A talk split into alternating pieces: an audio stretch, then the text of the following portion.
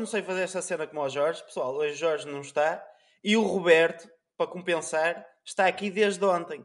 Que ele enganou-se, não sabia que era hoje. Então, o Roberto está aqui para vos dar conteúdo há 24 horas. Vamos lá chamar o Roberto, o Pina e, ainda mais importante, o Márcio. O Márcio. Boas Olá, noites. malta, boa noite.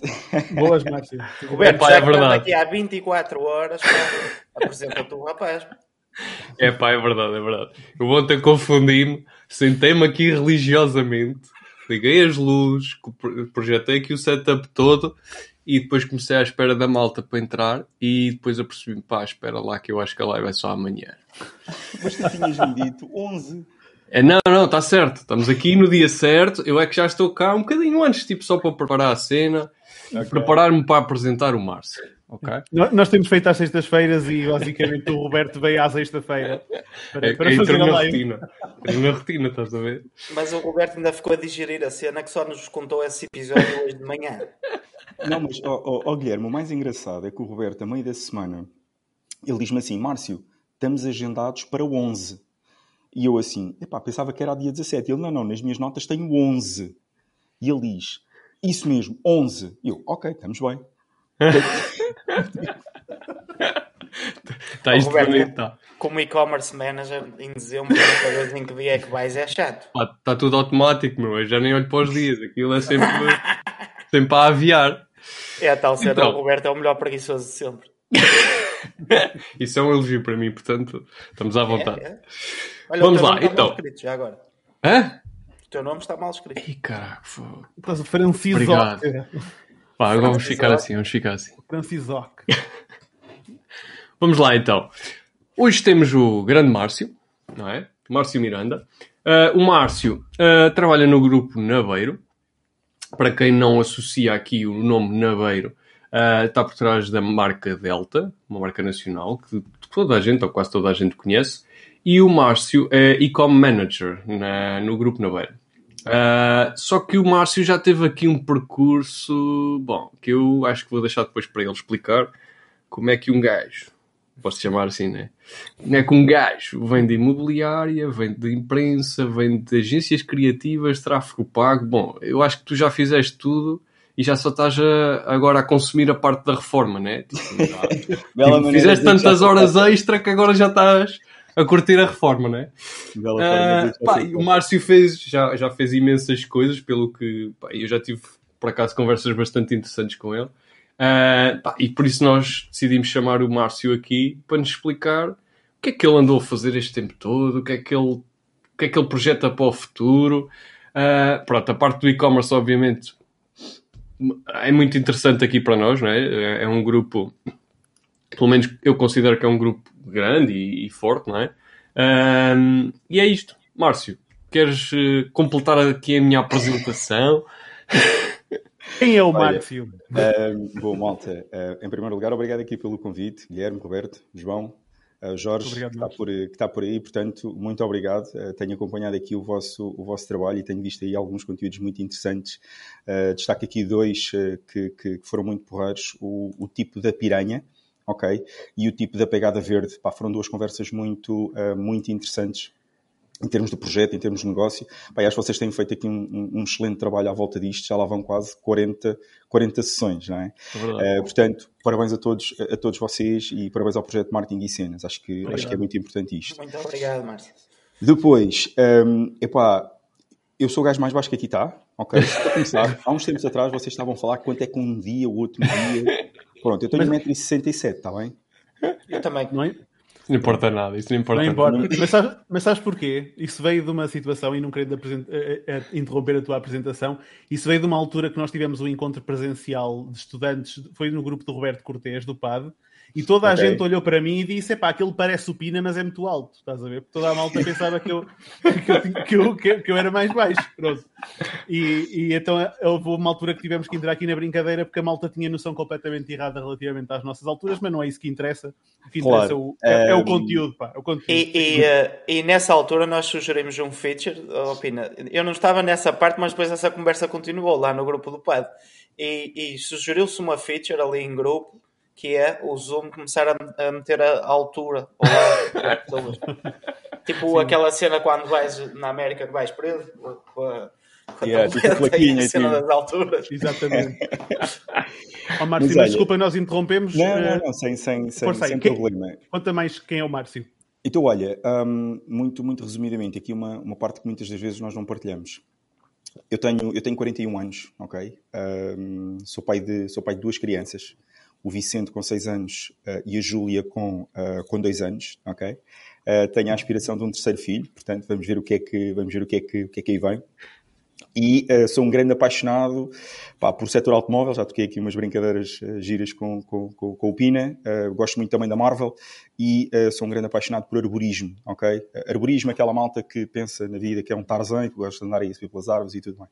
Isto aqui só um contexto um bocadinho de quem é que eu sou, gosto muito de música também, já toquei viola durante muitos anos eh, e agora estou assim aqui um bocado mais, eh, mais enferrujado. Isto aqui um bocadinho quem é o Márcio, não é?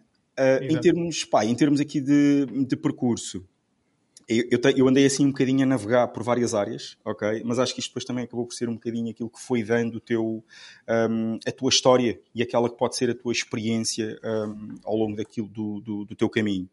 Pá, eu já trabalhei, uh, eu já trabalhei do lado das agências, já trabalhei do lado do publisher e, e tra- trabalho agora do lado do, um, do lado do cliente. Já trabalhei na área comercial, já trabalhei na área de marketing, mais aquela parte do marketing tradicional, se assim quiseres dizer, um, e depois foi a partir daí que eu comecei a entrar na área, um, na área digital, fui para digital e uh, agora estou na área de uh, na área de e-commerce, ok? Portanto, isto acaba por ser aqui um triângulo, um triângulo engraçado.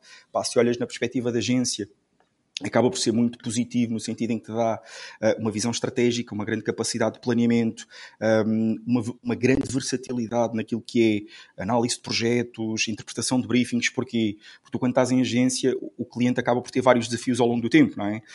Um, e eu estava com uma account digital no, no grupo Avas, ok? E tinha o grupo Sonai como, como cliente, uh, Continente, Vorten, Modalfa, e então é muito interessante, porquê? Porque tu no final do dia, uh, com uma account, o que é que tu tens? Tu tens dois clientes. Tens a agência, tens o cliente, ok? Exato. Então o teu objetivo é satisfazer o cliente, mas gerar mais negócio, uh, mais negócio para, uh, para a agência.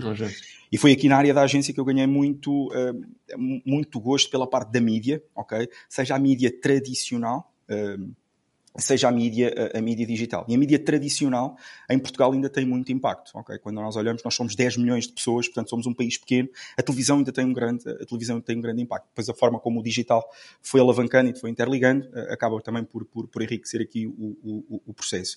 E então na componente da, agência, esta perspectiva de gestão de projetos, esta perspectiva de planeamento de mídia, esta perspectiva de contacto com os anunciantes, foi aqui que eu comecei a perceber um bocadinho muito deste, deste universo do que é que era uh, a componente de uh, campanhas, a componente de briefings, a componente de análise de audiências, a componente de mídia, a componente de integração de, de, canais. Então foi aqui um bocadinho na parte, de, na parte da agência. E, e eu acho que quando... Epá, eu diria que quando tu uh, queres ter uma maior consistência na vertente de, de, de, digital, eu acho que é muito rico tu passares por agência. É mesmo muito rico, porque são vários clientes, são várias áreas de negócio, são várias, são várias experiências e vários projetos. Desde o simples plano de meios da campanha da Popota, ok? Até ao desenvolvimento de uma aplicação para a Malibu, um, no qual tu tiveste a oportunidade de participar. Pá, isto é muito rico em termos, de, em termos de experiências, em termos de interações com parceiros e em termos de conhecimento de, um, de gestão de, de, de, projetos. Isto aqui um bocadinho do lado da agência. Pá, depois depois uh, tive a oportunidade de passar com uma account um, na Bit Sociedade Editora. Pá, e a Bit Sociedade Editora era um publish ligado à área de, de, das tecnologias. Pá, revista Bit, revista PC, PC+. E aqui o meu trabalho no dia-a-dia -dia era receber muito objetivos comerciais e então foi na, na, na, na, editora que eu tomei muito noção de objetivos comerciais, de objetivos de vendas, de ganhar questões como margens, questões como objetivos de negócio. Porquê? Porque no final do dia eu era um comercial que tinha um espaço para vender numa revista, ok? E eu tinha que ir atrás de clientes, literalmente atrás dos clientes, para que, olha, vamos ter este conteúdo, vamos imaginar, uh, este mês o tema de capa é máquinas. Então, estrategicamente, eu tinha que pensar, vou falar com a Canon, vou falar com a HP, ou seja, tentar adequar o conteúdo, naquela uhum. altura, ainda sabia lá o que é que era adequar o conteúdo a, eu queria pensar, olha, tenho aqui esta, esta oportunidade, bora lá mas a vender, que eu ganhava comissão, portanto quanto mais vendesse, mais comissão eu ganhava no final, uh, no final, uh, no final do mês. Mas isto acabou por ser muito interessante, porquê? Porque me permitiu compreender um pouco estratégias de negociação, um, gestão de expectativas, uma ótima capacidade de, de ouvir, uh, de ouvir as pessoas e compreender as dores, as necessidades. E então já vinha aqui com um bocadinho esta visão, ok? A visão de agência e depois fui para cliente. Okay. E, e, quando tive em cliente, tive a oportunidade de trabalhar em algumas áreas de negócio, ok? Trabalhei provavelmente um, numa das áreas mais pronto, eu não vou estar a dizer as neiras, mas pronto, mas mais chatas, mais lixadas que eu já vi, que dá um arcabouço do caraças, que é o setor da construção civil. Ok? Provavelmente uma das maiores, uma das experiências profissionais mais duras que eu tive foi como gestor comercial numa empresa de construção que vendia materiais de construção para as obras, para o mercado imobiliário.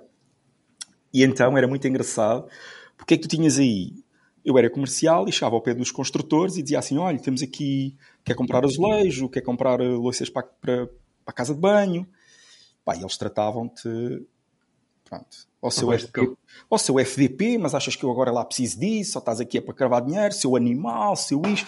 Era um setor muito duro, muito pesado, pelas características que o setor da construção tem. Não, não, era muito complicado. Só tá, pá, se chegas aqui, eu liguei-te às nove, nunca tens o material, tu és um apontador de encomendas, tu não me vendes nada, eu é que escolho o que eu quero e não vou eu ligo para o patrão. Pá, estás a perceber? Este tipo de dinâmicas começa-te a dar uma isso foi em que altura, Márcio? Se não é inscrição? Pá, isto foi nos meus inícios. Eu tinha para aí um ano e meio de, licen... de, de acabada a licenciatura. Ok. okay. Pá, e então tinha 20, 25 anos e fui trabalhar como comercial para uma empresa de construção civil. Mas foi aí que eu comecei a desenvolver um bocadinho, ouvir as pessoas, uh, prestar atenção às necessidades das pessoas, ouvir mais do que falar, ok? E uh, uma das coisas que o, que o negócio da construção e do mercado imobiliário te ensina e acho que isto acaba por ser uma regra para a vida, que é, no final do dia, tu estás a lidar com pessoas. Ok?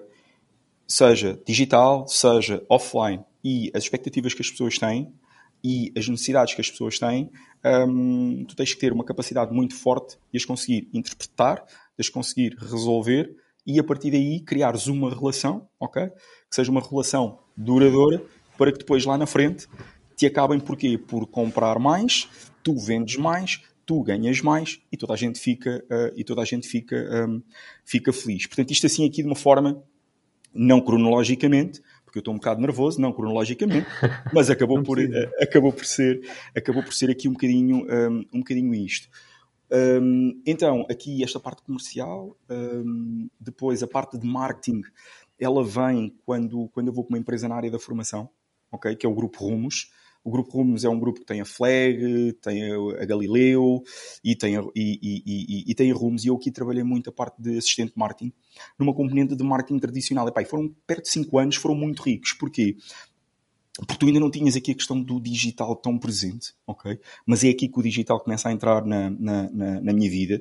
Então tu não tinhas o digital tão presente. Então o grande trabalho de um gestor de marketing era a componente de organização de eventos, ativações de marca, a garantir tudo aquilo que era um, o, o, o, estacionário para os vários centros de formações, os posters, os roll-ups um, e tudo mais, muito trabalho de assessoria de imprensa, um, mas, mas, pá, o primeiro contato que eu, tive com, que eu tive com o digital foi aqui, porque tu tinhas o site, tu tinhas o site da Rumos, pá, com um CMS muito tamanhoso, mas muito tamanhoso, malta, estávamos a falar que pá, que, pá, tipo 2000 e, 2000 2010, 2011, mesmo um CMS muito tamanhoso, mesmo, mesmo, mesmo. E o que é que nós estávamos a perceber? Uh, nós agarrávamos nos conteúdos, então imagina, conteúdo de formação, curso Word, não é? Tu tinhas horas, horas do curso, duração do curso e conteúdos do curso. Era isto não tinhas preocupação com SEO, não tinhas preocupação com relevância de conteúdo, não tinhas preocupação com dar, de, de responderes a uma dor, a uma necessidade do cliente. Ou seja, estás a ver o descritivo de um carro, o carro tem esta potência, dá esta velocidade. O Word tem isto e as horas são estas e o dia do curso é este. Pá, não havia nada. Mas nós começámos a perceber uma coisa que uh, foi, telefonicamente, uh, a malta começava a ligar uh, para os centros de formação um, e começava a comentar: Ah, eu vi aqui no vosso site que o curso tem 12 horas, mas isto está para fazer o quê? Quando eu acabar o curso do Word, o que é que eu vou saber fazer? Não é? Que tipo de empresas é que me vão? E isto foi interessante. Porque... Os benefícios.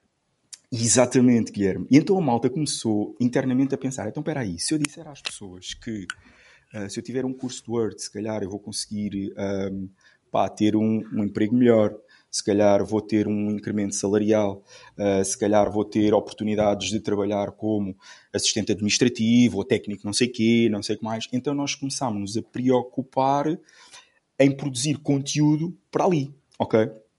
E isso começou a gerar então o quê?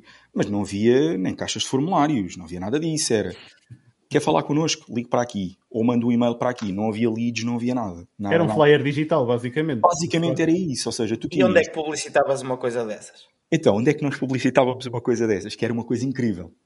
Então, tinhas o site, publicavas, publicitavas nos centros de formação. Os flyers. então, imagina, tinhas uma de Lisboa ou de, de, de de Sacavém ou, ou, de Braga, os centros de formação eram no Porto e em Lisboa e tu tinhas a, a maior parte da comunicação ali, ok? Isto não fazia sentido, né? não, não fazia sentido nenhum. Mandávamos as newsletters, só qual é que era o teu problema? A grande parte das newsletters que tu tinhas eram de pessoas que já tinham frequentado o curso. Portanto, tu não tinhas ali trabalhos de topo de funil, tu não tinhas ali angariação de leads, tu não tinhas ali um, uma jornada do consumidor estruturada que te permitisse o quê? Que te permitisse nestes momentos, trabalhas a tua recorrência, ampliação de consumo de, de consumo de produto, não tinhas nada. Pá, e respondendo aqui, respondendo aqui ao Guilherme, nós começámos a ter as primeiras experiências uh, em, em, em, Google Ads uh, aí. Ah, não fazia, eu não fazia Google Ads, eu tinha. Tínhamos um, tinha um elemento da minha equipa, que já estava, da, da equipa onde eu trabalhava, já estava um bocadinho mais rotinado, e ele apresentou uma plataforma, pá, isto, há muitos anos atrás, apresentou uma plataforma e ele disse: Olha, mete aqui, olha, tens aqui isto, ainda na altura acho que eram 30 caracteres, hein? 30 caracteres, 30 caracteres, 25 caracteres, uma coisa assim. Olha, metes aqui o nome do curso, as horas do curso e uh, compra já. Isto. Os anúncios eram isto, ok? Não tinhas mais, não tinhas mais nada. Mas o interessante é que aquilo começou-nos a gerar muita atração. Começámos a ter mais pedidos de contacto, taxas de CTR gigantescas, gigantescas. Ainda custo, tudo era mato, não é? Custo por clique. Não, eras, o Pedro, eras o Pedro Alves, Alves Cabral. Bom, eu, por acaso, diz, por acaso diz. desculpa lá interromper, estás a contar a tua história, mas é uma experiência que eu tenho tido agora com o TikTok Ads. O Jorge disse: Olha, pá, faz TikTok Ads, não sei o que. E eu, não, não, não, eu nem TikTok tenho. E, e, e, até que ele me mostrou uma vez o, CP, o CPM. Eu, hum, acho que aqui ainda é tudo mato. E estou-me a safar bem com isso. Yeah, pá, porque, porque reparem numa coisa, quando tu te, pá, imagina, em terra de seca quem tem olho é rei. Okay? E se tu estiveres atento, e se tu estiveres atento aqui às, às tendências, pá, e no teu caso, imagina, uh, TikTok, eu já, volto eu já volto aí à minha história, mas imagina, no teu caso, TikTok, tu provavelmente a tua plataforma uh, da Dino Wallet é Shopify, certamente. Não, é, é o e-commerce WooCommerce. Pá, mas imagina, eu sei que o TikTok e o Shopify têm ali uma relação uh, criada uh, em termos de permitir pá, todo um conjunto de integrações para maximizar ao máximo a, a, a mídia que, que, que yeah. tu fazes ali no, no, no TikTok. Pá, e é super interessante este tipo de oportunidades e tu se calhar agora aqui estás a ter uns resultados altamente interessantes para uma audiência que faz, que faz sentido para ti, porque o tempo de pensar em que o TikTok era dança não, eu por acaso não é, não é Dino Wallets que estou a trabalhar no TikTok. Ah, ok, ok, ok, ok. okay. É, é a Nordsoul, uh, porque é, é, uma cena de quadros. E ah, okay, neste okay, caso okay. o objetivo é buscar a lead mais barata. Ok, ok. E é 30% mais barata. Goza. E não estamos a, mas atenção, não estamos a falar de leads de 1 euro e de 2, estamos a falar de leads uh, que eu compro, por exemplo, no Facebook a 8 euros e qualquer coisa, e no TikTok 5 paus já dá para já dá palitos. Isso é brutal, meu. Fogo, é, muito bom. O TikTok eu acho que é uma área para desbravar e há aí outros meios também interessantes para, para desbravar. Mas tu estavas a dizer, por acaso eu estou curioso, estavas a dizer, não sei que o custo por clique, eu, eu até me quero encolher, devia ser uma coisa... Pá, tipo, tipo 8 cêntimos, 3 cêntimos, 2 cêntimos. É, tá, imagina quando tu pagas por um CPV no YouTube agora, um cêntimo, 2 cêntimos era o que tu pagavas na altura. Era uma coisa, epá, era uma coisa, era uma coisa assustadora. E tu tinhas mesmo muito, tu tinhas mesmo muito volume. Ok? Mas mesmo muito volume. E nós nem sequer tínhamos pá, questões de CRMs automatizados, não tinha nisso. O que, eu o que nós tínhamos era a pessoa ligava, tu tinhas a folhinha da Excel, apontavas o nome da pessoa, o e-mail da pessoa, o curso que a pessoa queria e depois tinhas. Não havia automações, não havia e-mails de automação, não havia nada disso. Era tudo, era tudo assim. Epá, mas isto foi isto foi o primeiro contacto que eu tive com o ecossistema, o ecossistema digital e que me permitiu perceber aqui um bocadinho, pá, espera aí, há aqui qualquer coisa. Já não é só televisão, já não é só o flyer, há aqui qualquer coisa. E uh, depois disso, um, foi quando eu entrei pela primeira vez no Facebook, ok, isto em 2009, 2010, também por essa, uh, também por essa, um, por essa altura, mas aqui não fazia anúncios, aqui era muito gestão de conteúdo e estávamos numa altura em que o Reach Organic era uma coisa. Havia Reach Organic. Havia Reach Organic, nem sequer nós tínhamos conhecimento para a, questão do investimento em publicidade uh, e tudo mais. Nós chegávamos lá, a única coisa que fazíamos, por acaso, era giro de recuperar. Então imagina, o que é que eu fazia? Nem havia estratégia de conteúdos diferenciada. Pá, esquece lá isso. Não. O que é que está no site? Nome do curso, carga horária do curso, uh, conteúdo do curso. O que é que vai para o post? Nome do curso, carga horária do curso, conteúdo do curso, ok? Era isto, era isto. Pelo menos era congruente, era congruente. Não, havia, pelo menos havia uma, havia uma coisa que eu, que eu acho que é muito... Nós éramos tão felizes e não sabíamos. Oh, havia uma coisa que, que eu acho que era, que era super importante e que eu valorizo muito, que é a consistência e a coerência de marca. Obviamente, ao dia de hoje muito adaptado ao canal e à forma como tu podes trabalhar a tua presença nesse canal, mas a consistência e a coerência é algo que eu acredito que é extremamente relevante para aquilo que se chama um ecossistema de marca, ok? Uh, opa, e então na altura acaba por ser aqui a minha primeira, a, a minha primeira experiência na área digital. E foi aqui que eu percebi, pá, se calhar faz sentido faz sentido tu começares a ir, tu começares a ir um bocadinho para aqui. Deixa lá ver o que é que tu consegues, o que é que tu consegues retirar daqui. Mas eu percebia, eu percebia pão, bola, zero, boi, eu não percebia nada daquilo ok? E nessa altura, um, a Flag começa a lançar uns cursos de marketing digital, ok? Um, e eu agarrei, epá, olha, vou começar a poupar uns trocos, pá, e vou investir aqui, vou investir aqui na formação. Que acho que é uma coisa que nós, uh, uh, ao dia de hoje, eu acho que em Portugal há aqui um grande, uma grande dor que é uh, a sociedade portuguesa preocupa-se mais em ter uma televisão maior que a biblioteca, ok? Um, e um, é muitas das vezes, tu quando dizes assim, ah, o conhecimento, a aquisição de conhecimento, tu tens que investir. Okay? Tu tens que disponibilizar do teu tempo, do teu, uh, do teu investimento para adquirir conhecimento, porque só assim é que tu consegues uh, evoluir, principalmente numa área como a nossa, que está constantemente em, em, em, necessidade de, de, de, adaptação. Então comecei a tirar um curso na altura, o que é que estava na berra, e depois isto também vais notando aqui alguns ciclos. Social media, gestão de redes sociais, criação de páginas, gestão de páginas, conteúdos, planeamento de posts e por aí fora. E a primeira formação que eu tive foi uma formação de social media e quem me deu foi a Virginia Coutinho. Foi a primeira formação que eu tive de, de, de, de social media. E ali, o que é que tu começaste a perceber? Em primeiro lugar, não era só o Facebook, havia o Facebook, havia o Twitter, o Wi-Fi era para outras andanças, não interessa para aqui. Mas pronto, tinhas o Facebook, tinhas o Twitter, uh, começavas a ter, tinhas também LinkedIn, e então a minha visão, que na altura estava, ah, ok, isto é um sítio onde eu vou pôr conteúdos, de repente começo a perceber, pá, espera aí, eu tenho aqui um conjunto de redes, eu tenho aqui perfis, e estes perfis consomem o meu conteúdo. Então vamos lá explorar um bocadinho como é que eu consigo retirar o máximo de proveito. Então, na altura, o que existia, a parte da mídia paga não é tão, a parte do tráfego pago não é como agora, e até é compreensível, porque, porque digo eu, acho eu, que é, tu tens alcances orgânicos, alcances orgânicos tão pornográficos naquele momento, tu não sentias necessidade de pagar para tal. Sim, era supérfluo, não é? Não é? Pá, ok. E, e se calhar um gestor de redes sociais ganhava o que ganha um gestor de tráfego hoje, porque hoje em dia o tráfego é uma necessidade e antes se calhar não era. Tal e qual, Guilherme, tal e qual. Porquê? Porque na altura tu agarras, metias um link, a malta agarrava, clicava, ia para o site, tu metias, era um, em social media era um rol de partilhas, tu metias em, em, em, o Twitter na altura batia muito, aquilo era uma coisa louca, então tu não tinhas essa necessidade. E um gestor de redes sociais, quem soubesse, criar páginas de Facebook, gerir páginas de, de Facebook, tu dá Facebook como, como, como exemplo, um, quem sabia fazer planeamento de posts, uh, quem sabia ter ali uma boa construção frásica para escrever conteúdo, pá, safava-se muito, mas mesmo muito, muito bem. E então este é o primeiro contacto que eu tenho com, que eu tenho com a parte de, de, de digital.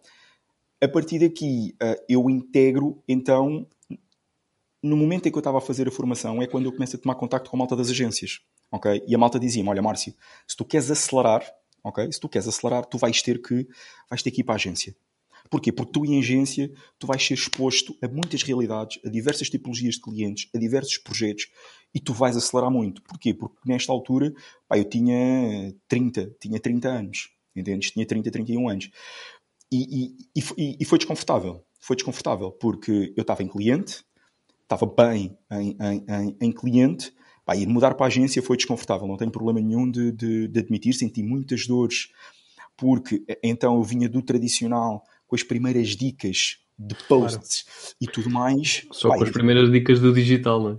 Só com as primeiras dicas de posts e de repente, man, metem-me numa agência, Grupo Avas, uma grande agência, neste caso eu fui para a Arena, ok? Porque tipicamente okay. quando, estás em, quando estás em agências, uh, imagina, um, existem algumas regras um, em termos de uh, confidencialidades que não te permite, se calhar, teres clientes da mesma área de negócio, ok? Uhum. Porque tens fugas de informação. Imagina, tu tens um Santander, se tu quiseres ir uh, ao mercado para buscar uma caixa de depósitos, tu não podes, ok? Porque os clientes pedem-te essa confidencialidade e exclusividade. Então o que as agências fazem, muitas das vezes, é, ok, eu tenho, uma, tenho um grupo de agências, ok?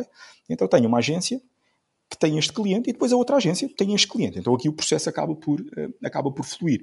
Claro. Então eu chego ao grupo com uma account digital uh, em que me dizem, olha, o teu cliente é Sonai. Pá. Ficaste soberbado, digamos assim. Pá, é, ah, tranquilo, e a Sonai é bacana, isto é super fácil. Mas eu nunca tinha. Problema número um. Eu nunca tinha gerido um budget de 100 euros, quanto mais um budget de milhões. Porque são milhões ano. Ok? Nunca tinha gerido.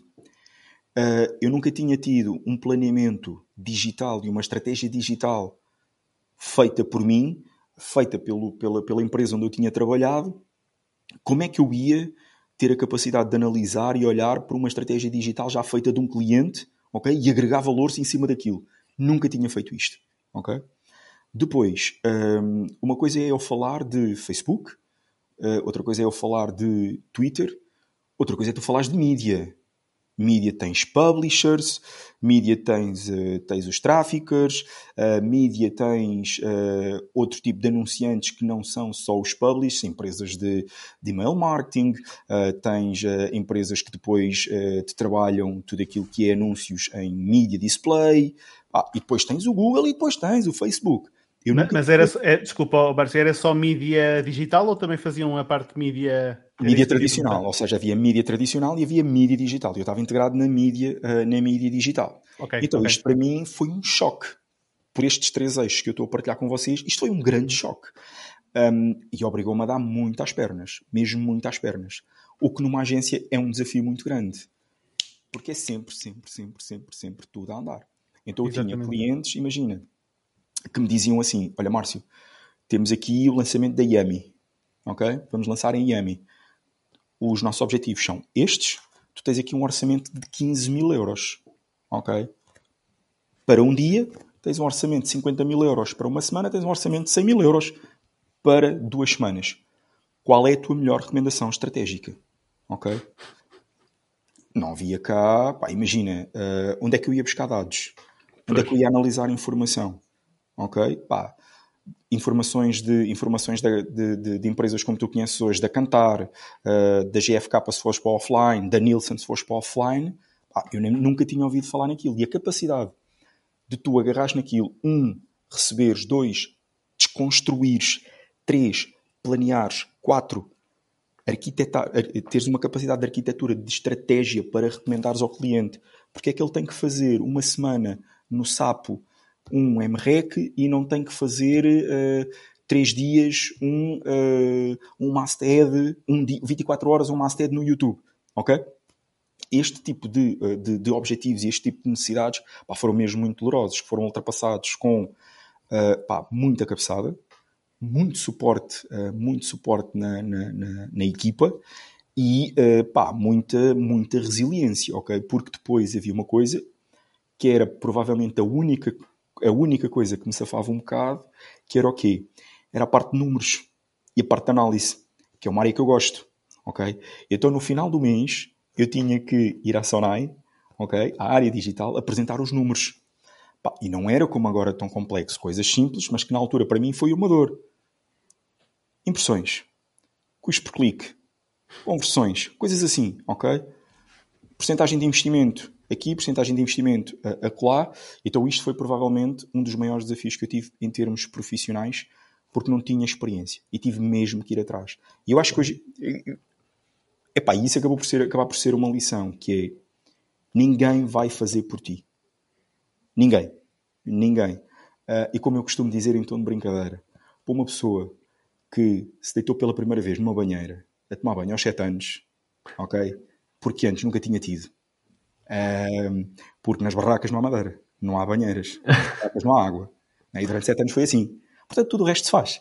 E tudo o resto acontece, ok? Porquê? Porque no final do dia há sempre uma banheira quentinha com água para nós conseguirmos ir tomar banho. E é das melhores sensações que existe na vida, ok? Um, epá, então foi ali um ano, e foi um ano muito, muito exigente, porque senti na pele o que é que é trabalhar até às 10, 11 da noite, Uh, senti na pele o que é que era trabalhar em termos de, uh, de planeamento uh, com multi-parceiros, ok? Porquê? Porque tu quando estás a planear a mídia, no ecossistema Google e no ecossistema Facebook tu não tens isto, que é o quê? negociações, os chamados rapéis e tudo mais, ok? Porquê? Porque tu quando vais negociar com um sapo, com um observador, tu consegues ter ali algumas negociações, ok, que tipicamente permitem reduzir o CPC. Hoje em dia o processo já é um bocadinho diferente, porque tu tens a mídia programática, então a coisa já funciona, já funciona de outra maneira, mas isto há uns 7, 8 anos atrás funcionava assim. Então estas pressões, estas, estas pressões e estas inexperiências que eu tinha, um, foram também aqui um grande, um, um grande desafio que, que, tive. Mas qual é que foi a vantagem? Um, ganhei muita capacidade de planeamento, ganhei muita visão estratégica e integrada de canais digitais versus canais uh, offline. Porquê? Porque eu tinha ali a equipa da televisão, tinha ali a equipa da, que trabalhava rádio, tinha ali a equipa que trabalhava imprensa. Então isso acabou por ser muito interessante, no sentido em que me permitiu perceber como é que uma estratégia é integrada e o facto de ter também trabalhado na área de marketing tradicional, se assim quiseres dizer, faz-me muito ao dia de hoje também pensar um bocadinho nisto, ou seja, uh, ok, nós vamos fazer um investimento de uh, nós vamos fazer um investimento de 10 mil euros. Ok, epá, quando é que a televisão vai começar? Quando é que a imprensa vai começar?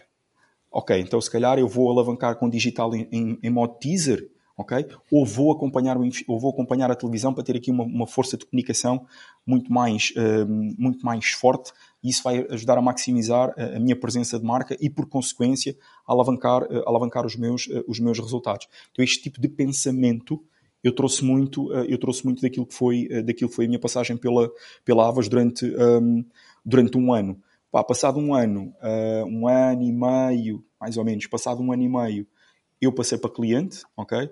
Por um lado, porque pá, foi, foi, foi uma grande coça, ok? Foi uma grande coça mesmo. Um, depois, porque era na altura uh, que, estávamos, uh, que estávamos a tentar estávamos a tentar engravidar do primeiro filho, do Vicente, ok? Um, e então há ali uma oportunidade de ir para a área do, do, do, cliente. Mas com esta bagagem, eu já quis ir para digital, mesmo à séria, ok? Porquê? Porque eu tinha tido a formação na Flag, tinha passado um ano e tal na, uh, na Arena, ok, bora lá trabalhar digital e eu vou trabalhar digital para a Mundi Center, ok? Quem é que é a Mundi Center? Se calhar se eu vos disser Mundi Center, pode não vos dizer nada, mas se eu vos disser Braga Park, Sim. a Moreira hum. Shopping Center, uh, Fórum Aveiro, Família Alves Ribeiro, aí já vos diz qualquer coisa, ok? Sim. Então, a Mundi Center uh, é uma gestora de espaços comerciais do grupo, uh, do grupo Alves Ribeiro, ok? Uh, e que uh, tem vários shoppings espalhados pelo, pelo centro. Aí então qual é que era aqui o meu, o meu trabalho? Aqui sim já era digital a 100%. O meu objetivo era, essencialmente, por um lado, assegurar que eu conseguia, através dos canais digitais que a marca tinha, divulgar aquilo que o centro comercial fazia, ok? E divulgar os, os lojistas. E então aqui havia muito trabalho de planeamento em social media, havia muito trabalho de, de, de, de planeamento de conteúdos, um, havia muito trabalho de promoção mas sem uma componente que depois me fez, me fez mudar lá na frente e já, e, e, e já lá vamos. Mas havia muito aqui esta componente de o meu objetivo é divulgar o que o shopping faz e atrair tráfego para o shopping. Mas eu tinha um gancho. Eu media o quê? Era isso que eu te ia perguntar, como é que tu medias essa parte, que não, não devia ser propriamente fácil, não é? Não, não tinhas, não tinhas como medir. Se calhar a tua, a, a tua capacidade de medição era, ok, Aumentou ou diminuiu? Estás a, aumentar, estás a aumentar o alcance das tuas publicações, estás a aumentar o número de interações, estás a crescer na tua página, estás a aumentar a tua base, a tua base, estás a aumentar a tua base de clientes. Eram este tipo de métricas. Ou então, ok, hum, imagina, nós depois fazíamos aqui alguns testes que não eram métricas finas, mas era uma forma de demonstrar a relevância do canal. Exemplo, exemplo prático. Um, abri um restaurante no, no Moreiras. Uh, o H3. Estou a mandar, estou a mandar, estou a mandar um, exemplo, um exemplo para o ar. Uh, e uh, uma das coisas que, que, tu tens nos shoppings para controlar a afluência é o chamado footfall, okay? que é okay. a quantidade de pessoas que entram dentro dos, dos shoppings. Isto é-te dado de várias maneiras. Tu, por um lado, tu tens o volume de consumo que cada lojista vai tendo, ok? E isto ajuda-te a ter uma estimativa. E depois, tu tens em todas as entradas uh, dos centros comerciais um contador, ok? Não é o chinesinho que está lá a contar, não é? Mas tu tens um contador que cada vez que a porta abre é considerado uma passagem. Obviamente, aqui com uma margem de erro, não é? Claro. Com uma Já margem fiz de... esse trabalho num museu. A sério? Ok, ok. Era segurança e tinha que os contar. Pronto. Com 1,67m. Tinha 14 anos na altura, era um trabalhinho daqueles de, de verão. É muito bom, muito bom. Mas imagina, ali o que nós tínhamos era um, pá, era um device, ok, um sensor, que a porta abria e aquilo informaticamente ia-te contando. Obviamente tinha uma margem, tinha aqui uma margem de erro muito grande, porque eu posso entrar cinco vezes um, e a porta pode abrir e entrar em 10 pessoas ao mesmo tempo. Mas era através disto que tu conseguias depois dar o volume de pessoas que circulam num determinado espaço comercial que era utilizado pelas equipas comerciais para atrair potenciais lojistas, ok? Esta era uma das, era uma das, uma das estratégias. E, e é, é, possível medir, por exemplo, que zona do shopping mais pessoas se, se, se, se concentram? É, é. Não só é. pela faturação, claro. Tu, obviamente, imagina, uh, os corredores eles, eles acabam por estar organizados por, um, por áreas, ok? Tens a área infantil, tens uh, a área de, de, comida, tens a área de roupa, tens a área de tecnologia, ok? Uh, e depois, os lojistas, eles vão-te dando os indicadores de, uh, de faturação e tu acabas por compreender a afluência de, uh, de pessoas. E tu, ao dia de hoje, tu já tens, da mesma maneira que tens este tipo de sensores à entrada, ok? Tu acabas por ter sensores de movimento nos corredores. De calor. Exatamente, que te vão medindo a frequência de, de passagem. E alguns lojistas e alguns shoppings já começam, já utilizam algumas, uh, algumas ferramentas que são os beacons, ok? E que a partir daqui também te consegue ajudar a compreender a quantidade de interação e a quantidade de informação que é passada, um, que é passada por aí. E também, e também, uh, eu sei que um, alguns shoppings trabalham uh, em parceria com algumas tecnológicas, como é o caso da, da Cisco, ok? Em que tu consegues ter Wi-Fi um, Wi próprios por corredor, ok? Uhum. E isto depois ajuda-te a perceber por corredor quantas pessoas acedem à net por ali, um, por corredor uh, qual é que é o consumo de volume de, de dados. Portanto, isto aqui, para pa, pa, pa dar aqui a resposta ao Guilherme, acabam por ser duas a três estratégias que tu consegues perceber um, quais é que são os corredores com mais afluência. Porquê? Porque isto depois também determina aquilo que são, imagina, os chamados espaços, o, espaços temporários ou, ou, ou stands uhum. temporários, que às vezes tu vês. Exatamente. Um, em que tu queres vender esse espaço que tens ali, tipicamente é um espaço de, de, de, de curta duração, tem um preço por metro quadrado, uh, pá, cerca de 30% mais, 30% mais baixo do que, do que é uma, eh, uma loja, e é o tal argumento de uh, transação que tu consegues encontrar para, uh, para que a pessoa depois fique ali durante, durante algum tempo com essa porque exatamente essa, A pergunta vinha exatamente nesse sentido, porque, por exemplo, no Braga Park, que é um desses aí que tu falaste que eu conheço, é completamente diferente. Tens, vamos mesmo falar do pop-up. Eu ia falar de 30 metros quadrados de loja num sítio ou 30 metros quadrados de loja noutro, mas uma pop-up é completamente diferente. Tens uma pop-up em frente ao McDonald's do que em frente ao boticário. Não, não tem, é, que não, é, que não tem, é que não tem nada a ver. Porquê? Porque tipicamente o, o, o, os shoppings uh, eles trabalham uh, da seguinte forma. Uh, tu tens um grande driver de tração para dentro de um centro comercial é a área da restauração, ok? Uhum. Menos nas zonas a norte, ok? Os shoppings a norte, porque culturalmente as pessoas não são tão dadas a comer fora, fora de casa. E se tu fores ver a zona da restauração, exclui Porto, ok? Mas se tu fores ver a zona é o McDonald's só. Se tu for ver a zona da restauração, ok? A dimensão das restaurações de centros comerciais em Lisboa não tem nada a ver com dimensões de centro de, de restauração a, a, a, norte. Porque é, é, é, o consumo é cultural e então uhum. tu vais principais cadeias de fast food, como o Guilherme estava a dizer e bem, McDonald's e afins, é aquilo que tem maior, eh, que tem maior transação. Então tu tens a, a, a, restauração como uma área muito, muito forte. E depois tens aquilo que se chamam as lojas âncora. Okay? O que é que são as lojas âncora? São os grandes drivers de, ehm, de, de, eh, de tráfego eh, para um centro comercial. Exemplo, lojas... deve ser a Primark aqui em Portugal. No Braga Park, eu posso, posso, é. fazer uma, posso vos dar uma ideia. No Braga Park é a Primark e depois é o Ping Doce, que é uma coisa que é muito difícil de acontecer. Tu Porque em Braga um... o único Pingo Doce que tens é, no, é enfiado no centro da cidade e não consegues ir praticamente de carro. Pronto. Um, e, tu, e eu acho que tu tens um, um Pingo Doce no Braga Park. No Braga Park, sim. Tens um enorme. enorme. Exatamente. Mas, mas imagina, quando tu tens um, um, uma zona de, de, de pá, um supermercado como um Pingo Doce, como um Jum, é muito difícil, é muito difícil um supermercado não superar todo o resto. E o Braga Park, e o Braga Park tem esse fenómeno. Primark, ok? Primark, Primark. Consegue ser superior ao supermercado. Consegue ser superior ao volume de consumo de, um, de, um, de uma Primark. E o Braga Park tem um fenómeno muito Isso curioso. É um ao lado do outro. Mas ouve, e sabes que o Braga Park tem um fenómeno muito curioso. Tipicamente, no verão, uh, o, o, o, consumo e o tráfego aos centros comerciais reduz. ok? Principalmente as grandes cidades. Lisboa e Porto. Porquê? As pessoas vão de férias. No Braga Park é dos meses que mais fatura. Porquê? Mas imigrantes. É, é, é, imigrantes. Os imigrantes, aquilo é. Aquilo é um fenómeno. Não, eu não consigo entender aquilo. ok? E, pá, e, e dispara. Mas dispara e dispara mesmo. Tu estás a falar, se for possível, no mês de agosto, passam ali 15 milhões de pessoas assim fácil, ok? E com, fácil. E com dinheiro para gastar. Sim, sim, sim, sim, sim, sim. O, Porque levam o, a roupa para o ano todo que sobem às compras para o ano outra vez.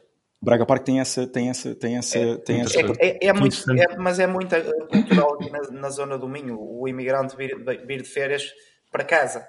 Uh, oh. Eu acho que esse fenómeno também cada vez tem menos tendência a acontecer. Por exemplo, nos últimos, até os últimos dois anos, por causa da questão do Covid, o pessoal veio e fica aqui, efetivamente.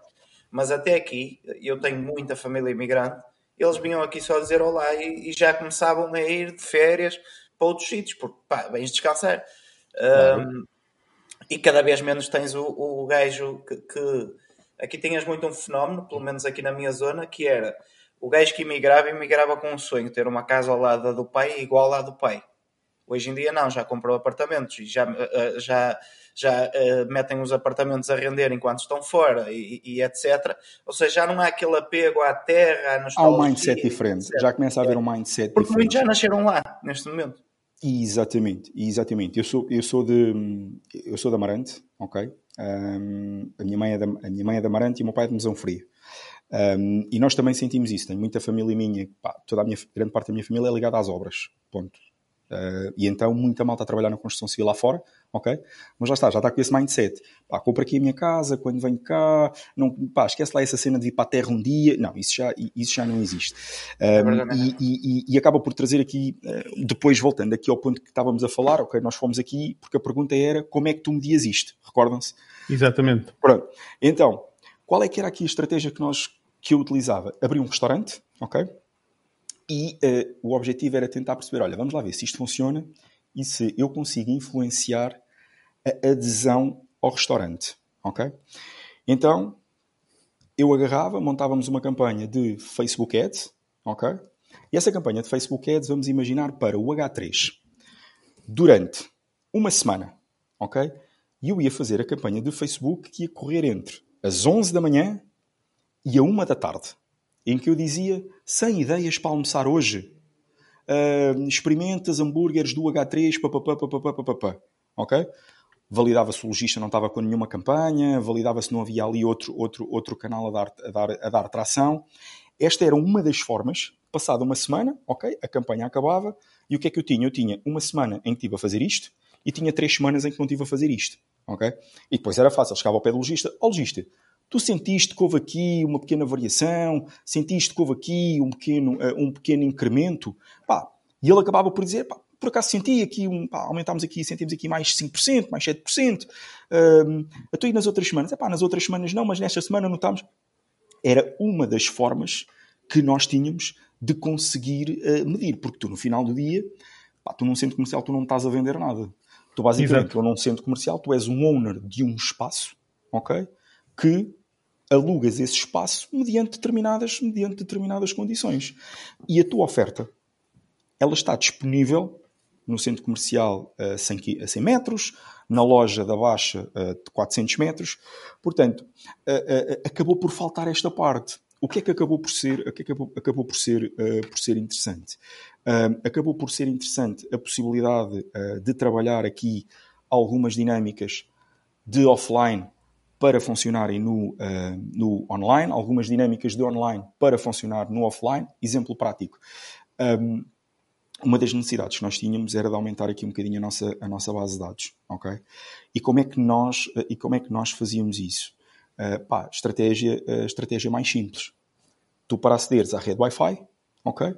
Nós fizemos ali uma pequena, pá, imagina uma pequena landing pagezinha a funcionar em mobile, bem-vindo ao Moreira Shopping Center, tenha acesso em primeira mão a todas as novidades do lojista pá, mais de metade das pessoas recebia a newsletter das lojas, né?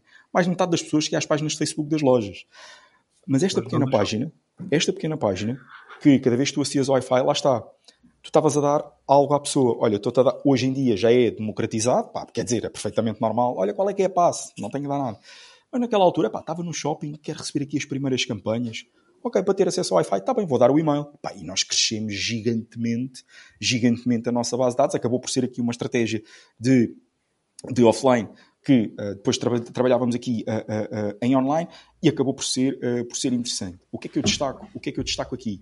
Foi talvez esta altura que estive mais próximo de gestão de redes sociais, de planeamento de social media e foi onde eu aprendi um bocadinho uma coisa que não é muito o meu forte. Eu não sou muito bom a escrever. A minha escrita criativa não é boa. Eu não tenho, eu não tenho essa, esse talento. Da mesma maneira que a desenhar, eu sou um bosta. Eu não sei desenhar. Okay. Junta-te ao clube, junta-te ao clube. Sou, um, pá, sou, sou um bosta. bem, se treinar, se não treinar. ah, mas então começares a perceber aqui um bocadinho algumas técnicas de escrita, começar a perceber aqui um bocadinho a relevância de o facto do que eu estou a comunicar uh, em Facebook ser coerente depois com a mensagem que eu também quero transmitir na minha, uh, na minha newsletter, o facto de também ter ver ali alguma coerência com os, uh, os pop-ups que tu tens dentro, do, dentro dos shoppings com a comunicação, uh, com a comunicação digital, acabou por ser, acabou por ser aqui uma grande, uh, uma grande, uma grande experiência.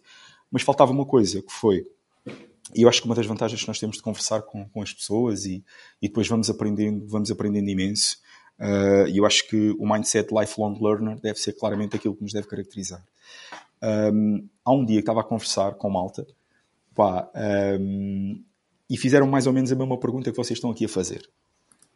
Mas tu medes o quê?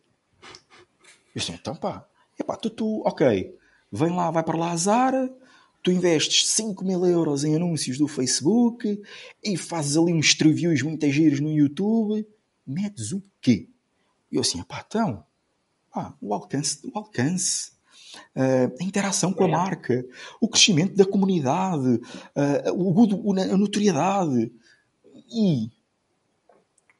E dinheirinho? E dinheirinho? Onde é que isso está? Pá, e aquilo começou-me começou a mexer comigo. Um, e é então que eu comecei aqui a procurar novos desafios. E é quando me dizem: olha, se tu queres ir à série, opa, tens de fazer duas coisas: e-commerce e retalho. Ponto final, parágrafo. Ok? Vais para e-commerce e vais para retalho. Ok, tranquilo bora lá. Comecei a procurar trabalho. Uh, e, e, a entrada no Grupo Naveiro, ela, não, ela só aconteceu à terceira tentativa. Falhei duas vezes na entrada do Grupo Naveiro. Okay? okay. O, grupo, o Grupo Nabeiro faz, faz parte do top 10 de marca. Todos nós temos aquelas marcas com as quais nos identificamos, seja pelo modelo de negócio, seja pela, pelo que a marca representa e, e, e, e tudo mais. E a Delta é, para mim uma das, é, é, para mim uma das marcas em que o, o, o self-made man um, resulta o, o trabalhares pelo sonho, o construís por algo e, e, por, aí, e por aí fora. Uh, e então eu tento uma vez para uh, e-commerce, ok? okay? Chega à entrevista e não acontece. Não acontece. Ah, você vem de comunicação digital, você trabalha social media e tudo mais, e vendas online. Você já trabalhou? Nunca trabalhei. Ok. E campanhas de conversão? Você já trabalhou? Nunca fiz. Ok, então porquê é que você está aqui? Ah, porque eu acredito. Pois, mas acreditar não chega. Você tem que saber fazer. Fui chumbado. Ok? Não passei, não passei à segunda fase. E foi aqui que eu percebo o que, epá, então espera aí, eu não tenho o que é preciso.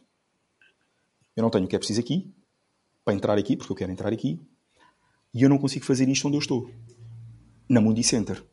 Pá, eu, preciso de, eu preciso de resolver isto. Ok? Como é que eu faço isto? É aí que entra o freelancer. Ok? Então, okay. o que é que eu tenho? Eu tenho uh, um desafio de uma área para a qual eu quero entrar. Ok? E na empresa onde eu estava atualmente, eu não fazia isso porque o modelo de negócio não era assim. Okay? Claro. Bem, então vamos ao mercado. E foi a partir daqui que eu comecei a ir atrás dos projetos freelancer. Foi a partir daqui que eu comecei então a procurar fazer o quê? Reduzir a minha curva de aprendizagem.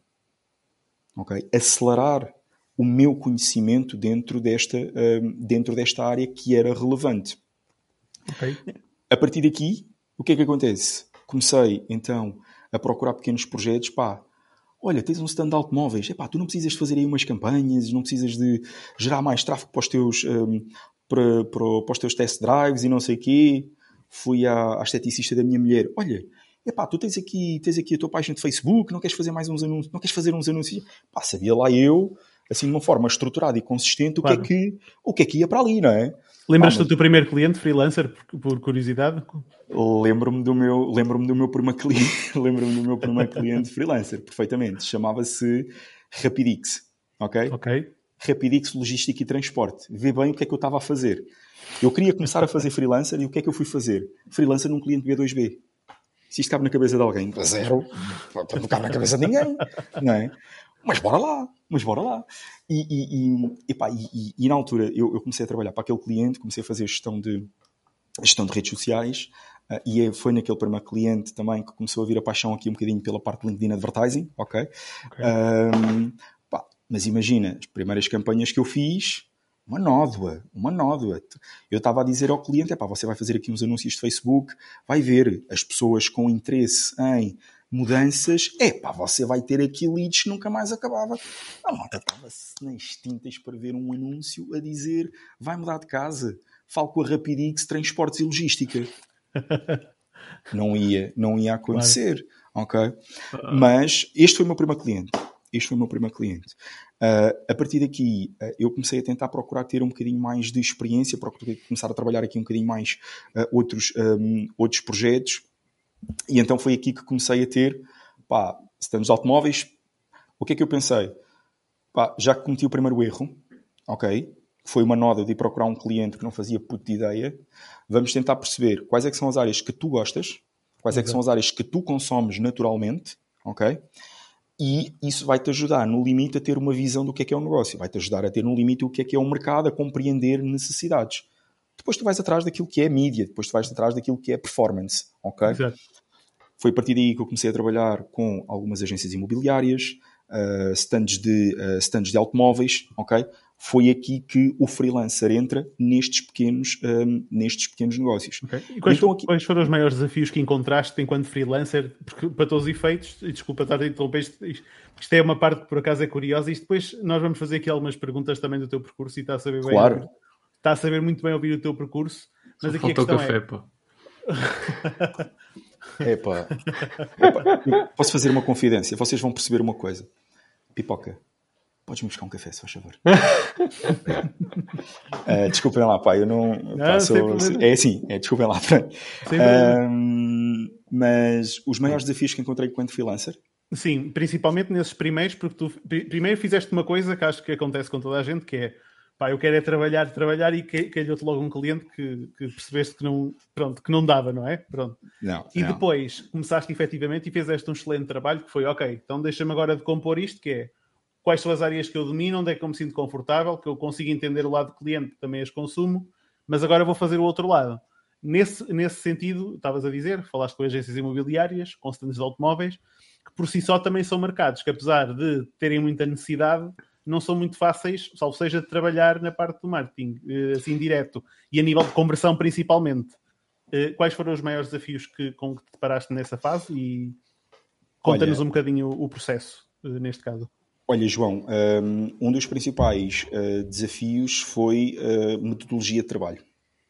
Okay. No sentido em que eu trabalhava por conta de outrem e estava a desenvolver projetos de freelancer e eu não tinha aqui nenhuma base nem ferramentas para ter metodologias de trabalho. Metodologias de trabalho tão simples como como liderar uma reunião com um cliente uh, em freelancer, ok? Eu já tinha feito, feito isto do lado da agência, mas como liderar uma reunião com um cliente, uh, como desenvolver um plano estratégico quando tu tens que fazer uma coisa que é educar e evangelizar, ou seja, aqui este, esta parte também foi um dos grandes foi um dos grandes desafios uh, e uma das grandes dificuldades que, que eu tive foi edu aqui uma ótica de educar ou de demonstrar que fazia sentido. Ah, imagina, um, ehm, eu, cheguei, eu cheguei ao ponto de, de, Havia um stand de automóveis que eu gostava muito de, muito de trabalhar. Stand autogóis ok? Ainda existe okay. stand autogóis.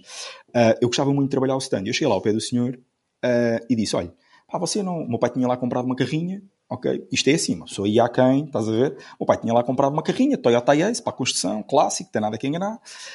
Um, o Sr. Fernando, por acaso, olha, uh, pá, estou aqui a pensar se você não queria ter aí mais pessoas, uh, pá, você já fazia páginazinha de Facebook e tal, criamos aqui uns anúncios, isto assim de uma forma muito simples, ok? Porque nós muitas das vezes nós estamos dentro da nossa bolha, ok? Falo com o Guilherme, com o Roberto, com o João, e estou a ver aqui outras pessoas, o Bruno, o Filipe, a Eunice, pá, tu falares em mídia, falares em tráfego pago, falares em, em landing pages, isto é normal.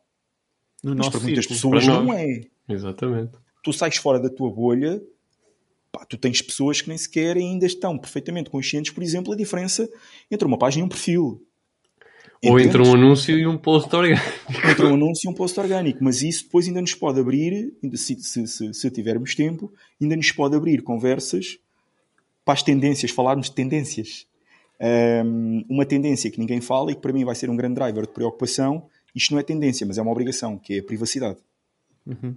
Ok? Se, se, mas pronto, se lá, se lá chegamos. Tipo, cheguei ao stand chegamos, auto... chegamos, chegamos, chegamos. Eu cheguei ao stand autogóis, eu cheguei ao stand autogóis e pá, comecei a falar com o senhor, olha, pá, se você já tem uma página de Facebook, se você criar, experimentar aqui trabalhar uma forma de acelerar a sua exposição, ah, pá, você está parvo aqui. Eu tenho um stand à beira da estrada, meu, passa-me aqui todas as pessoas, todas... Muito obrigado. Passa-me aqui todas... Pronto. Uhum. Uh, passa-me aqui toda, todas, as, todas as pessoas, ah, pá, você não precisa nada disso. Então o que é que eu fui fazer? isto é real. Ok? Isto, isto, isto, isto é real. Eu agarrei, ok? Criei uma pequena, uh, uma pequena landing page, ok? Na altura, acho que foi no Unbounce. Foi no Unbounce, terá sido. O Unbounce, isso foi em que ano? Pá, isto, já, isto foi para aí há 5 anos. Para aí Lead Pages ou uma coisa Lead Pages, género. exatamente. Lead yeah. Pages, muito bem, obrigado, João. Pá, uma landing page miserável, miserável, ok? Num grande corte e textura, ok? Um formuláriozinho em que basicamente eu dizia, tipo stand autogóis, ok? Os melhores carros do Conselho de Vila Franca de Xira, ok? Um, mais 200 viaturas para você experimentar, deixe-nos o seu contacto, ligamos em 24 horas. Fui fazer um anúncio de Google Ads, ok? A direcionar tráfego para ali, ok? E a gerar as leads. Isto passado para aí, tipo, três dias, fiz. Há malta que gosta de ser muito a cagão, a dizer que faz não sei quantas. Aí, pá, eu faço. É pá, eu fiz para aí tipo umas 10 leads ou uma coisa assim do género. Mas foram, foi, foi a tua primeira campanha, pá. A ver bem. Fiz para aí, não é? para, em 3 ou 4 dias, em 3 ou 4 dias, umas 10 leads, o nome e o e-mail. Nem sequer tinha pedido o número de telefone. Ok? Graças. Nem sequer tinha pedido. Pá, Mas isso é um, erro, é um erro muito comum mesmo em e-commerce. O pessoal só pedir o, o e-mail. O, O telefone e-mail. é ouro hoje em dia. É ouro. Opa, com as opções de automação que as plataformas já, já te permitem, Não, com o ne- número de telefone, opá, mas neste caso foi engraçado porque o Márcio escreveu na proposta de valor que ia ligar em 24 horas e só pediu o nome e o e-mail. tal e qual, tal e qual, tal e qual. Nem Não, não, tinha eu visto esse. Não, não, stand autogóis, mais 200 não sei quê, deixe-nos os seus contactos, ligamos-lhe em 24 horas. E o Márcio pede o nome e o e-mail. Ok, o Márcio pede o nome e o e-mail. Em 3 dias, 3 ou 4 dias, fez pá, umas 10 leads ou uma coisa do género. Mas agarrei, agarrei, fui lá ao stand autogóis e disse-lhe assim, olha, tem aqui estas 10 pessoas que querem testar os seus carros. E o gajo, "Epá, mas onde é que você arranjou 10 pessoas assim de repente? Olha, está aqui. Ou seja, dar sem estar à espera de receber. Yeah. Ok? O que é que eu fiz? Ganhei pelo menos o benefício da dúvida do senhor. Estás a perceber? E a partir daí, então, ok, pá, perdi para aí ainda uns troquitos, mas não faz mal. E então foi isto que eu comecei, hum, que comecei a fazer aqui. Vi que, vi que resultou, ok? Vi que resultou. Cheguei à esteticista, cheguei à esteticista da, da, da, da minha mulher, ok? À esteticista não, à página dela. Hum, e disse-lhe assim, olha, durante três meses eu vou-te gerir isto a custo zero e eh, olha, vamos meter aqui 10 euros para começares. Porque o que é que eu queria? Eu queria começar a compreender as plataformas, eu queria começar a perceber como é que a ferramenta funcionava, eu queria começar a entender como é que os números, como é que os números eram gerados. Porquê? Porque foi por isto que eu fui recusado. Estás a Exatamente. compreender? Eu não Querias estava a experiência que te faltava, não é? eu não estava a trabalhar e-commerce. Não, eu não estava. Mas eu estava a começar a perceber de uma coisa que é crucial para e-commerce.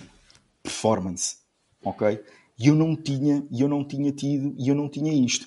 Então durante três, durante três, quatro, e- agora, eh, e agora tenho apenas, tenho apenas um projeto, tenho apenas um projeto de, de freelancer, que é do mercado, mercado imobiliário, que é a geração de leads pura e dura, que ao contrário do que as pessoas pensam, as imobiliárias não se, procuram, não se preocupam em vender casas. As imobiliárias procuram-se angariar consultores ok? que são coisas distintas e são os consultores que vão vender as casas. Este é o objetivo, da- este é o objetivo das imobiliárias. Ahm, então, a, partir daí, ok, eu fui começando a trabalhar aqui alguns projetos, pá, cabeleireiros, tantos automóveis, agências imobiliárias, para quê? Para trabalhar a parte de performance, para compreender ahm, a parte de quer os algoritmos, quer o topo de funil, meio de funil, fundo de funil, ah, quer a forma de como é que eu posso usar, ah, como é que eu posso usar, se calhar, outros canais que não ser só ahm, Facebook Ads, mas como é que eu posso dar os e-mails ao cliente para eles terem ali as primeiras experiências de, ahm, de automação. Então aí tu começas a perceber o quê? Pá, olha, já tenho que começar aqui a perceber um bocadinho mais de, mais de MailChimp. Mas o cliente diz, é pá, lead pages. É pá, e se nós tivéssemos aqui, se nós tivéssemos aqui um website? Primeiras experiências vergonhosas com WordPress. Então, o que é que estes 3, 4, 5 anos me foram dando? Foram-me dando aqui uma maior versatilidade, uma maior amplitude eh, em termos daquilo que são aquisição de competências que eu não as tinha, conhecimento de ferramentas que eu nunca, eh, que eu nunca as tinha, que eu nunca as tinha trabalhado, para que surge uma vez, surge mais uma vez um anúncio para o Grupo Nabeira para e-commerce manager e eu vou lá, ok? Quer dizer que o anterior não, não se aguentou lá.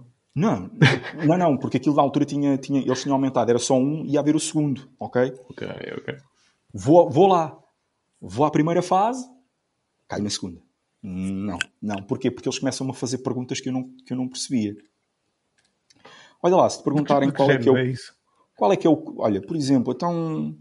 pá, qual é que é a tua estimativa de um custo de aquisição de, de cliente e como é que tu vais olhar para isso com o valor do teu produto? Pá, o custo- eu, eu ia até à parte do custo de aquisição do cliente, mas como é que eu cruzo isto com a parte do valor do meu produto?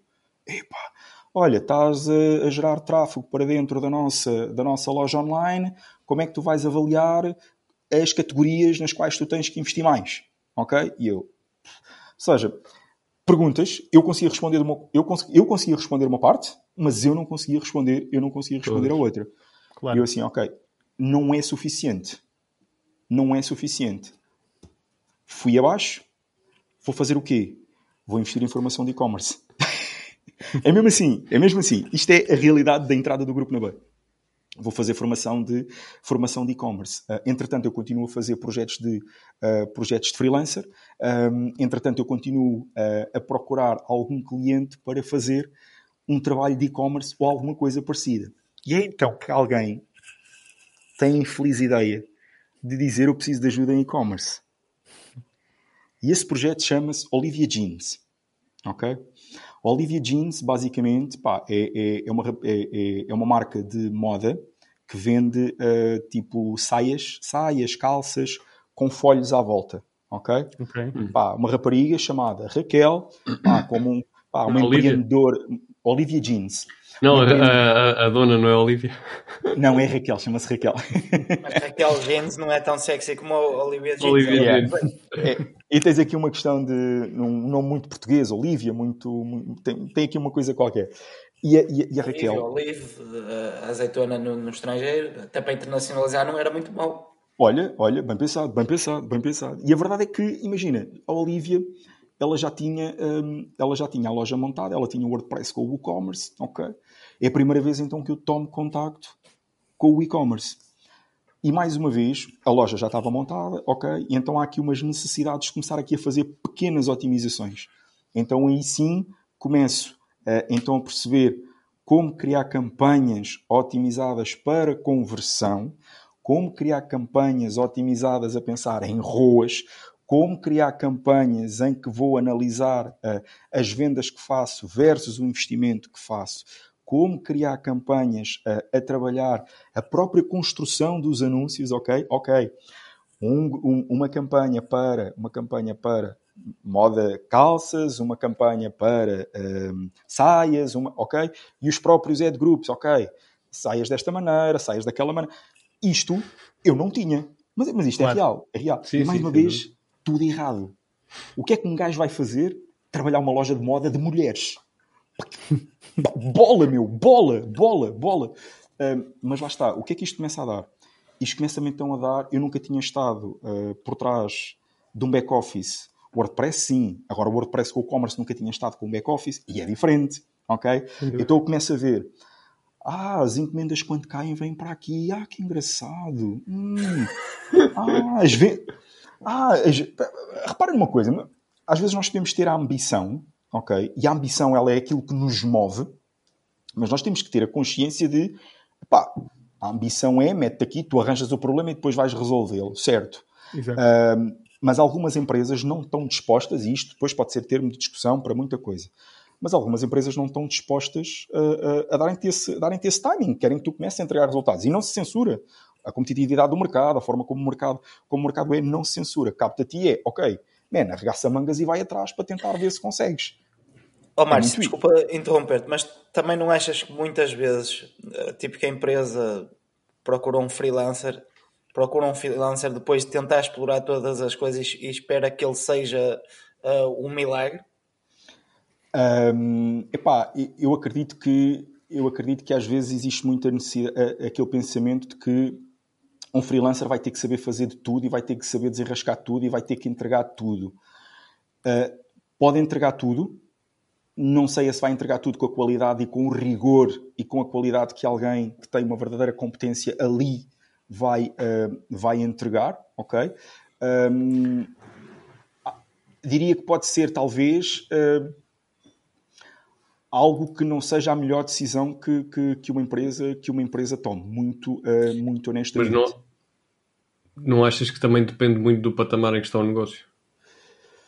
depende muito do patamar em que está o negócio sim é verdade mas depois tu aí é, é- também te cabe a ti fazeres uma análise uh, bem crítica daquilo que tu consegues entregar face à maturidade daquele, daquele negócio porque há freelancers e freelancers. Se calhar um freelancer que tem aqui uma experiência, uh, se calhar não muito profunda, de social media, de SEO, de email marketing, uh, se calhar por um negócio que está a dar os primeiros passos e que se calhar precisa ali de uma, de uma, de uma estrutura base, uh, se calhar um freelancer desta tipologia consegue entregar, mas Exato. eventualmente um freelancer que já, tem, que já esteja numa maturidade mais evoluída, com um expertise mais evoluído, Mais focado. uma, exatamente, se calhar uma empresa que também esteja nesse racional e também esteja nessa linha, acho que vai beneficiar muito mais hum, da skill, da skill que esse freelancer lhe tem, uh, lhe tem para oferecer.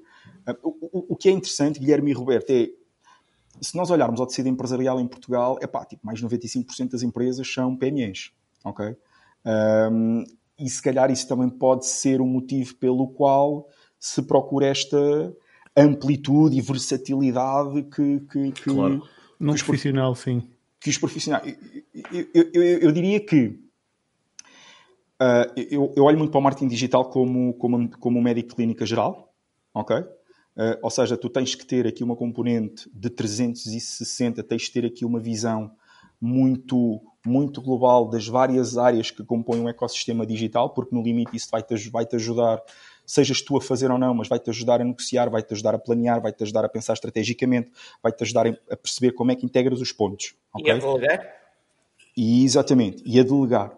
Mas à medida que o negócio cresce, à medida que o negócio ah, amadurece, ok? Tu vais ter que precisar de competências muito próprias para retirar o máximo. Dou-te um exemplo muito prático. Ah, nós no Grupo Nabeiro, um dos grandes drivers que vamos ter para, para, para 2022 é a componente de analítica digital. Ok?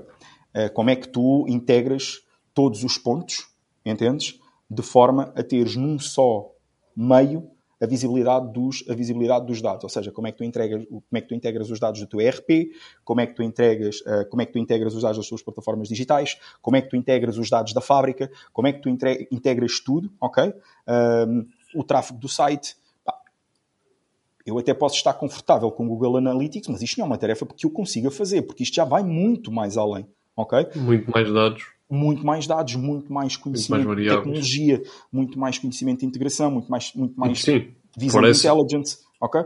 Então, imagina, eh, se o grupo Naveiro chegar ao, chegasse ao pé de mim e me dissesse assim, olha, eh, eh, olha, eu não, eu, nós precisamos aqui de eh, estruturar o processo, Google Analytics, vamos lá, precisamos disto, o Márcio já não era o freelancer para isso, entendes? E eu acho que esta maturidade acaba por ser aqui um bocadinho, hum, um bocadinho essa, essa componente de, de, de freelancers. Ah, vocês distraíram-me agora, pá. Vocês distraíram-me agora. lá. Não, não, ainda por cima não percebi, pronto. Fiquei Mas, basic- basicamente, isso foi uma, uma vez nós entrávamos numa sala do Clubhouse, fomos convidados, ok, vamos para lá e não sei o quê, e aquilo era um pitch fest a essa ferramenta. Mas pronto. Ok, ok, ok. Um, e, e- e isto, não sei se consegui responder aí à pergunta que, que, que- que tu, Guilherme e, e Roberto, vocês me. Vocês, Sim, mas, vocês, mas agora, agora olhando para trás, eh, e eu faço, faço às vezes esta análise, e olhando para trás, to- todo esse percurso e todos essas, esses touch points que tu foste fazendo em várias áreas, não é? Ah, Obviamente que se calhar iniciaste aqui muita parte do mídia offline, não é? Ahm, mas todos aqueles touch points que tu fizeste ao longo do tempo foram-te dando também aqui esta visão 360 que tu falavas, em que tu consegues falar com todos os profissionais que tens à tua volta, de várias áreas, seja tráfego pago, seja de, da parte técnica do e-commerce, seja da parte, de, sei lá, da produção, neste caso, como estás no grupo na Beia, da produção da fábrica, ahm, ou seja, com- se calhar só assim é que também conseguiste agora ter esta visão 360 e conseguires seres o profissional que és, não é? Ou seja, porque se calhar não é só o ser o e-commerce manager, não é tipo eu fiz aquele cursinho de e-commerce e agora sou e-commerce manager.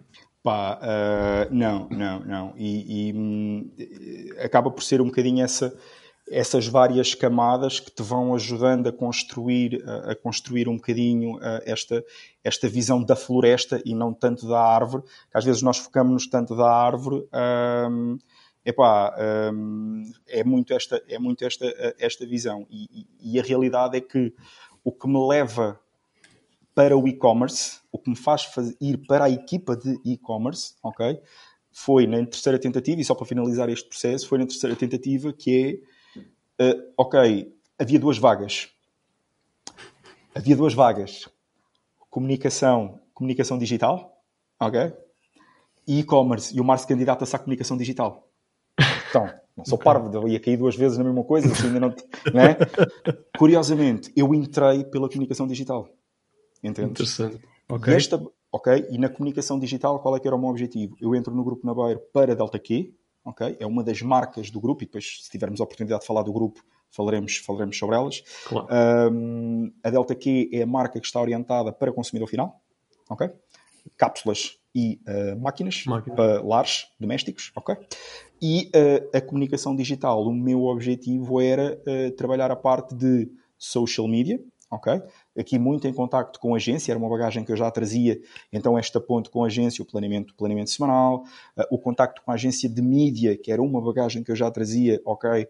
O investimento em mídia, o investimento nas divulgações da marca, mas como eu como freelancer, um, entre aspas, sacrifiquei, sacrifiquei para ganhar esta aceleração de 4, 5 anos, ok? Eu começo a perceber e começo a sugerir olha, então, by the way, epá, então, e nós não fazemos campanhas de, de tráfego pago no, no e-commerce? Pá, porquê? Porque um dos drivers, e nós já lá vamos, os, os principais drivers que, que, geram tráfego e conversão no, no, no grupo Nabai. Mas para vocês terem uma ideia, uh, não é porque fui eu a recomendar, é porque naquele momento não acontecia. A primeira Exato. vez que nós fizemos uma campanha de Google Shopping uh, no grupo Nabeiro foi em 2019. What? Ok? A sério? A primeira vez que fizemos uma campanha de shopping foi em 2019. Okay. Um... Mas, ó Márcio, tu achas que, por exemplo, não havia isso? Porque, porque aliás, antes de fazer esta pergunta, deixa-me só fazer aqui um, paralelismo, um parênteses muito rápido. Pessoal, temos aqui o grande Márcio Miranda. Como vocês sabem, a malta que nos segue e que está dentro do marketing digital sabe que o Márcio é um poço de conhecimento e vê-se pela experiência que ele tem. Partilha Epá, bastante. Façam as vossas perguntas, aproveitem. Estamos aqui numa conversa interessante. Ele está a partilhar muito sobre o que foi a vida dele, o crescimento dele enquanto pessoa e profissional. Epá, lancem perguntas. Eu sei que o Márcio está a responder muito bem e ele muitas vezes até está a responder antes de nós fazermos as perguntas. Epá, mas não tenham vergonha de fazer perguntas ao Márcio e força nisso. E agora vou-te fazer eu esta pergunta, Márcio. Estávamos Sim, aqui claro. a falar que era da parte do e-commerce. Tu achas que, por exemplo, o Grupo Naveira até 2019 não tinha feito isso porque, ponto número um, como nós sabemos, o Grupo Naveira era um grupo que, que já é um grupo antigo, não é? E já vais ter a oportunidade também de falar um bocadinho mais sobre ele, para quem não conhece, que eu acho que é uma história espetacular. Um, mas, além de ser um grupo pronto, mais antigo e que se calhar não tinha necessidade, porque grande parte do trabalho e grande parte do crescimento foi feito offline, e se calhar estavam a, a, considerar o online mais como um institucional. Não sei se estou correto ou não. Um, por acaso gostava de obter o teu take, tipo, na tua análise profissional, não, obviamente que não era por uh, desmerecimento de quem estava lá a trabalhar, mas simplesmente não fazia parte da estratégia ainda porque ainda não tinha havido necessidade. Presumo que tenha sido isso, mas gostava de saber qual foi efetivamente a razão, se é que houve alguma razão para não se trabalhar até, até então. Uh, na, olha, na parte de performance é uma parte é uma questão bastante é uma questão bastante bastante interessante João e, e, e bastante pertinente no sentido em que quando tu olhas uh, quando tu olhas para o grupo na beira e já fazendo aqui um teaserzinho do que se calhar eventualmente vamos falar tu estás a falar de um grupo que tem uma componente em Oreca ponto ok é Oreca Exato. e aqui o mercado de Oreca estamos a falar restaurantes cafés e, uh, e afins o mercado do que tem uma estratégia muito própria de, de, de, de, relação, ok? Assenta aqui muito naquilo que é a estratégia comercial da rua, ok? Um dos mantras do Grupo Nabeiro é um cliente, um amigo, ok? Um, e uh, a componente de B2C, a componente de B2C, uh, ela surge uh, numa altura em que, muito provavelmente, o, o, o, negócio não tinha muito essa, essa, essa visão de como é que o poderia trabalhar, ok? um, porque uh, o mercado das cápsulas surge porque há um player, que todos nós sabemos quem é, uh, traz essa nova, uh, essa nova forma de consumo de café para, para, para o mercado, ok? E o grupo foca-se muito numa estratégia de pá, vamos colocar muitas máquinas, no, vamos colocar aqui muitas máquinas no mercado, mas depois também, também, também já lá vamos, e há um crescimento muito grande em termos de base de dados, ok? há um crescimento muito grande em termos de informação que nós tínhamos dos, um, que nós tínhamos dos clientes. Porquê? Porque tu para teres garantia de máquina, tu para tratares de receber ofertas da máquina, entre outros pontos, tu tens que registar a tua máquina. E, essa, e isso dá-nos informação muito rica, ok? Nome, morada, e-mail, género, quantidade Número de telefone. Número de telefone, muito bom, muito bom. Número de telefone. Epá, e, e como tu tens uma base de dados gigante, ok? Uh, e, e, o e-commerce surge aqui como um bocadinho quase como que, ok, um complemento, ok? Então não havia muito essa necessidade. Porquê? Tens, tens, tinhas dois aspectos. Um, força da marca, ok? Dois, a informação, a informação que, que tinhas. E, por fim, havia muito aqui uma componente de comunicação, muito de relação com, de relação com, com a marca. ok? E o que é que acontece? Estes três drivers, estes três drivers, fez com que, muito provavelmente, não existisse essa necessidade de tu, epá, vamos olhar aqui para, para, este, para este eixo. Porquê? Muito foco em comunicação de marca, ok? Um, dois, muito foco na, um, na utilização de algo que tu naturalmente recebias, tu não fazias por receber, tu recebias naturalmente, ok? Uh, e então não se fazia isso. E uh, o, o, peso que havia, o peso que havia, não era o peso que existia hoje. Isto é o porquê de não se ter investido em performance. Mas eu diria que se calhar identifica ainda outro, uh, indi, in, in, outro ponto. Há uma coisa que, que eu admiro muito em vocês, okay? no Guilherme e no Roberto, um, que é a componente de empreendedorismo. Okay? Pá, empreendedores mesmo, pá, malta que chega ali, faz acontecer o seu negócio e vamos arrancar. Eu não tenho tanto essa componente de empreendedor, ok? Mas eu considero-me um intraempreendedor, ok? Que é tão válido, que é tão válido como, um, como, como, outro, como, como outro aspecto. Gosto de fazer negócio, gosto de gerar negócios, mas eu sim, há um propósito maior, que é quando chegas a uma organização, tu consegues compreender quais é que são os desafios que esta organização tem, qual é que é o caminho que esta organização tem que percorrer neste ecossistema, ok? Ah, no meu caso, e se calhar no nosso caso, nós temos essa sensibilidade para a parte de comunicação, para a parte de marketing, para a parte de mídia, performance e por aí fora. Se fosse de contabilidade, assim seria. Finanças, assim seria. Claro. Um, e, e, e, quando tu tens esta componente de intraempreendedorismo, e se calhar um bocadinho pelas, pelas cabeçadas que fui dando ao longo da vida e pelas experiências que fui dando ao longo da vida, eu comecei, eu comecei a identificar, ok? Um, eu comecei a identificar que havia aqui uma necessidade de ampliar a mente às oportunidades que existia. Ou seja, os mesmos canais que tu tens para comunicar a marca, ok? Numa divulgação de produto, numa divulgação de uma nova, de uma, de uma nova dinâmica, tu podes utilizar esses mesmos canais para os otimizares numa componente de performance, ok? Então, um dos grandes trabalhos uh, que, que, que, que, eu posso, que eu posso dizer que, que, me deu muito gosto de fazer foi, olha, então mas porquê é que nós só temos a newsletter, ok? Olha, porque é que nós só estamos a fazer um, email marketing em campanhas comerciais? Uh, olha, porque é que nós só estamos a fazer uh, promoção paga dos posts em social media? Em social media. Ah, ah eu, eu, gosto, eu, eu, acho muito interessante uma, uma framework. Há muita malta que pensa no design thinking e tudo mais. Eu não, eu não vou tanto aí, mas eu gosto muito de um framework de três, três, três passos. Porque é que, ok? E se e como é que, ok? Então, exemplo prático. Então, mas porquê é que nós só estamos a fazer promoção de conteúdos para ampliar a presença da marca nas redes sociais? Ok? Porquê é que só estamos a fazer isso? Se nós temos um canal de vendas online, ok? E se nós utilizássemos os mesmos canais para começarmos a fazer tráfego para dentro das redes, uh, para dentro das redes, eh, das redes, uh, das redes sociais, a gerar tráfego para a loja, ok? Como é que eu vou como é que eu vou implementar, como é que eu vou implementar isso. E isto acabou por ser aqui um bocadinho esta, esta tentativa de alargar visões, um, alargar o mindset de forma a compreender que se calhar existem, uh, existem outras oportunidades.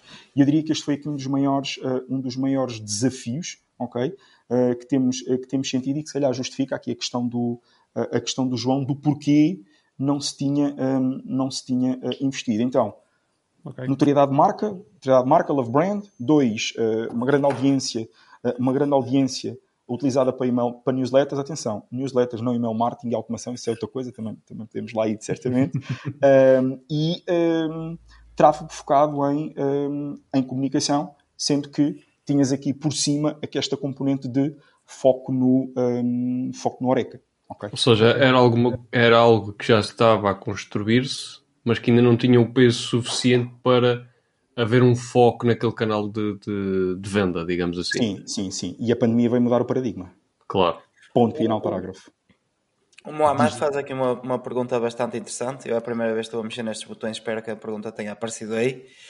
Qual é o impacto que tu achas que essas iniciativas de branding, que, desculpa, qual o impacto das iniciativas branding na conversão? Por exemplo, as presenças no Maluco Beleza, o Reset com a Bumba e etc. tem, no, no fundo, na No vossa conversão? Olha, hum, eu posso-te eu posso -te dizer que o que nós sentimos foi um elevado aumento de uh, interação em camadas mais jovens com a marca, em termos de tráfego, uh, de tráfego à loja. ok? Imagina, a nossa presença no Maluco Beleza e a nossa presença na, da Bumba na Fofinha foram ações de uh, marca realizadas com o objetivo de rejuvenescimento, rejuvenescimento da marca. ok? o comendador não vai estar cá para sempre. Uh, e então nós temos uma necessidade de, com o tempo e de uma forma estratégica e uh, concertada, começarmos a ir atrás de camadas, uh, de camadas mais, Mais jovens. Que, Uhum. by the way, também temos aqui um challenge em que nas camadas mais jovens, de 17, 18 até 24, 25, o consumo de café se calhar não é da mesma maneira que nós usamos. O consumo de café nas camadas muito mais jovens não está associado tanto a uma componente social, mas é mais uma componente de estudo, uma componente de necessidade, uma componente de um objetivo e não tanto social, como é aqui um gancho que o café, eh, que o café tem. Isto tem alguns estudos que vamos fazendo. Então, o que nós sentimos com esta utilização é que, de facto, nós crescemos, por um lado, em termos de comunidade nas redes sociais, nestas camadas mais, uh, mais, uh, mais jovens, e uh, nós crescemos também em termos de tráfego à loja nestas camadas mais jovens. Uma das estratégias que eu estava, que eu estava a fazer era, nós tínhamos aqui depois, quer no Maluco Beleza, na Bumba na Fofinha não, mas nós tínhamos um voucher de utilização, que era divulgado sempre no momento em que acontecia, em que acontecia a ação, e pá, a utilização do voucher pá, era para aí de 1%, uh, 2%, Isso é portanto, não, é, não tinhas aqui... Não quer dizer que não, não tenhas tido vendas daí. É o pessoal. exatamente, e exatamente. Ou seja, o- mas o que, é que nós, o que é que nós identificamos? Que em termos de tração para novas audiências, nós verificamos esse, eh, nós verificamos esse impacto. Em termos de aumento das vendas nessa linha, que é um ponto que também nos pode, eh, nos pode ajudar, ok? A variação pá, foi para aí pá, mais 1%, se, eh, se tanto, ok? Não teve um impacto tão efetivo naquilo que foi, eh, naquilo que foi as vendas. Nota-se. Direto. E exatamente. E Pois. exatamente. Direto. Direto. Ok? Ahm, mas que de facto ah, ajuda a ter aqui uma maior amplitude ah, do ecossistema, ah, do ecossistema da marca, isso sem, sem, sombra, de, sem sombra de dúvidas. Ok? Sabes o que é que é curioso, ó ó Márcio? É que Chuta. eu reparei nessa cena do, do Maluco Beleza, eh, eu já não vi há algum tempo e, e no outro dia lá vi o do, o do Kim Roscas e do Zeca estacionaram-se um a falar com o outro e reparei num pormenor interessante. Reparei na máquina porquê? Porque a luz da máquina, o piloto está ligado, que é o que diz Tá. Delta. e a Delta Q Epá, está ali. e foi, foi na segunda-feira ou na terça-feira, meu. Eu já Pá, tinha é- visto ano de episódios, nunca reparei na máquina. É, E, eh, e já agora aproveito e faço-te um desafio. E Chuta. vocês não trabalham também o, o setor daqueles profissionais, como profissionais do marketing, que trabalham até altas horas, têm alta necessidade de café? Por que não patrocinar aqui o marketing de cenas? Olha que, olha aqui que eu posso pensar seriamente nisso. Posso pensar seriamente, seriamente nisso. Ok? Pat- É que eu uso, eu uso a Patrocínio pá. que jogo baixo. Jogo baixo. jogo baixo. Tipo, Mano, Muito bom, muito bom. ou nós ou a concorrência, como é que é? Pá, sabes, sabes que andam sempre à procura. Sabes que andam Opa, sempre à eu, procura. eu esta, eh, na sexta-feira tive uma chamada com uma transportadora que me dizia que eu tinha, eh, eles deram um preço mais alto do que o que eu pago, mas diziam que o serviço deles era melhor. Eu perguntei, é melhor em quê? Aí nós entregámos em 24 horas, a minha já faz isso. Ok. Não sei quê. Pronto, então não é melhor em nada, é igual. O É é que é exatamente a mesma coisa. é muito como aquela cena. uh, qual é que é a vossa missão? Satisfazer os nossos clientes, mas isso já não devia de ser uma condição sine qua non. Não, Exatamente. isso- Exatamente. isso não é commodity, isso é obrigação. E, exato, tal e qual, tal e qual. Um, epá, e, e- e voltando, e voltando aqui um bocadinho atrás, porque foi, foi, aqui, foi aqui um bocadinho também o eixo, o eixo da questão, acaba por ser esta experiência da, da, da parte da mídia paga e dos projetos que ia fazendo em freelancer que depois me levam a entrar no grupo na beira e me levam a começar a fazer, uh, a fazer estas perguntas. E então nós começamos aqui a fazer, pá, aqui pequenas, pá, pequenas experiências, ok? Olha, nunca tínhamos feito um investimento, nunca tínhamos tido aqui a alocação de um investimento a uma campanha, a uma campanha comercial. Ok, então pá, vamos fazer aqui um teste. Vamos ter uma campanha de máquinas a 49 euros, com oferta de 70 cápsulas, em que vamos fazer o seguinte: vamos fazer um investimento de 200 euros, ok? É que nem todas têm grandes, grandes budgets, está bem? Às vezes pensa-se que não é bem assim, não é bem assim, temos que trabalhar com o que temos. Factos. E, eventualmente, é da 200, se, se, resultar, passas para um budget maior, não é? É preciso Mas, Guilherme, sabes que, sabes que nós, fomos, nós fomos chegando, eh, nós fomos chegando, nós fomos chegando aí. Então, imagina, nós fizemos, pá, fizemos um investimento, ok? Em que tivemos uma campanha simples, simples, campanha de tráfego para a página da, para a página da máquina, ok? 72 horas antes de avançar, antes de avançar a newsletter, ok? Pelo histórico, nós já tínhamos mais ou menos uma noção de qual é que é o volume de vendas que fazíamos uh, através, das nossas, uh, através das nossas newsletters. Pelo histórico e por comparação, nós também já sabíamos mais ou menos quantas máquinas é que se vende três dias antes, três dias depois, ok? Porque nós já tínhamos essa, essa capacidade de percepção. E a realidade é que nós fazemos uma campanha de tráfego simples, não tínhamos otimização de conversão feita, não tínhamos pixel instalado, não tínhamos isso, malta. Não tínhamos. Isto é a realidade. Não tínhamos. Uh... o Marcos está a rir aqui do comentário do, do João Carmo. E porquê que eu me estou a rir? Vocês trabalharam os dois, não foi? Porque o João, o João trabalhou, numa, trabalhou numa empresa que um, colaborava connosco, que era a Alencastre ok? Uh, e nós fizemos uma campanha, Epá, isto, e isto é muito agir. Eu ainda não estava na, eu ainda não estava na equipa, um, mas nós fizemos uma campanha que era um mais um, ou seja, compras um tubo, levas um, levas um segundo tubo de oferta. Pá, e arrebentaram, arrebentaram com aquilo, aparentemente o site foi abaixo, não conseguimos, porque ninguém se lembrou, ninguém se lembrou que, pá, espera lá, então, o nosso servidor tem esta capacidade, Pá, não faz sentido, já que vamos ter uma campanha que basicamente são 50% de desconto que estamos, que estamos a fazer. Pá, não faz sentido nós fazermos aqui um reforço das máquinas. Não faz sentido termos aqui uma equipa de, de, de, de prevenção. Não, pá, estás louco, meu. Ei, não vai correr. Pá, estamos em Portugal. O café é um driver de consumo para a loja. Por isso é que os cafés estão sempre em promoção na, nos folhetos. Uh, o café é um driver de consumo. Estamos a fazer 50% de desconto. E vocês estão a dizer que isto não vai aguentar e o João está está aqui a dizer porque o site foi abaixo e depois era a equipa era a equipa dele que estava que dava aqui suporte em termos de alojamentos e servidores por isso é que ele estava a dizer isso então nós fizemos uma campanha 200 euros tráfego para a loja moral da história tipicamente nós em três dias sem qualquer comunicação não vendíamos imagina não vendíamos uh, eh, 20 máquinas a newsletter era disparada então aí sim tu tinhas um aumento de vendas muito grande mais uma vez reforço newsletter disparada, não e-mail marketing e não automação, ok? Um, e o que é que aconteceu? Basicamente, com uma simples campanha de tráfego, sem sabermos ler nem sabermos escrever, porque as coisas não estavam, não estavam preparadas uh, nesse sentido, ok? Pá, nós vendemos 70 máquinas. Okay? Imagina, 3 dias a um custo. Imagina, 13 euros para vender uma marca, máquina e adquirir um cliente que tem LTV. Um LTV de 3 a 4 anos. Sim. Ok? Que é mais ou menos o lifetime value. É enquanto de... ela não avariar. exatamente, exatamente. Uh, e, e, nota, e nota, um, e aqui nós depois acabamos por dividir, uh, por dividir este LTV com as compatíveis, ok? Porque isto é, é, é uma realidade, mas é um LTV claro. de, de, de, de 4 anos. Pá, sem saber ler nem escrever. E isto foi que, eu, isto foi que nós levámos. Olha, pá, já viram isto? Olha que isto pode, olha que isto pode funcionar. Então, Segundo passo, epá, estamos a fazer em Facebook, ok? Facebook provavelmente não é talvez aquele canal que possa, entre aspas, ser mais interessante para despertar interesse.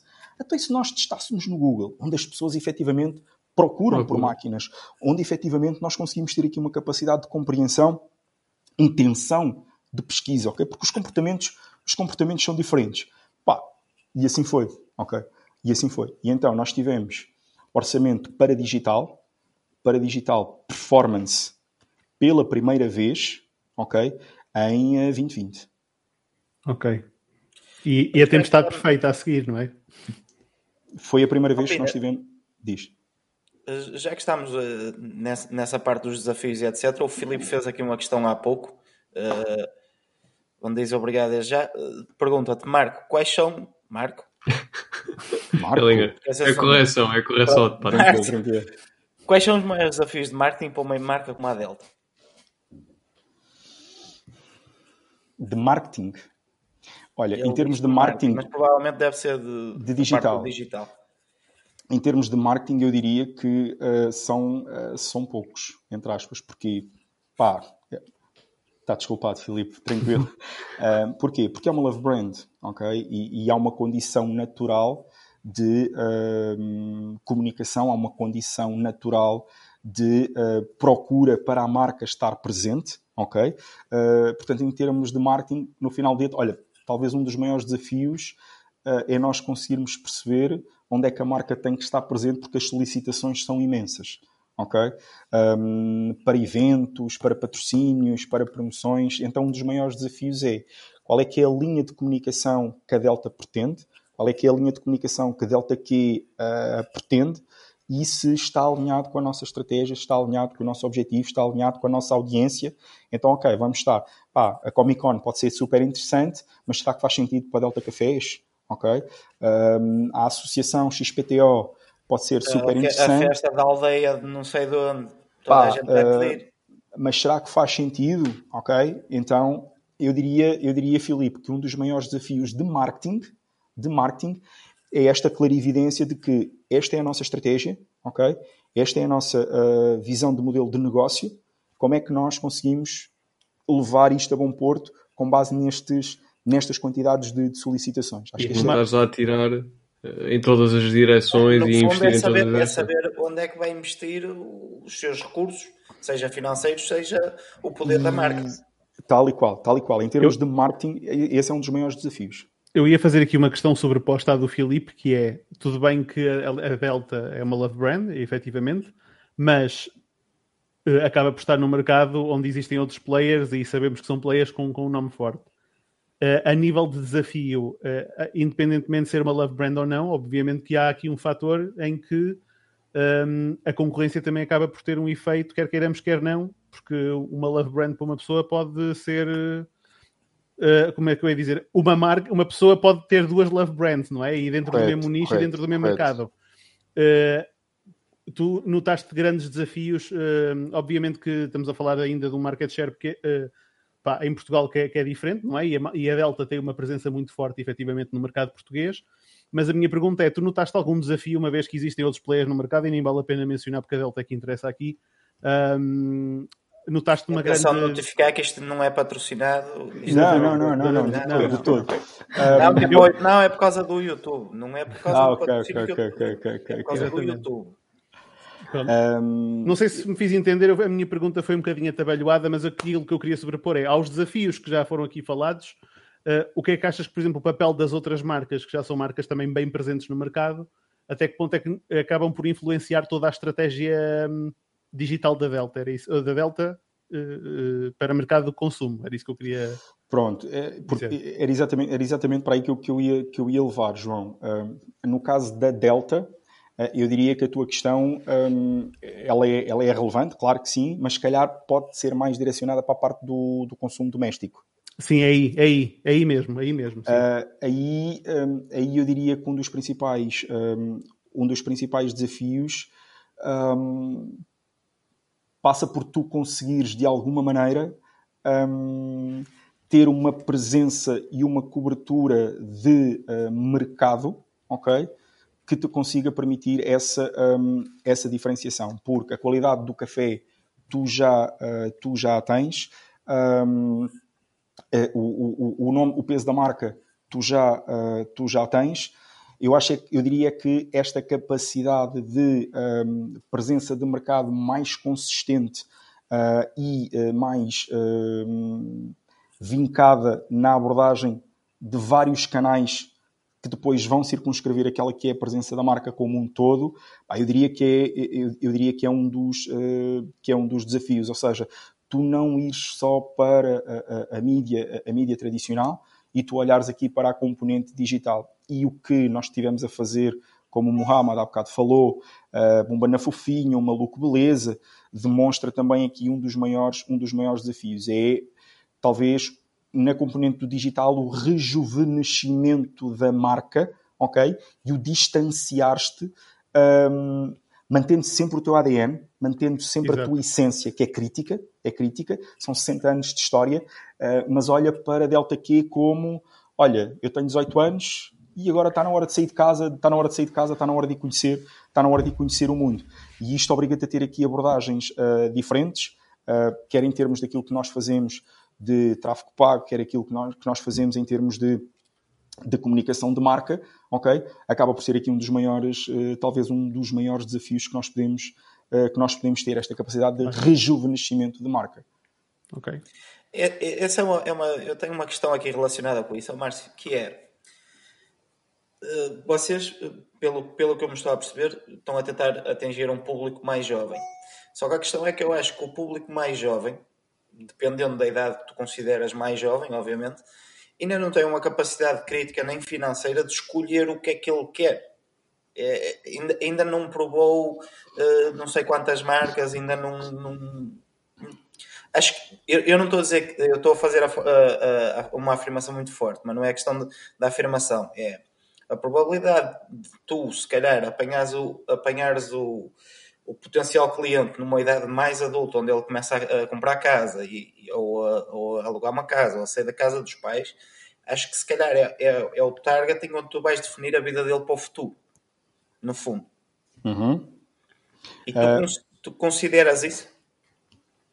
O que eu creio, o que eu creio que pode ser, que pode ser importante é uh, tu se calhar aí é o passo em que ele vai ter já a aquisição de, é certo? Mas eu acho que nós estamos neste momento na fase o influenciar a. Entendes? Hum. E então, se calhar. Exatamente. Uh, e então, porquê? Porque nós nunca podemos esquecer todos aqueles clientes que já, uh, com os quais já temos, tudo aquilo que temos que, uh, que já temos aqui em termos de, de relação com os nossos clientes habituais. Sim. Agora, esta fase de, obviamente, é tu conseguires ter uh, aqui esta, esta proximidade e esta relação de começar a acompanhar. Então, este tipo de conteúdos, este tipo de, de comunicações, este tipo de, de, de, de, foco, se calhar não tanto no produto, mas mais na relação, mais no mood, mais no teu dia a dia, mais na forma como tu acordas de manhã e te sentes. ok? Um, acho que acaba por ser um bocadinho o propósito, não tão focado na concretização de, uh, de venda mas imagina tipo uma espécie de um nutrir esta lead ao longo, do, ao longo do caminho. Para quê? Para que se calhar, quando for a altura uh, dele ir para a faculdade e estar a partilhar casa com um amigo, se, se, quiserem fazer uma vaquinha para comprar uma máquina, vai ser é uma Delta Q. Ou se calhar se os pais estão no café, estão, estão no supermercado para, se calhar pode ser, pá, oh, vocês não estão bem a ver, eles fizeram umas coisas muito giras, uh, oh, pá, vi um anúncio agora muito, muito engraçado no, top no YouTube, mind. um esquilo, muita, pá, vamos, ou seja, eu acho que é mais um bocadinho por por, um, por aqui, ok? Um, até porque estamos aqui muito focados naquilo que é o mercado nacional, ok? Depois ainda existe toda aqui uma componente do mercado, do mercado internacional e aí os desafios são completamente diferentes. A ideia, a, a, ideia desculpa, é endocrinar a ideia da Delta na cabeça de, das pessoas numa fase muito inicial. Um bocado como, os, como os amantes do automóvel, não é? Os posters de determinadas marcas um gajo mesmo que não, que não chegue lá vai sonhar toda a vida de ter aquele, aquela marca ou aquele carro. Certo. E certo. começa a ter realidade, não é? Não começa quando tu já és adulto, tu já vais jogar Exatamente. E eu no meu caso tive azar, porque a Xiaomi não existia quando eu era puto, não tive, não tive um póster de uma Xiaomi e hoje tenho uma Xiaomi. Como dizer muito ter uma um, mas, mas, é, mas é um bocadinho por aqui, ok? E, e, porque eu trabalho muito, eu trabalho mais o mercado nacional, ok? Porque eu tenho, eu tenho Delta aqui Portugal e tenho Slow Coffee, ok? Ok. Porque se tu fores para o internacional, muda de paradigma. A realidade é okay. é outra. Já não é uma love brand. Não, não, não, não. Tu quando entras no internacional, o teu trabalho assenta muito mais na construção de marca. Um. Dois, na construção de um, algo que uh, nós temos que é muito forte no mercado nacional, que é um dos grandes ganchos de diferenciação do grupo, é a sua rede de distribuição. Ok? É fortíssimo. É fortíssimo. Ok? okay? E tu no internacional tu, tu tens este desafio, entendes? Uh, e então tu no internacional estás muito mais focado em ampliares os canais onde, tens, onde, onde vais estar presente, ok? É por isso que, exemplo prático, nós no internacional, nós estamos a avaliar agora como é que nós vamos ter uma presença nos marketplaces, ok? Já estamos a ter as primeiras experiências com as Amazonas da vida, as uh, Submarino e por aí fora, porque o processo é diferente. Tu não tens esta componente de love brand, tu tens um produto que tem uma alta qualidade e que tu queres colocá-lo mais disponível uh, ao máximo, máximo número de clientes. E, by the way, tu ires construindo a tua marca em termos de, uh, em termos de uh, posicionamento. Mas aí no internacional a estratégia já é completamente um, diferente e uh, até é nesse sentido que nós estamos a olhar mais para marketplaces lá fora do que, por exemplo, aqui em, em Portugal. Na parte internacional, vocês estão a trabalhar. Não, não sei se podes falar de tudo, não é? Mas na parte internacional, vocês estão a trabalhar mais esta parte de direct to consumer, ou seja, diretamente para, para, para o consumidor final, ou também tem depois a outra componente, como em Portugal, pá, cafés, etc. Uh, parte, um, ou parte seja, quando tu, olha, uh, quando tu olhas para. Um, quando tu olhas. Bem, e agora estou aqui a tentar pensar um bocadinho para saber como é que, se, como é que posso dizer ou não, ou não dizer, entendes que é compreensível. Claro, uh, claro, claro. Uh, então, quando tu olhas numa componente, uh, numa componente internacional, tu tens mercados onde nós temos delegações próprias, ok? Se assim quiseres, se assim quiseres chamar, principalmente em mercados que é o, aquilo que nós chamamos o mercado da saudade, ok? Luxemburgo, Suíça, França. Imigrantes. Exatamente. E é, um, e é um mercado forte porque a malta do que mais se queixa é que o café lá fora é uma bosta. É, é, é, é, é, é além, de ser, além de ser bem mais caro, ok? Por isso é que nós consumimos tanto café em Portugal, ok? Sim. E é muito mau, é muito e é mau. muito mau. Lá é para café quem, ao litro. Para quem gosta de café, o café de lá fora é muito mau. Exatamente. Uh, olha, mas eu posso te tentar responder assim. Um dos objetivos que, uh, que, o Grupo Nabeiro, que o Grupo Nabeiro tem é até 2030 ser uma das top 5 marcas mundiais de café. Eu acho que isto é muito bom para nós, enquanto portugueses. Okay? Acho que isto é, isto é muito positivo. Uh, e um dos drivers que nós uh, estamos cada vez mais a apostar é o Direct to Consumer. Okay? okay? Sem sombra de dúvida, é aquele que tem tido mais investimento, um, pá, quer em termos de lojas online, por isso é que temos lojas online em Espanha, França, Suíça, um, Brasil, ok? Um, é por isso que, mesmo em termos de infraestruturas, apostamos muito mais um, nesse, nessa tipologia de canais. É por isso que, em termos de uh, conhecimento de novas tecnologias, ao nível de hubs, hubs de marketplaces, onde tu podes ter uh, toda, toda, toda a tua centralização uh, de conteúdos, toda a tua centralização de encomendas, toda a tua centralização de vendas, complementarmente à tua loja, à tua loja online, que depois podem estar, podem estar interligadas, claramente é o foco no direct to consumer. E isto é aqui um bocadinho, tentando o que posso o que te posso, uh, sim, que posso partilhar, um, porque depois também nos ajuda uh, com toda a componente de distribuição, toda a componente de, de margens e, um, e por aí fora, e escala, uh, e escala, do, uh, e escala do negócio. A parte de produção é toda em Portugal, certo?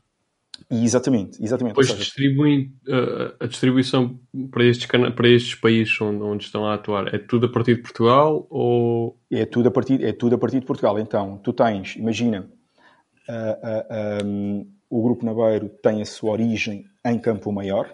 Uhum. Okay? Ah, tá. estamos a falar de uma, a nossa marca, eu gosto muito de dizer a nossa marca, porque ela é mesmo nossa. Um, a nossa marca tem 60 anos, ok? E um, na década de 80 uh, passou a ser a maior torrefação ibérica. ok? E então o que é que nós temos? Nós temos em, em Campo Maior uma fábrica cujo seu grande objetivo é torrar café. Entendes? Uhum. E quanto mais café tu torras, independentemente da forma como tu o comercializas, cápsula, grão, whatever, ok? O objetivo é, quando tens uma fábrica, tem que torrar café. Quanto mais café tu torras, mais volume claro. de vendas tu, mais volume de vendas tu, um, tu geras. E uh, a partir daqui, da produção feita, ela é distribuída para, vários, uh, para os vários pontos do, do globo. Uhum. Em alguns mercados uh, vai diretamente para, uh, para os nossos espaços, que nós temos lá delegações, uh, delegações próprias, ok? Nos restantes, em, nos restantes países, imagina, Inglaterra, Canadá, Emirados Árabes Unidos, entre outros, vai por, um, vai por representantes. Da mesma maneira que nós, Grupo Naveiro, somos representantes de algumas marcas, ok? Nós também temos representantes um, que recebem e uh, comercializam o nosso, uh, o nosso uh, produto. Estava-te a perguntar isso porque há, há pouco falaste no submarino e estava a pensar, pá, eventualmente podiam ter, não sei, estou aqui a equacionar coisas que não, não, não conheço, não é? Mas eventualmente, por exemplo, no Brasil terem algum alguma pequena fábrica, não sei, que não, fizesse esse trabalho lá.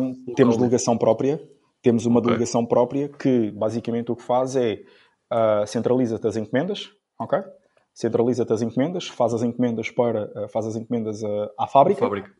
e a fábrica e a fábrica um, e depois a fábrica entrega ok? Acaba por ser aqui o modelo o modelo de, de, de, de negócio que, que, temos.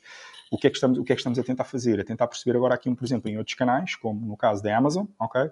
Se faz sentido ter aqui um fulfillment by Amazon ok? Hum. Uh, visando o quê? Visando ter aqui toda uma centralização. Obviamente, depois isto tem impacto nas percentagens que vais ter que entregar, mas se as vendas assim compensarem, tudo certo. É análise de números, ok. Uh, mas isso é um processo que ainda, está, um, que ainda está em negociação. Portanto, aqui procurando, procurando dar esta resposta. Sim, o foco é direct to consumer, ok? Ali no internacional. E aqui o grande foco é cobertura de mercado, ok? Um, porque não temos esta, esta notoriedade de marca, então aqui alargando, alargando, a nossa, alargando a nossa estratégia, sendo que onde temos representações um, é sempre uh, comercializado através de encomendas à fábrica, ok? A fábrica distribui, distribui para lá e depois é feito uh, as distribuições. Nos parceiros, uh, as encomendas são feitas à fábrica e depois são entregues nos são entregues nos, uh, nos parceiros. Ao dia de hoje acaba por ser assim um bocadinho o modelo de negócio e o internacional é uma das maiores apostas que nós temos em termos de, de crescimento para, para os próximos uh, três anos, nomeadamente através de, através de investimento em, em marketplaces. Ok, a vossa estratégia maioritariamente assenta em marketplaces para a internacionalização. Para a internacionalização, uh, para a internacionalização estamos a ter basicamente o que nós, o que nós, o que nós vamos fazendo é, uh, isto foi, foi uma das coisas que, que, aprendi na gestão de projetos com, com os lançamentos da loja online Delta aqui Portugal e, e, e Slow Coffee, é, imagina, é de loucos, é de loucos se tu disseres assim, eu vou lançar seis lojas ao mesmo tempo. Não vai correr bem. Não vai correr bem. Então o que é que tu fazes? Tu lanças uma loja, ok? Testas, validas ali alguns pontos, ok.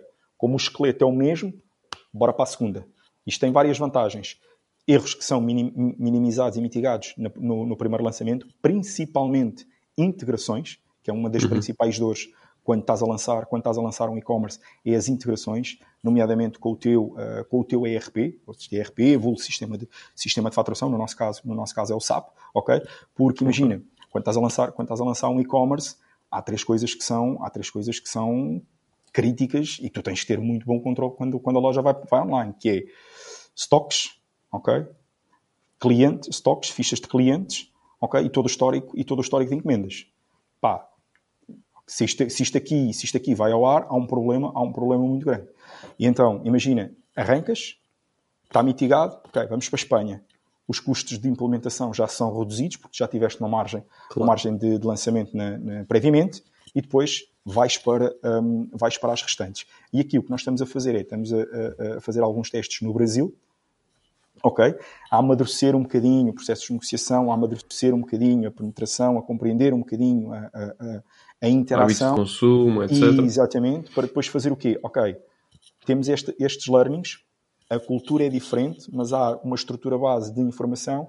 Vamos olhar para a França, vamos olhar para a Espanha e por aí um, e por aí um, e por aí vai. Neste momento eu posso te dizer que uh, pá, na, por exemplo a experiência que temos feito ali com a Amazon Brasil, ok, pá, já tem ali um peso muito engraçado, muito engraçado em termos de em termos de, de faturação, okay. ok. Sim, já, já estamos a falar de, de, dois dígitos, de dois dígitos acima de bem acima de, de 10%, ok. Isto demonstra o peso que uh, uh, o volume de tráfego para aquele canal é altamente, é altamente relevante e demonstra que tu acabas por ter uma maior exposição de marca, que é um bocadinho isto que os marketplaces te dão, uma maior exposição de marca e que potencia, uh, e que potencia o teu consumo. Portanto, claramente é um bocadinho aí o nosso caminho. Muito bom, muito bom. Em, term em termos técnicos, um, ehm, quando vocês lançam, lançam uma nova loja, lançam mesmo uma nova loja? Ou está tudo assente em cima de uma só está tudo assente em cima de uma só plataforma. Ok. okay? Pá, porque imagina, um, lançar lojas com. Uh, porque, porque, repara, um, o sistema de fator, o ERP é o mesmo. Uhum. Ok? Um, depois, cada mercado tem processos de operação uh, diferentes, ok? Sim, de pagamento, etc. Pá, sim, imagina. outra aprendizagem que nós fizemos e que nós pensámos assim: epá, ok, uh, vamos para o Brasil e. A tua cara foi mesmo dolorosa. Epá, foi muito mal, foi muito mal. Mas eu acho que é isto, epá, eu acho que é, é isto interessante e que demonstra que às vezes certas coisas que uma pessoa pensa que não são importantes acabam por revelar importância. Exemplo, temos que conhecer o comportamento do nosso cliente. E tu dizes assim, balela, meu, vá, manda a loja para cima da mesa e está a andar e arranca, está a loja a mexer. As vendas não estavam a acontecer. Não estavam a acontecer. Pá, tráfego à loja, uh, pesquisa de produto, uh, categorias de produto. Pá, tráfego no checkout, as vendas não aconteciam. Porquê? Porque ignoramos, conhece os, os hábitos de consumo do teu cliente arrancas, arrancas no Brasil sem boleto bancário. Uh -uh. e cobrar os boletos depois. ah, pois. Tens de ter um homem do fraco em cada cidade. Pá. Ah, pois. E ao Guilherme podíamos falar também sobre isso. Então, mas imagina, às vezes aquela questão simples de conhece o teu cliente, isto é mesmo importante. Nós tivemos dois meses, não estávamos a gerar vendas e não estávamos a perceber porquê. Entendes? Porquê? Porque não tínhamos os métodos de pagamento, ou seja, as gateways de pagamento que nós tínhamos não estavam a disponibilizar os métodos de pagamento daquele mercado. Okay? É. Que no Por caso exemplo, do Brasil. O parcelamento. Mais de 97% das vendas que nós fazemos é boleto. Ponto. É. Não tem como. Mas, agora, mas, atenção, eles agora têm o Pix. É, acho que é minimamente recente e, e acho que estão a aderir bastante ao, ao Pix. O Pix é, é basicamente eu... o MBWay. Certo, é, certo. É, muito bom. Uh, os métodos de pagamento foi exatamente a primeira interação que eu tive com o Márcio na vida foi num, nos comentários sobre métodos de pagamento. E nem okay. sei se a questão não era por causa disso. Já foi okay. há uns aninhos que eu dizia, é, claro. eu dizia, pá, eu mantenho sempre a transferência bancária, era a questão de ter ou não transferência bancária. Eu disse, eu mantenho, ponho E no fundo, ou seja, quem quer que procure por ela. Exatamente. Nós batemos ali umas bolas interessantes numa caixa de comentários sobre isso. Eu, mas, entretanto, mas... tenho aqui uma questão do Bruno, Ok, mas só, só para responder aqui, ao, antes de. Desculpa, Guilherme, só para responder aqui à pergunta do, do Roberto, ok? Um, e, e, depois vou-te dar uma. Vou, vou, vou, partilhar contigo antes dessa questão uma coisa engraçada que nós testámos dos métodos de pagamento, uh, que nos fez aprender aqui umas coisas giras. Então, o, o Roberto perguntou-me há bocado: uh, imagina se as lojas que nós temos são lojas diferentes ou se está tudo assente na mesma plataforma. Nós temos todas as nossas lojas assente numa plataforma. System as a Service é uma marca portuguesa, uh, uma loja, a empresa chama-se B-Solos, ok? É uma empresa de Braga, ok? Um, e eles têm uma plataforma, a sua plataforma de e-commerce é Bivo, ok? Pá, trabalham marcas como Superboc, Staples, Uh, pronto, é a plataforma que nós estamos, é, é a plataforma de e-commerce que nós estamos a usar, uh, que nós estamos a usar ao dia de, ao dia de hoje, é um System as a Service. Um, e então toda a estrutura, toda a estrutura, o esqueleto, ok, é vivo. Depois vamos adaptando consoante as necessidades. Pá, mais conteúdo de ficha de produto, menos conteúdo de área de pesquisa, mais informação de homepage, uh, menos informação de uh, pá, categorias, mas a base, a base é sempre a mesma. É porque, okay. é, porque é que isto faz? Isto faz com que tu tenhas aqui um, um processo muito mais sólido um, ao nível de ao nível de, de, de, de evolução. E, e, uma coisa que, que, para mim é muito importante e, e, que eu acredito genuinamente que é documentação de processos.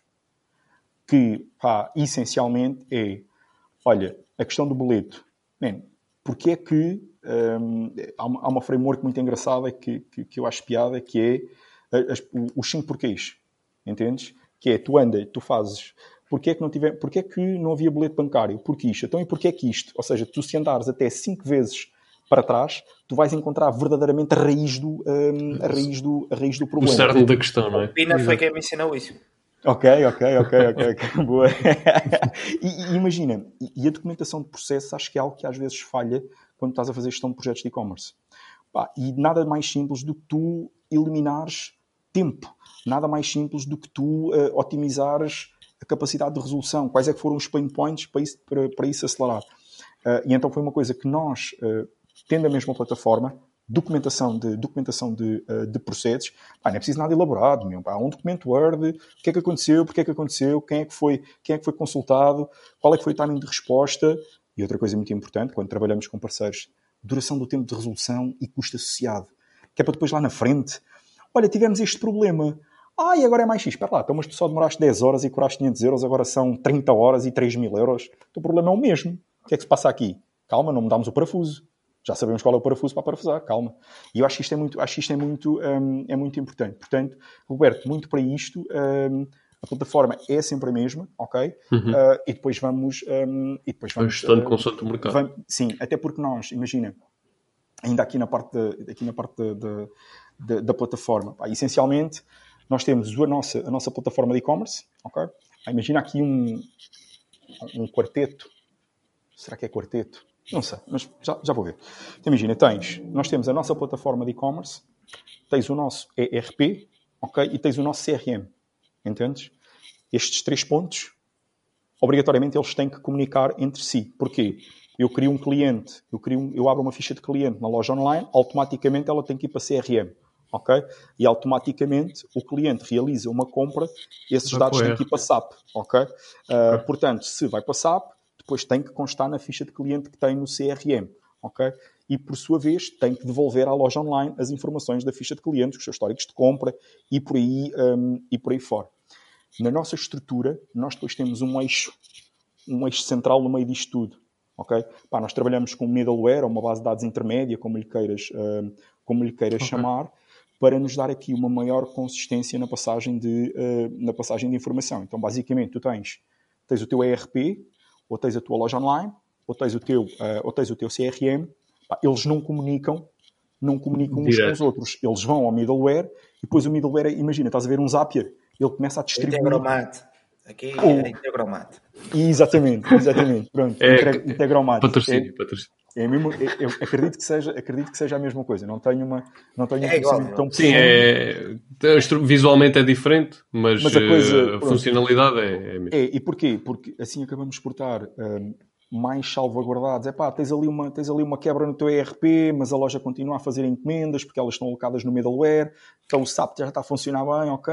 Tens ali um problema na, na, na, na loja online, mas a encomenda cai no middleware, não se perde. Ou seja, este é o nosso ecossistema. E depois é esta estrutura que depois nós também temos aplicadas nos vários, eh, nos vários mercados. Daí também o facto de termos uma maior necessidade de trabalharmos nas, na, mesma, um, na mesma plataforma. Ok? Muito bom. E, e para além de mais, estás a ganhar expertise numa só plataforma. Opa, e sim, sim, sim. Isso sim, é fundamental. Sim. Porque nós, eh, porque nós, no, no, nós somos, nós somos e-commerce managers verticais. Ok, e eu já, vou, já partilho aqui um bocadinho com vocês a parte do vertical. Portanto, eu, eu, respondi aqui à questão do Roberto e o Guilherme, e o Guilherme estava a falar de uma questão, nós estamos a bater umas bolas um, sobre esta questão dos métodos de pagamento. E tu sabes uma coisa, sabes que depois dessa altura eu fiquei um bocado com a pulga atrás da orelha, confesso-te, e tu acabaste por me influenciar numa cena que foi, pá, vou-te estar aqui uma bosta, um, vou-te estar aqui uma bosta que é, nós tipicamente na loja online, nós tínhamos um, multibanco em primeiro, Uh, PayPal era, em segundo. a conversa era essa, exatamente. E, e, nós tínhamos multibanco em primeiro, PayPal em segundo, e eu assim, a conversa vai, conversa vem. E o que é que nós fizemos? Depois nós integramos o MBWay, ok? Neste momento, ah, imagina, posso partilhar que nós temos quatro meios de pagamento, ok? Uh, e se voltássemos a falar de tendências, ok? Aquela futurologia, um, eu diria que os meios de pagamento devem ser uma área nas quais os negócios têm que trabalhar uh, para 2022, porque há novas oportunidades nesse, uh, nesse processo. Tens a Leroy Merlin e o IKEA a permitir pagamento duas a três vezes na, na tua chegou, conta. O Klarna chegou a Portugal há pouco tempo. Eu, eu por acaso, apanhei Não chegou bem ainda. É a partir não, de Espanha. É a partir de Espanha. Mas já dá. Mas já dá Sim. para mexer, já dá, já dá. Sim, já eu dá, por acaso já, já, já, já tive... acho, eu, eu por acaso uh, apanhei a publicidade deles esta semana e, e sim, até, sim. já, eu, já andou a mexer. Só dá para quem tem o cartão deles. Ah, isso é que eu já não sabia. Hum. É, é uma espécie de Revolut, imagina. sério? Acho que tem que fazer um registro qualquer com eles, uma cena assim. Sim, mas a questão é que eles têm uma proposta de valor como um cartão de crédito interessante, que é, é sempre de crédito. Podes parcelar tudo. Tudo o que yeah. tu pagares com aquele cartão, tu podes parcelar. Tal e qual, tal e qual. E eu acho que se falássemos aqui em tendências ou futurologia, os métodos de pagamento mereciam a atenção dos e-commerces para, para, para 2022. Questões como Pay Later, cada vez mais é uma, cada vez mais está a ser, está a ser uma, uma constante. Uh, o pagamento de lojas que não têm, pagamento de um clique. a questão de, à la Klarnas, pá, tipo, fazer os pagamentos faseados duas a três vezes, principalmente e-commerce tens ticket médios acima de 200, 300 euros, pá, isso, isso faz sentido. No caso Delta Q, não. Tá, tipo, tá, vendes café, quer dizer, não, não, não é por aí que vais estar aqui, a par... no caso de Portugal, estás a parcelar... Hum, estás a parcelar compras. Comprar, se, se tu conseguires fazer uma campanha que não, vós não, vocês não têm interesse nenhum em fazer este tipo de campanha, mas há pessoas em quem isto funcionava. Tu, em 365 dias, bebes 900 cafés. Eu vendo os 900 cafés hoje, pagas-os em 3 meses, vezes e pagas-me X agora. Para o é negócio, que... se um dia precisar de cash flow, isso é uma campanha brutal. Okay, eu, mas... eu fiz isto. Quando eu aluguei este espaço, eu, eu tenho um amigo meu que vende café para, cafés e eu disse: metes-me aqui uma máquina e eu compro os cafés todos de uma vez. Para o ano todo. E ganhei okay. dinheiro com isso. Ok. Qual é que seria, imagina, e, e eu, vou, eu vou fazer aqui esta, esta, esta, esta, esta questão, imagina, qual é que seria a diferença face a eu ter um modelo de subscrição? Uh, eu acho que, o, o, o, acho que é a educação. A educação do consumidor.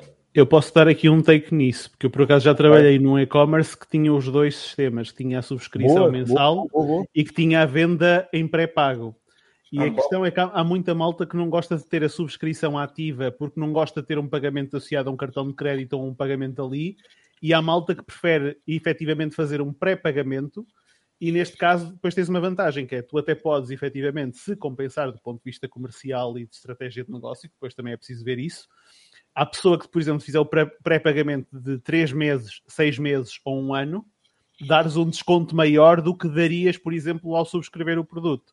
Porque okay. basicamente tens ali um LTV garantido, vamos imaginar, de um ano, não é? Tipo, tens... Certo, certo. Uh, isso é interessante, por exemplo. E, dá, uh, e gera cash flow para a empresa mais rápido. Exatamente, exatamente. A, a, perspectiva que o Guilherme está a dizer, e, e versus a perspectiva do, do, que o João estava aqui a comentar, imagina, a que tu estás a dizer, eu acho que pode ser muito interessante para pequenos negócios que fazem consumo de cápsulas. Tens ali uma quantidade de trabalhadores, pá, que já sabemos que consumimos X mil cafés por ano, pagas aqui uma anuidade e tens isto tudo, ok? Acho que por essa perspectiva, numa ótica de, de, de empresarial, se assim quiseres dizer, acho que é interessante. Sim, sim. No particular, a, a parte do modelo de subscrição não sei se te eh, avisaram, mas todos os negócios que tu fizeres a partir de ideias que são daqui, nós temos direito a 10%. Não, há uma coisa, há uma coisa, há uma coisa que eu quero, há uma coisa que eu quero já, que eu quero já assumir. Uh, no final do dia, eu é que tenho que uh, vos agradecer por estar aqui, estou a beber imenso conteúdo, mas eu já sabia que ia ser assim. Estou a beber imenso conteúdo, eu acho que é isto que é verdadeiramente, verdadeiramente interessante, portanto, desde já, muito obrigado. muito obrigado pelo que, pelo que estamos aqui, pelo que estamos aqui a falar. Mas é que. Ah, mas eu acho que seria, acho que seria interessante aqui esta perspectiva do Guilherme numa ótica das empresas, ok? Que às vezes é aquela coisa, pá, olha, pagas um ano inteiro, tens aqui a máquina, já cá está a máquina, pagas um ano inteiro, pá, cash flow a circular, claro que sim, que é uma das maiores dores, é uma das maiores dores do e-commerce, é o fluxo de caixa, porque às vezes tens o dinheiro, tens, ah, tenho 100, 100, 100 mil euros, estão todos na rua, como é que pagas os ordenados? Precisas de cash flow, senão a coisa não vai andar para a frente. E, e um, só vão ser pagos daqui a um mês. Aí, só vão ser pagos daqui a 90 dias ou 30 dias, ou estás, estás tramado. Uh, epá, a questão da subscrição, uh, eu acho que pode ser interessante para o particular. Imagina se eu lhe der aqui a possibilidade de, olha, uh, pá, podes cancelar quando tu quiseres, ok? Que é para não, que é para não criar esta fricção na, na, na, na entrada. E vai haver top... um dia que isso vai ser standard de indústria. Sim, tem que ser, tem que ser, tem que ser. Um, e on top disso, tu escolhes a quantidade, a quantidade não, escolhes a tipologia de cafés que queres. Não vais estar a consumir sempre do mesmo, são 50 cápsulas, 10 euros. Ok? 50 cápsulas, 10 euros por mês. E tu chegas aqui e só tens de dizer quais é que são as que queres. E, by the way, nós passado 3 meses já começamos a ter uma noção de comportamento de consumo. Já te sugerimos a tipologia de café que tu queres para tu consumires. Acho que isto pode ser interessante. E podes, deixar, e podes, podes criar cenas do género, olha, tu tomas um café mais forte. Experimenta este, que também é bom. Sim, sim, sim, sim. sim, sim. se calhar mais algo. Pá, isto, pode ser, isto pode ser interessante explorar aqui, fazendo a separação de comercial particular. Pá, bom insight aqui. Yeah, bom insight, quando, quando tens, o, quando tens a, a, questão dos aromas ou dos sabores ou o que seja, e eu também estou um bocadinho entalado no meu, no, meu, no meu nicho por causa disso. Na okay. parte da subscrição tens um trabalho maior. Porquê? Eu já, eu já fiz inquéritos aos meus clientes várias vezes sobre o modelo de subscrição e a minha conclusão no fim é sempre isto vai-me dar um trabalho imenso na parte técnica, porque Mas se calhar fidelizas mais, Roberto. Não, não noto muita adesão, porque e, e- e a, a cena que eu noto aqui é não noto que, por exemplo, imagina uma amostragem de 200 pessoas, se calhar 5%, Já é relevante. 5% se calhar até considerariam testar. Nunca, acho que nunca tive uma resposta de alguém que dissesse assim, não, eu curtia bué ter subscrição. Ó ó, Roberto, pensa numa coisa. Tu trabalhas produto para barba, certo? Se há coisa que eu não me quero preocupar é que o meu produto para barba está a acabar. E se há coisa que tu fazes com o modelo de subscrição é aniquilar a possibilidade de ele ir pesquisar outros produtos. Porque ele já tem Tens que chegar a casa todos os meses. Tens razão, mas sabes qual é a maior objeção? Olha, Netflix, Trail, o primeiro é a borla. Eu sei, mas sabes qual é a primeira objeção? É o aroma. Eles não querem consumir sempre o mesmo aroma. E se quiserem testar um aroma diferente naquele mês ou naquele, naquele período em que vão comprar, querem poder trocar o aroma. Ou seja, tecnicamente é um bocadinho mais complexo. Mas isso é um Mas- problema não é do cliente. Eu sei, eu sei. Mas a questão é, o cliente não quer fazer a subscrição porque não quer depois ter esse problema. Mas deixem-me dizer uma coisa: eu não sei se no, no e-commerce há tecnologia. Eu tenho a certeza, porque lá está mais uma vez da experiência que tive, para o tipo de negócio que é, no Shopify, Shopify. existem formas de tu alterares os sabores, os aromas, Sim, sim. etc. Tu podes Dentro alterar a subscrição. subscrição. Dentro da subscrição. O cliente é que fica melindrado do género. Não, eu não quero ter este problema de eventualmente me mandarem a minha encomenda e eu afinal não queria este aroma, queria trocar para experimentar outro. Eu noto muito, é um padrão que eu noto no meu cliente, ok? Ok. E, e, e acredito que se calhar na, na questão do que o Márcio está aqui a levantar, acaba por acontecer um bocadinho isso, que é tu tens um range, pá, não sei quantos, quantos aromas ou quantos, quantos sabores tem em termos de café, mas imaginemos que tem 20, não é? E eu se calhar quero experimentar um diferente todos os meses. É, é por isso é que, imagina, nós não por isso é que, imagina, se nós pensarmos numa abordagem dessas, nós não vamos pensar na abordagem do, do blend em concreto, mas da quantidade. Pá, tu escolhes, queres, pá, é- queres 20, queres 50 ou queres 100? É, são 20, escolhes o que queres. 5 deste, 5 daquele, 5 daquele outro, whatever, ok? E depois recebes uma embalagem personalizada e está aqui mensalmente. Acho que o- a, a questão da subscrição ela acaba por te dar uma, uma comodidade e uma conveniência, Sem dúvida. ok? Um, que te acaba por assegurar um income de receita que tu depois, pá, se tiveres uma perspectiva de e-commerce de lançamento, se calhar é mais para reforçares o teu, o teu negócio, a tua comunicação e por aí fora, ok? Teres aqui um maior, uh, um maior cash flow, pá, num e-commerce de grande dimensão, se calhar para alavancar e escalar a, a- a- a- a ferramenta, a plataforma, o que tu lhe queiras dizer, pá, mas, mas eu diria que eh, ao dia de hoje, se calhar, é uma abordagem que faz sentido, que faz sentido pensar. Muito, muito, muito honestamente. Sim, mesmo que não tenhas uma adesão exponencial, é Espera algo que já tens tenho uma disponível. ideia que te vai resolver esse problema. Porque é que Olha, não faz desse problema uma vantagem? Que é, o gajo subscreve o aroma X e todos os meses vai receber, imagina que são 30 mililitros, não faço ideia da quantidade, mas imagina que são 30 de uma coisa e todos os meses recebe 10, 10 mililitros do, do aroma do mês. Ou então, junto aqui à camada do Guilherme, junto aqui à camada do Guilherme, uma brincadeira de gamification. Ok? Hum. Tu tens uma forma qualquer de lançar um quiz à malta, um questionário à malta que lhe permite ela conhecê-lo, ok? Sei lá, e tu vais identificar, ah, és mais desportista, vais preferir um aroma mais não sei quê. Olha, tens aqui uma amostra de X para testares. Começas a criar clusters, começas a criar aqui algumas personas e isto pode, poderá isto ajudar-te a teres aqui uma maior capacidade de contornar esta, essa questão que tu dizes. Pá, talvez. eh, mas é, é um bocadinho aquilo que eu dizia há pouco, que é. Imagina, pá, neste momento temos, temos quatro aromas na, na, na marca nova. Eh, e o que acontece é, imagina, eu sou o Márcio, não é? E consumo três em três meses, ou dois em dois meses, o aroma Pinho. Pá, mas entretanto vi ali na newsletter, ouvi uma publicação, ouvi um anúncio que aquilo eh, há quatro aromas e tal. É pá, se calhar eu experimentava, sei lá, um, um tropical, por exemplo, e tenho uma subscrição. E eu tenho a subscrição do Pinho, de dois em dois meses eu recebo aquele, aquele shampoo ou aquele, aquele óleo em casa. E ter a opção de poder lá ir e mudar. Isso é possível fazer tecnicamente. A HP O- faz isso, por exemplo. A HP, Exato. os modelos de subscrição da HP trabalham muito com isso, mas aqui na quantidade de papel que vais precisar, todos os meses tu podes afinar e depois isso vai alterar a quantidade de tinteiros que tu vais, que tu vais receber. Exatamente, exatamente. A questão é isto a partir do inquérito, ok? Não, não tenho essa experiência no, no, no ter- no terreno. Mas a partir do inquérito o que eu noto é, é isto: é a malta, ok, até podem equacionar fazer subscrição, mas ficam um bocado retraídos na questão de terem que ir lá mudar o aroma. Há muita malta que responde parentoriamente que é não, eu prefiro ir lá e escolher eu o aroma. Ou prefiro ir lá e fazer eu a encomenda. Mas atenção, isto aqui é uma amostragem, não, não estamos a falar de uma coisa taxativa. Mas também achas que esse vale cliente o teste. é perigoso. Por exemplo, ele usa pinho, gosta de pinho, eh, compra 50 ml de pinho de dois em dois meses. A seguir vai e troca para manga. Eu acho que tens, tens manga, não é? Troca para manga. Não gosta do manga. Achas que esse cliente vai voltar e comprar o pinho? Até porque Não, há aqui uma coisa. provavelmente- Até porque há aqui uma coisa que é hum, a fidelização ao perfume, ela é muito forte.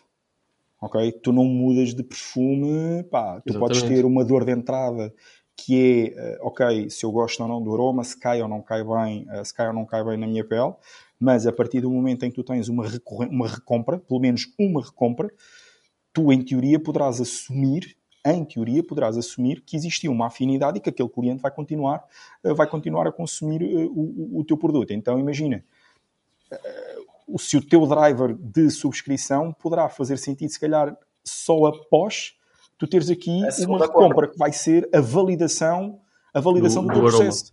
Exatamente. Puta ideia. Puta ideia.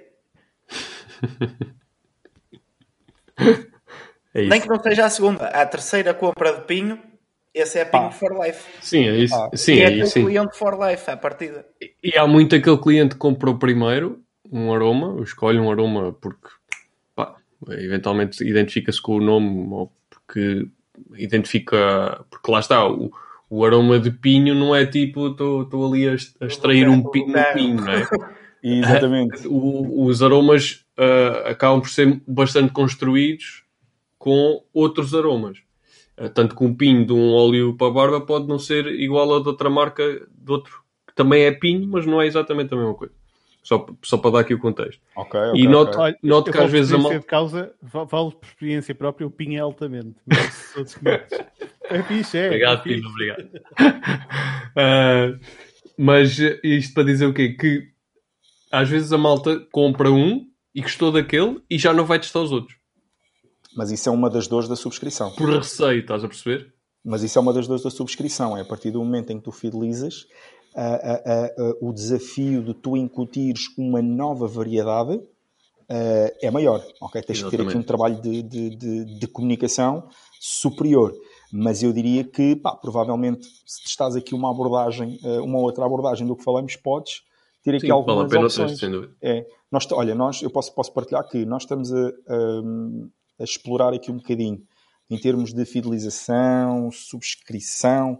Nós estamos a olhar para uma plataforma que nos permita fazer esta integração com a nossa, com a nossa loja, que se chama rechargepayments.com, ok? Que Hum, é subscription, ok? Pronto, é com essa que nós estamos aqui a tentar uh, começar a ter aqui umas, uh, umas conversas, porque eles trabalham desde subscrição, programas de loyalty programs e, uh, e por aí fora, e nós queremos perceber porquê, porque um dos desafios que tu tens, principalmente para principalmente aquele que nós identificamos, é, ok, como é que eu vou ter isto depois a integrar no meu ERP, ok? Porque Hum. pá, é uma venda que eu estou a fazer, mas não é o cliente que está a pagar, entre aspas, no momento da transação, é uma transação que lhe vai sendo cobrada mensalmente. Como é que eu tenho isto a funcionar como ERP? Porque para emissão da fatura, preparação da encomenda, entrada da encomenda em armazém, ok? Então nós encontramos aqui esta, esta, esta, esta plataforma, que é a Recharge Payments, hum, pá, que estamos aqui a explorar, que eventualmente nos pode, ah, nos pode ajudar neste caminho que nós estamos aqui a, nós estamos aqui a, a tentar, a, Eles, a tentar eles trabalhar. operam cá? Opa, ainda não, ainda não, não sei, não sei, mas eu creio que não. Ok. Eu Pois, creio pois. que não, ok? Eu acho que já estive a ver isso há Mas algum um cliente tempo. como a Delta pode fazê-los começar a pensar em trabalhar cá. Claro, claro, sim, claro. sim, sim, sim, O mas, volume pá, faz, faz milagres, né? mas eu diria que mas eu diria que este é um dos caminhos que estamos aqui que estamos aqui a explorar e não queria e não queria deixar porque o Guilherme ti- ia- tinha uma pergunta que de um, de, um, de, um, de um ouvinte de um ouvinte que nos estava aí que queria fazer e depois nós fomos nos distanciando. Mas antes de ir à pergunta do ouvinte hum, o que é que nós fizemos eh, com a questão dos métodos de pagamento ainda dos métodos de pagamento? Nós tínhamos o multibanco em primeiro lugar tínhamos o PayPal e tínhamos o cartão de crédito ok? Posso-vos dizer que antes da entrada da MBWay antes da entrada da MBWay PayPal representava, eh, peço desculpa, uh, multibanco representava 60% das transações e já sabemos as dores que é ter um método de pagamento como multibanco, ok? Exatamente. Uh, há uma percentagem, há uma percentagem simpática de entre 5 a 10% que não acontece, ok? Mesmo com as estratégias que tu possas fazer de Recovery pá, e exatamente, pá, atenção, faltam 24 horas para fechar, eh, para a sua encomenda expirar, por favor, proceda ao pagamento. Mesmo que tu, na confirmação de encomenda, tenhas lá uma mensagem que é dispõe de 3 dias, nós temos isso por baixo da mensagem, nós temos dispõe de, dispõe de 48 horas, eh, 48 horas para realizar o seu pagamento. Mas, ao Márcio, eu acho que tu estás a fazer uma comunicação muito uh, de colorinho branco. Nós, nós, por acaso, eu e o Roberto, Ok. o ano passado sentámos e tentámos definir. f- Foi exatamente o ano passado, porque vinha o Natal e um gajo, eu tinha 20% de encomendas que não eram pagas e desenvolvemos uma estratégia de SMS. Ele fez mais a parte técnica e eu fiz mais a parte do diálogo. E o nosso diálogo é mais ajudar o cliente e não Ok. ir em cima dele. Olha, eu vi que tu não pagaste, se calhar perdeste os dados, olha, os dados estão aqui. Ok, ok. eu no ok. segundo dia até tenho uma cena que é Epá, estou a ficar preocupado contigo, porque acho que foste, eh, foste engolido pelo abominável Homem das Neves. Ok, ok.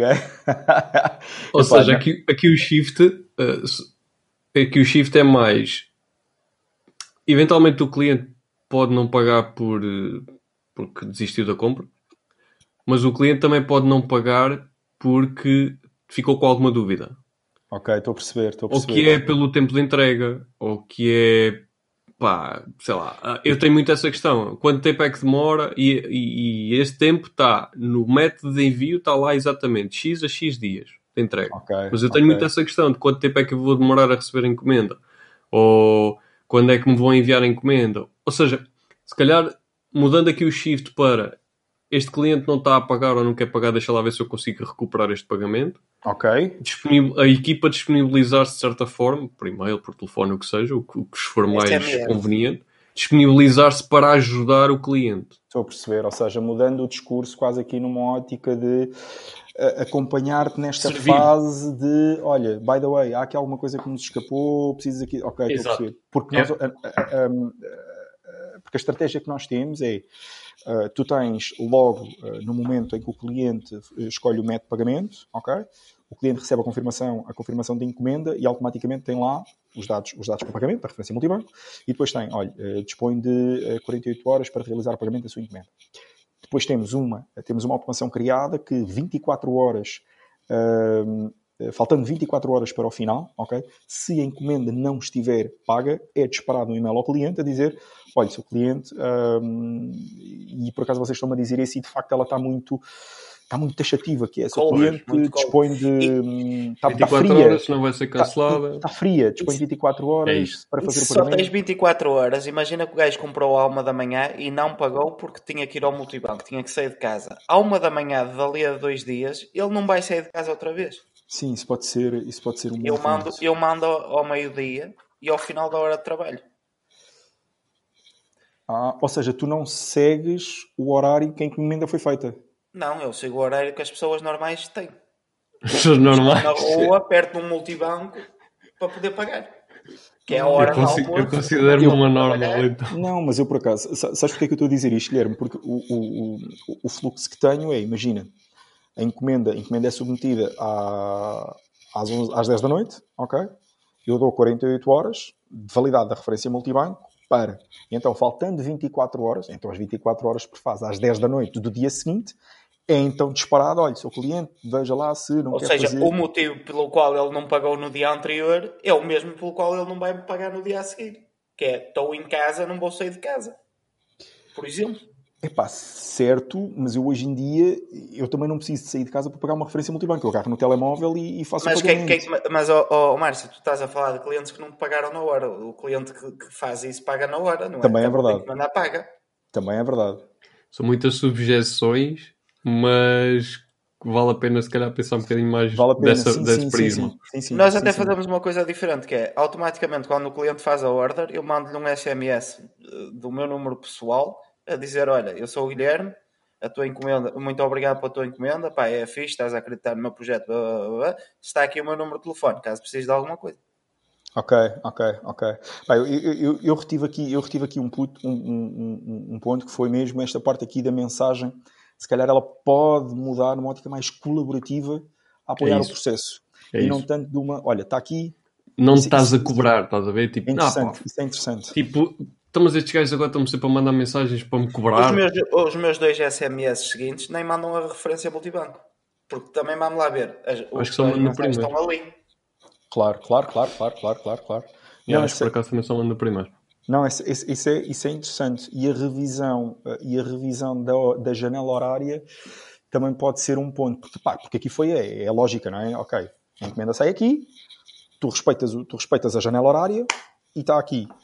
Mas otimizando aqui, se calhar, um bocadinho a jornada, do, a forma como o cliente se comporta, pá, foi insight bacana. Insight Só- bacana. só um- milhões à Delta. Acabámos Eu- de dar milhões à Delta. Milhões, milhões! Ei! 5%, 5% é, o- é, é para ir 2 milhões no mínimo. Ui. Não, isto já dá direito a uma máquina. Isto já dá direito a uma máquina, claramente. Agora só temos de decidir qual dos quatro vai ficar com a máquina, Uma né? máquina, e não, falta uma cá o Jorge. cada um. uma um. Ah, ah, epá, pô, assim está bem o Jorge O não Jorge está não está a foder-se. Ainda bem que o Jorge não. O Jorge, o Jorge preferia fazer outras Já, coisas. já foste, já, já foste. Já foste. Não, mas boa, mas, mas boa ideia. E, e- e voltando aqui ao ponto do, do, do Guilherme, que era o nosso multibanco valia 60%, ok? E depois PayPal e cartão de crédito 20% cada. Ok? Nós não notamos muita diferença no processo. Foi engraçado. Quando nós introduzimos o MBWay, isto foi mesmo muito interessante. Nós percebemos duas coisas.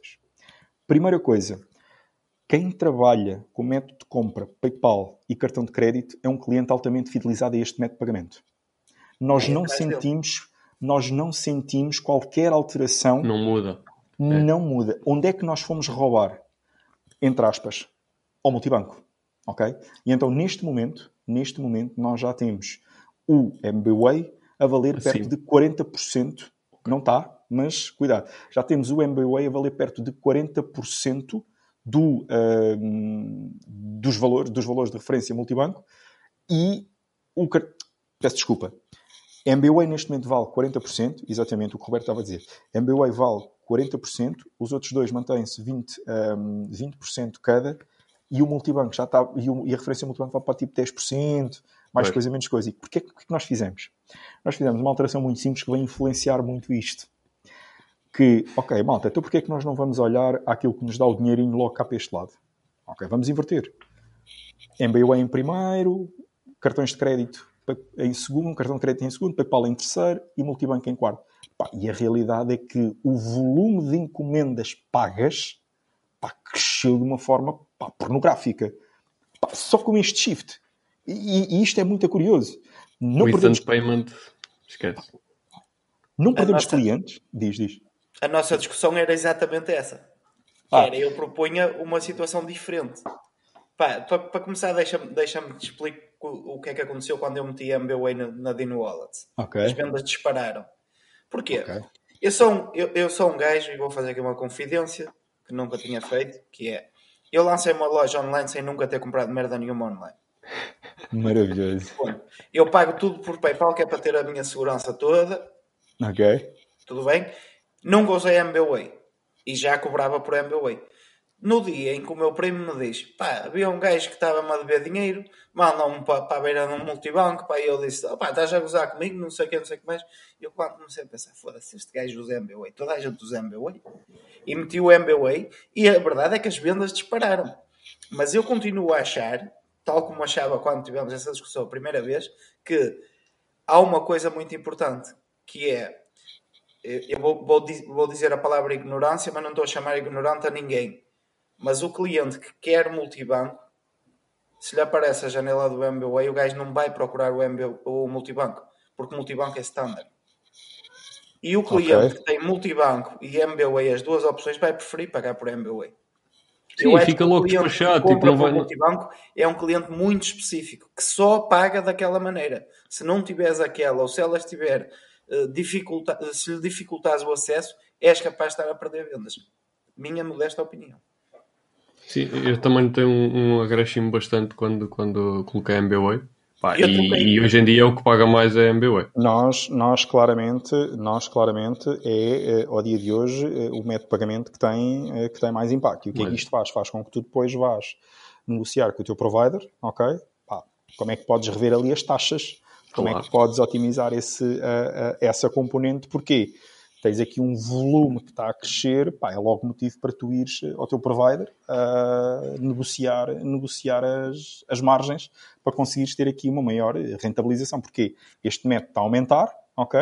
Se tens taxas um bocadinho mais baixas, compensa, compensa mais. E depois claro, até acabamos por fazer coisas simples que é lá está a tal, a tal interligação e a tal comunicação uh, do ecossistema de marca. Olha, equipa de comunicação, equipa de marketing, pá, façam lá aí um conteúdo em social media, uh, dizer que já temos um novo método de pagamento, pá, vamos, vamos trabalhar isto aqui em termos de, de ampliação de mensagem uh, para esta audiência um bocadinho mais jovem, que também faz sentido, faz sentido para nós, e a partir daí uh, claramente notamos, um, notamos este, uh, este, este changer, para nós foi, que para nós foi extremamente, pá, foi extremamente interessante e reduzimos aqui um bocadinho aquilo que é os refunds que depois temos que, refunds que temos com, com, estas, com estas tretas de pá, cliente não paga e, e por aí fora e blá blá blá blá blá. Yeah. Mas, ok. E, e, isto sim para explicar, porque depois havia aí alguém que tinha feito uma pergunta. Foi o. Ah, o, o, Bruno. É, vamos entrar aqui no, no campo do TikTok. Queres ler hum. aí, Opina? Posso ler? Uh, o Bruno Moura perguntou como está a ser a experiência no TikTok. Além dos influencers, trabalham a parte ads também. Algum feedback da mensuração atribuição de resultados? Olha, um, eu confesso que não estou muito por dentro um, do, de, de, dos resultados que têm estado a ser feitos ao nível da comunicação com o TikTok. O que é que eu te posso, o que é que eu te posso dizer? Uh, não estamos a trabalhar ads em TikTok, ok? Não estamos a trabalhar uh, ads, apesar de. Mas, uh, mas consigo te dar ainda um argumento que ainda pode fazer sentido, ok? Uh, ainda não é um terreno muito explorado e o reach orgânico, pelo aquilo que os meus colegas da comunicação me vão dizendo, ainda é apresentam os resultados interessantes. Ok? E como apresentam os resultados interessantes, nós ainda estamos a amadurecer noutros canais uh, pago, ok? Google Ads, Facebook Ads, ok? LinkedIn Ads para Pro, mas mais Google Ads e Facebook Ads, ainda estamos a amadurecer aí que o alcance orgânico que temos tido, ok? tem, uh, tem justificado este, uh, este ponto.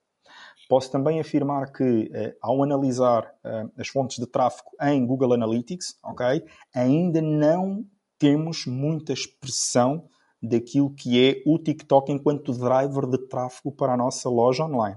O principal driver de tráfego é Facebook, o segundo principal driver de tráfego, uh, aqui falar, orgânico, ok? Sem influência de, sem influência de pago, porque depois existe, ah, existe aqui esta diferenciação.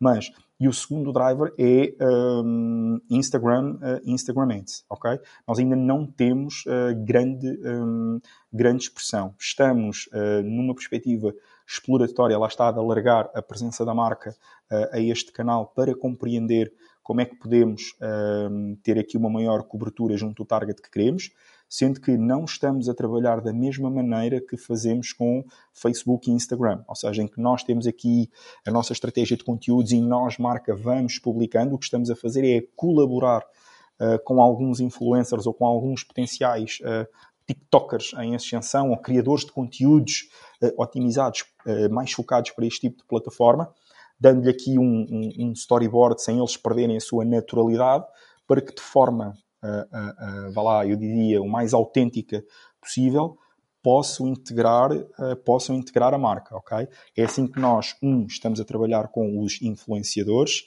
dois, é assim que nós não estamos, é por isso que nós não estamos a trabalhar em, em, em, em ads, e três, em termos de medição de resultados, ainda não sentimos visibilidade enquanto fonte de tráfego para, uh, para a loja representatividade na, na audiência. E mesmo olhando aqui a conversões, se formos analisar a jornada, ok, o TikTok ainda não é de todo um driver de, de conversão para a, nossa, para a nossa loja. Isto, não sei se conseguias dar aqui uma resposta ao, ao, Bruno.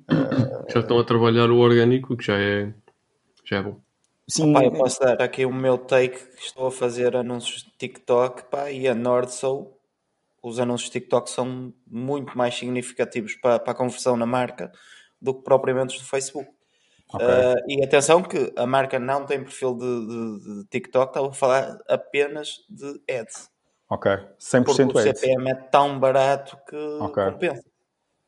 Ou okay. seja, eu acho que nós temos algum benefício e toda a gente que quiser testar o, o, os TikTok ads, e mais uma vez tenho que dar os props para o, para o Jorge, que foi quem me falou deles e quem me impulsionou a tentar fazer, para ser um early adopter neste momento do, dos TikTok ads pode ser um bom ads para, para lançar marcas, para, para muita coisa.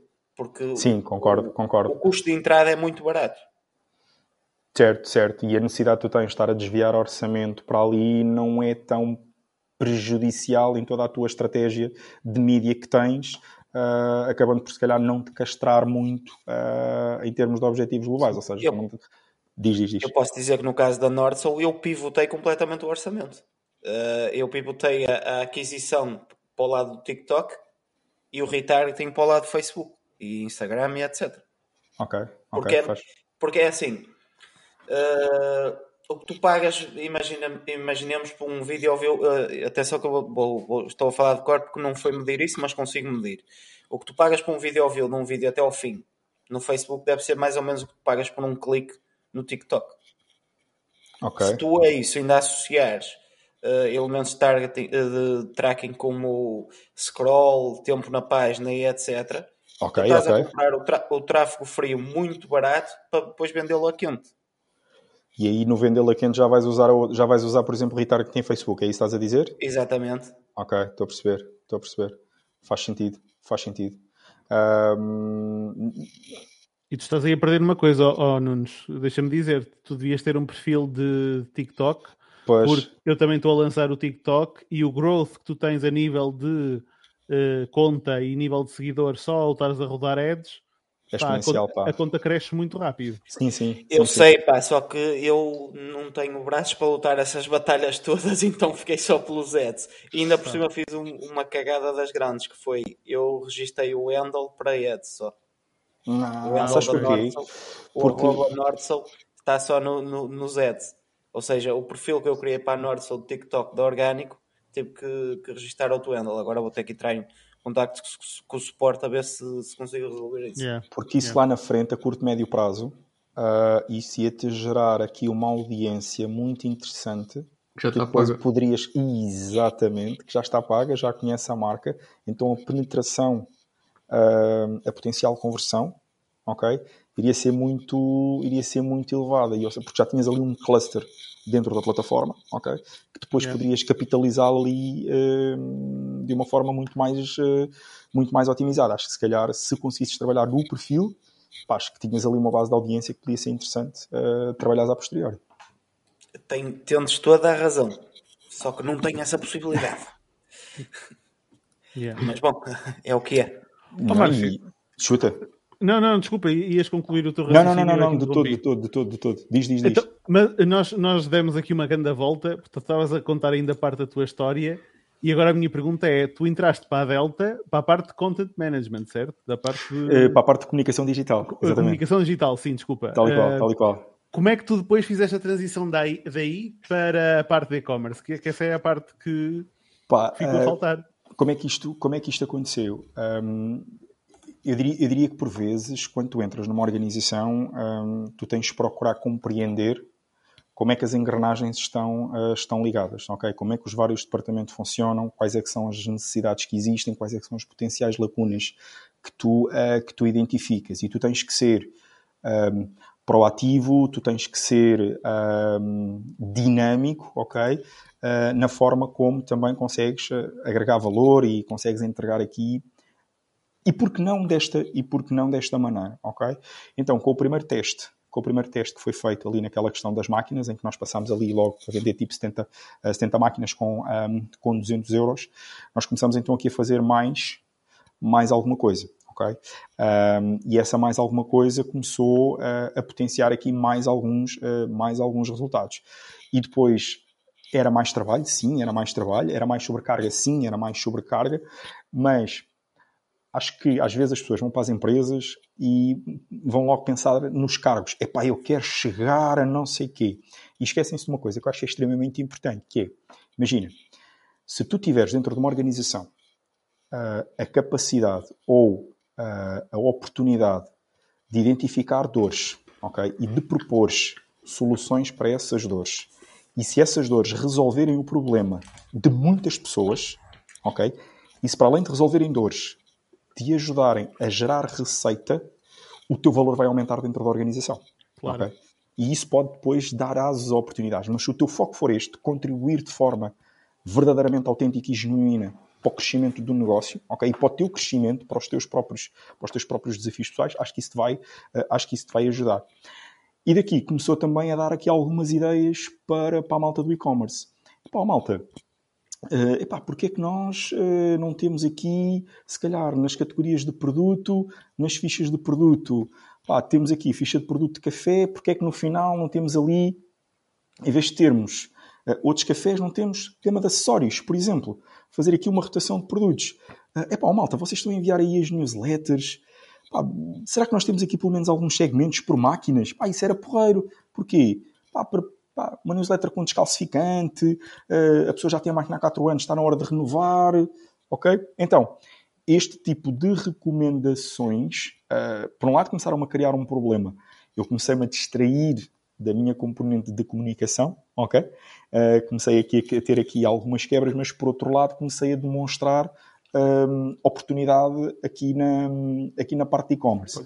E depois, esta parte de um, recomendações em termos de ok, começámos a fazer Google Ads, mas ok, olha, um, então e se começasses a fazer, a, a, fazer shopping? Ok, vamos trabalhar aqui então a construção de uma conta no Merchant Center, para começarmos a ter aqui os nossos, uh, os nossos catálogos. Epá, olha, e medirmos isto. Olha, então se calhar temos aqui Google Tag Manager para começar a instalar as tags de conversão.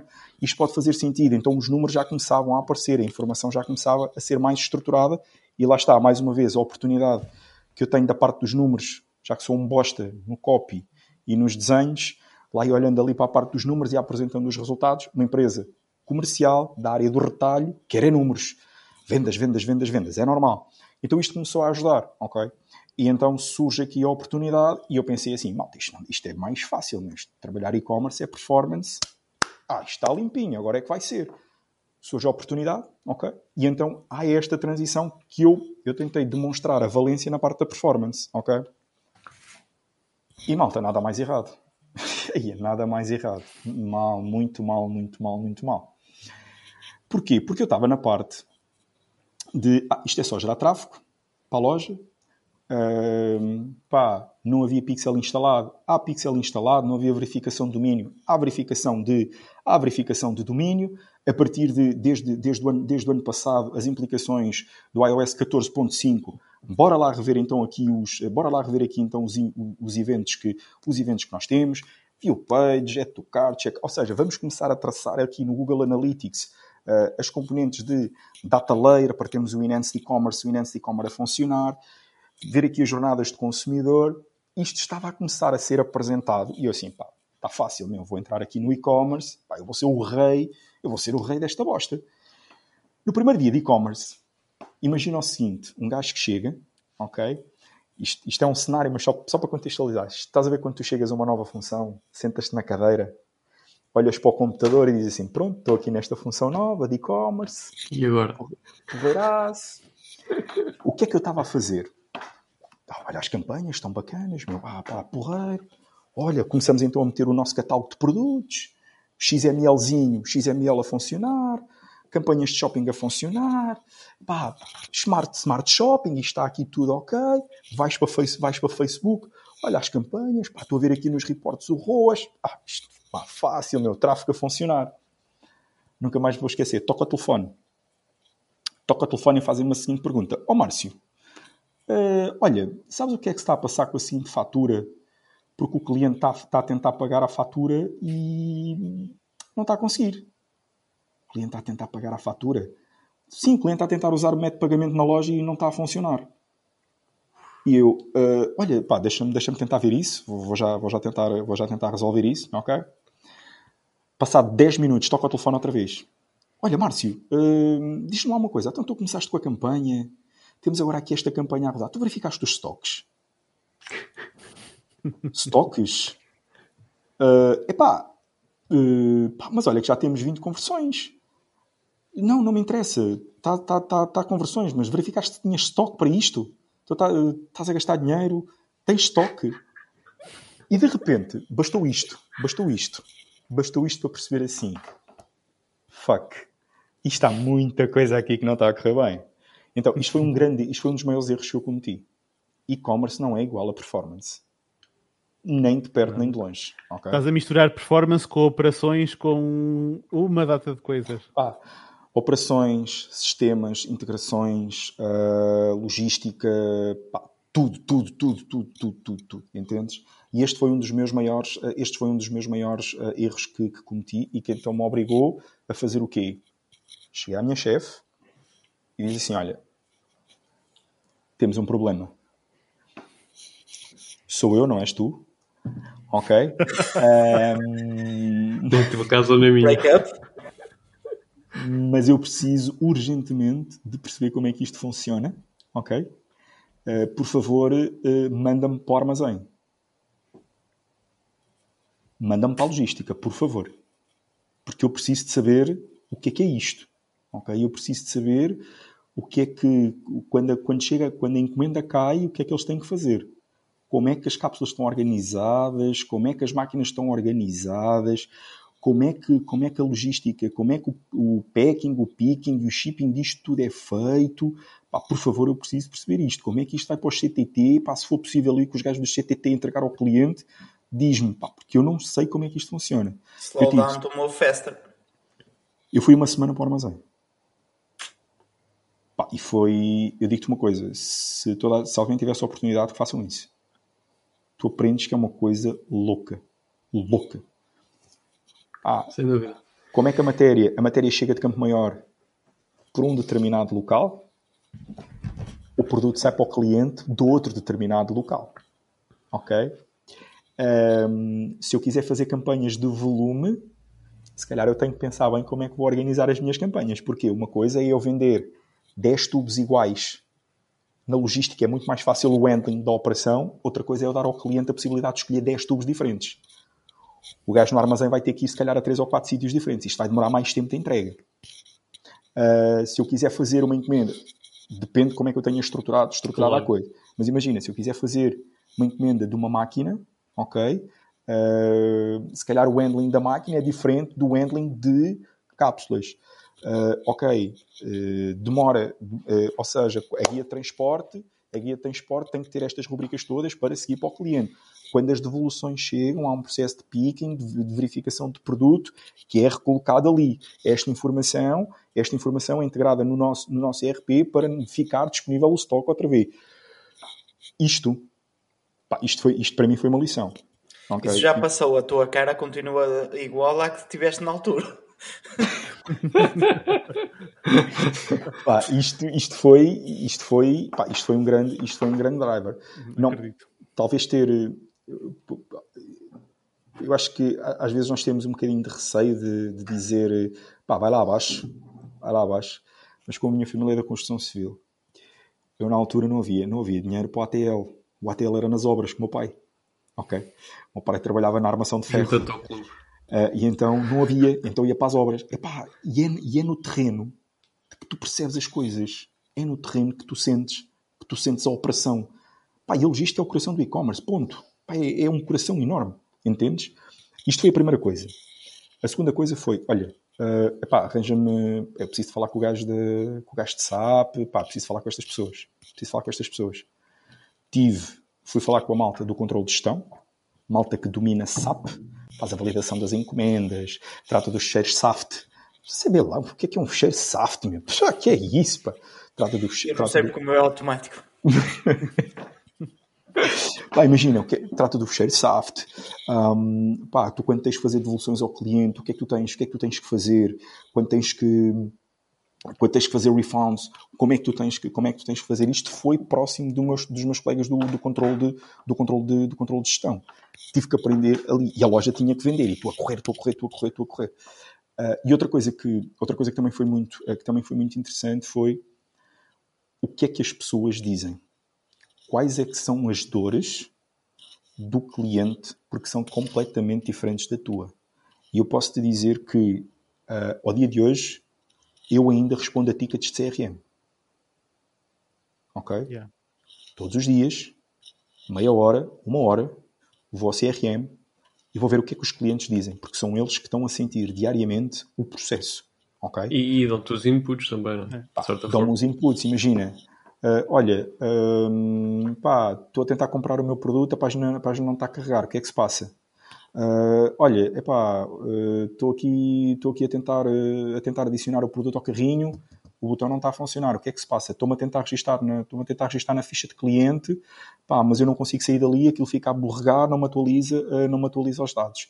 Pá, isto são insights preciosos. Pá, tentei aderir à campanha, mas o voucher não funcionou. Porquê? Hum, ah, isto são insights valiosos. Quem está ah, a passar pelo processo de aprendizagem tem que ter a humildade, literalmente a humildade, e não pode ter a cagança de dizer: Ah, pá, estás a trabalhar e-commerce, a coisa acontece. Não é verdade. Não pode ser, não. E, e- e isto foi claramente, isto foi claramente um, um- um learning. Por isso é que eu comentava ah, que um dos pontos que é nós somos um e-commerce manager vertical. Ok? Pá, imagina, no meu dia a dia, no meu dia a dia, eu crio fichas de produto, eu crio vouchers, ah, eu crio dinâmicas comerciais, ahm, eu respondo a CRM, ah, eu interajo com eu interajo com o provider das gateways de, das gateways de pagamento, projeção de vendas, análises de vendas, análise de margens, rentabilidade de negócio, ah, porque muitas das vezes, imagina, quando tu dizes assim, ah, ok, pá, tive- tivemos um ROAS, tivemos um ROAS brutal, check, mas é preciso confirmar verdadeiramente se essas encomendas houve algumas que foram, foram devolvidas ou não foram devolvidas, ok? Uh, por isso é que às vezes gosto- há, há uma, há uma expressão muito engraçada. Há o ROAS, não é? E há o POAS, que é o Purchase, uh, purchase of, of Ad Spend. Profit, Profit of Ad Spend, ok? Qual é que é o verdadeiro, qual é que é o verdadeiro lucro? E se eu tivesse que identificar neste caminho de e-commerce manager duas áreas que eu- de mais aprendizagem, supply chain, ok? E uh, análise de negócio. Claramente, claramente. E, e tens uma coisa que por acaso tocaste aí num ponto para que eu achei maravilhoso, que é muitas vezes é nós, enquanto profissionais, temos a, a preocupação do pré-click, pré-purchase e esquecemos de uma coisa que é fundamental, que é o post-purchase, customer success. Essa parte é fundamental e muitas vezes nós esquecemos disso. E o que tu disseste, por exemplo, uma pessoa que também faz isto muito bem, apesar de não estar aqui hoje para falar, bem feita, devia estar aqui para falar sobre isso, que é o Jorge. O Jorge muitas vezes ele diz que pelo menos uma vez ou duas vezes por mês ele vai ver as conversas e ele até pega no telefone e liga aos clientes para garantir que efetivamente a experiência está a ser correspondente àquilo que, que ele quer e que, e que idealizou, não é? Muitas Sim, sim, vezes sim, sim. nós sim. idealizamos uma coisa e não estamos a entregar aquilo que efetivamente é necessário. E, Tal e qual. E, e esse feedback é fundamental. E É isso, que Isso é, isso é como lês as reviews para basear a tua comunicação. Eh, Eventualmente, tu nas reviews só estás a falar com as pessoas com quem as coisas correram sempre bem. E eh, o gajo que vai dizer nas reviews: 99%. "Ai, o atendimento foi fixe, o produto é fixe, porque isto, isto e isto. Mas tu tens de focar, muitas vezes, e, e- e por acaso eu estava a vos ouvir e estava a pensar nisso: é porquê que os outros não compraram? E porquê é que os outros não falaram? Exatamente. Aliás, e se não falaram, onde é que eles vão falar que nós, se calhar, nem estamos lá para os ouvir? Exatamente. Essa, essa é a grande questão, porque uh, é muito mais fácil o cliente um, vir-te dar um feedback positivo do que vir-te dar um feedback negativo. Mas se calhar não te dá esse feedback a ti, mas dá esse feedback aos amigos, à família, ao portal da Exatamente. queixa, Tal uh, badadá, badadá, não é? Dá-te um backlash de merda. Pronto. E se calhar até era uma coisa que tu resolvias em 5 minutos. Mandavas-lhe o produto outra vez, ou... Pá, porque shit, shit happens. É que é mesmo Sim, assim. sim, sim, sim, completamente. E- Só e que olha, depois aqui o- já tive, por exemplo, uma situação, e para mim é uma situação, vou pôr aqui entre aspas, ridícula, que é o cliente dizer que não, me cons- não conseguia contactar a loja para resolver o problema. Enqu- Quando tu, na loja, tens, no meu caso, tens, só não tens. eh, tele- És eh, obrigado. Não Só- tens a morada da tua casa, não é? não, só não tens o, fax, o fax. Só não dá para mandar fax, porque é chat, é, é what- WhatsApp, é o número de telefone, é e-mail, é tudo e mais alguma coisa. E a pessoa chegar ao ponto de tipo reclamar noutros sítios porque não conseguiu resolver o problema, porque não conseguiu contactar a loja. Pronto. Para mim, da forma como eu montei o negócio, para mim é, é mau porque eu sei que as coisas estão lá disponíveis. Mas Certo. a questão é essa: é quantas pessoas, se calhar, não, não te quiseram contactar, a ti, ou neste caso à marca, para resolver um problema, mas não conseguiram, então ficaram com o problema e não. Só que depois o, o mau marketing do boca a boca acaba por nos prejudicar mais do que É. se calhar tivéssemos ouvido aquela pessoa e resol- resolvêssemos o problema. E às vezes as coisas resolvem-se em dois segundos. segundos, não é? segundos, pá. Isso, eh, isso- isso eu acho que é um medo que, o- que o pessoal tem. Que eu acho que tu conseguias resolver isso com um e-mail na tua sequência de e-mails, que é não ficou satisfeito? Clica aqui. E clica ali e vai para uma página que diz, opá, devolve, faz o que quiseres, não sei o que, não sei o que mais. Agora, o impacto disto no negócio, não sei qual é porque eu tenho medo de testar. Às Ah, vezes estás a abrir uma porta que tu não queres abrir, que é a porta do facilitismo à devolução, à troca, etc, Pá. etc. Eu, eu, eu, eu percebo. Há, um livro, há um livro muito interessante, há um livro muito interessante que toca aqui um bocadinho nisto, que se chama A Complaint, a Complaint is a Gift, que é da Janelle Bar Barlot, Janelle Barbeau. Pá, eu, eu sou péssimo com nomes, mas é um livro extremamente interessante que aborda isso. Complain is Como a é, gift. Como é que Janelle- nós Janelle Barlow, sim, sim. Isso, isso, isso. Como é que nós olhamos para as reclamações e as conseguimos converter numa janela, eh, numa janela de, de oportunidade? E ao longo do livro ela vai, vai identificando aqui alguns, eh, algumas abordagens comerciais, algumas abordagens de discurso, algumas abordagens de, de negociação, que apesar do livro já ter algum tempo, ok, as conseguimos também, ehm, também transportar para este ecossistema. Portanto, fica aqui uma, uma partilha para, para, para a comunidade que pode, pode se, acharem, se acharem interessante. Mas ainda sobre esta questão, ainda sobre esta questão, nós eu olho para três pontos, olho para três pontos nesta componente da- das queixas. Não é das queixas, é no final do dia perceber porque é que aquele cliente não ficou satisfeito. Qual é que foi o motivo, ok? E às vezes o cliente, pá, nem se, o cliente nem se recorda do que é que fez há meia hora atrás. Eu tive um cliente, eu fui ver o ticket, eu tive um cliente que diz assim, ah, não consegui aderir à campanha, não consegui aderir o- a promoção, era não sei quê, não sei que mais, 45 euros, o desconto, papapá, papapá. Pá, e o cliente tinha aderido não na campanha da Black Friday, mas na campanha da Cyber Monday. O cliente comprou na Cyber Monday, ok? Nós tínhamos uma proposta de valor e ele estava a reclamar que não tinha recebido o produto da Black Friday. E o homem não comprou na Black Friday. Entendes? E estava a reclamar connosco a dizer que nós éramos uns ladrões, éramos uns. Estás a perceber? Não faz sentido. Portanto, os tickets de CRM são um ponto onde nós olhamos para compreender. Eu olho muito para os tickets de CRM para funcionalidades da loja. Ok? O voucher não funcionou. Porquê? Pá, se calhar não fui eu que não ativei a, a- a automatização ou não era acumulável, ok? Ah, ou o voucher, ah, se calhar no template da newsletter, ah, tinha ali uma porcaria qualquer, não estava a aparecer em, em- em automático não, não identifiquei a label de, de- de automatização para ir buscar a informação, ok? Eu uso muito os tickets CRM para compreender melhorias de loja, ok?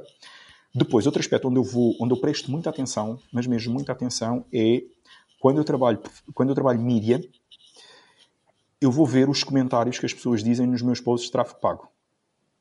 E eu consigo encontrar muitas dores, ah, nomeadamente com a utilização de máquinas, ok?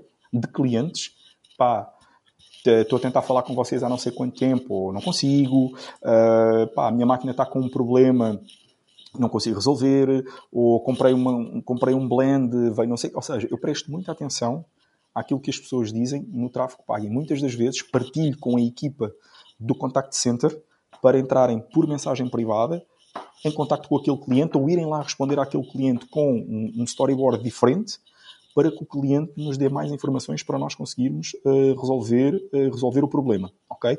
E isto ajuda-nos muito a medir os desafios que as pessoas, uh, que as pessoas têm. E em terceiro lugar, eu gosto muito de prestar atenção àquilo que as pessoas comentam nas publicações das outras pessoas, nomeadamente de outras marcas, da concorrência, para compreender, ok, que janelas de oportunidade é que eu posso ter aqui Quais são para as dores? cont- E, exatamente, pá, exemplo prático. Nós, há, uns tempos, nós para aí, dá, dá uns tempos a esta parte, pá, imagina, um dos desafios que nós temos, ok, eh, é que nós estamos no retalho, ok? Há um pingo doce em cada esquina, há um continente em cada esquina. Pá, imagina, eh, e, e segundo, segundo dados estatísticos da Multidados, ok, as compras de café para casa, mais de 60%, a 60% a 70%, dados da Multidados, exatamente, elas acontecem nestes players.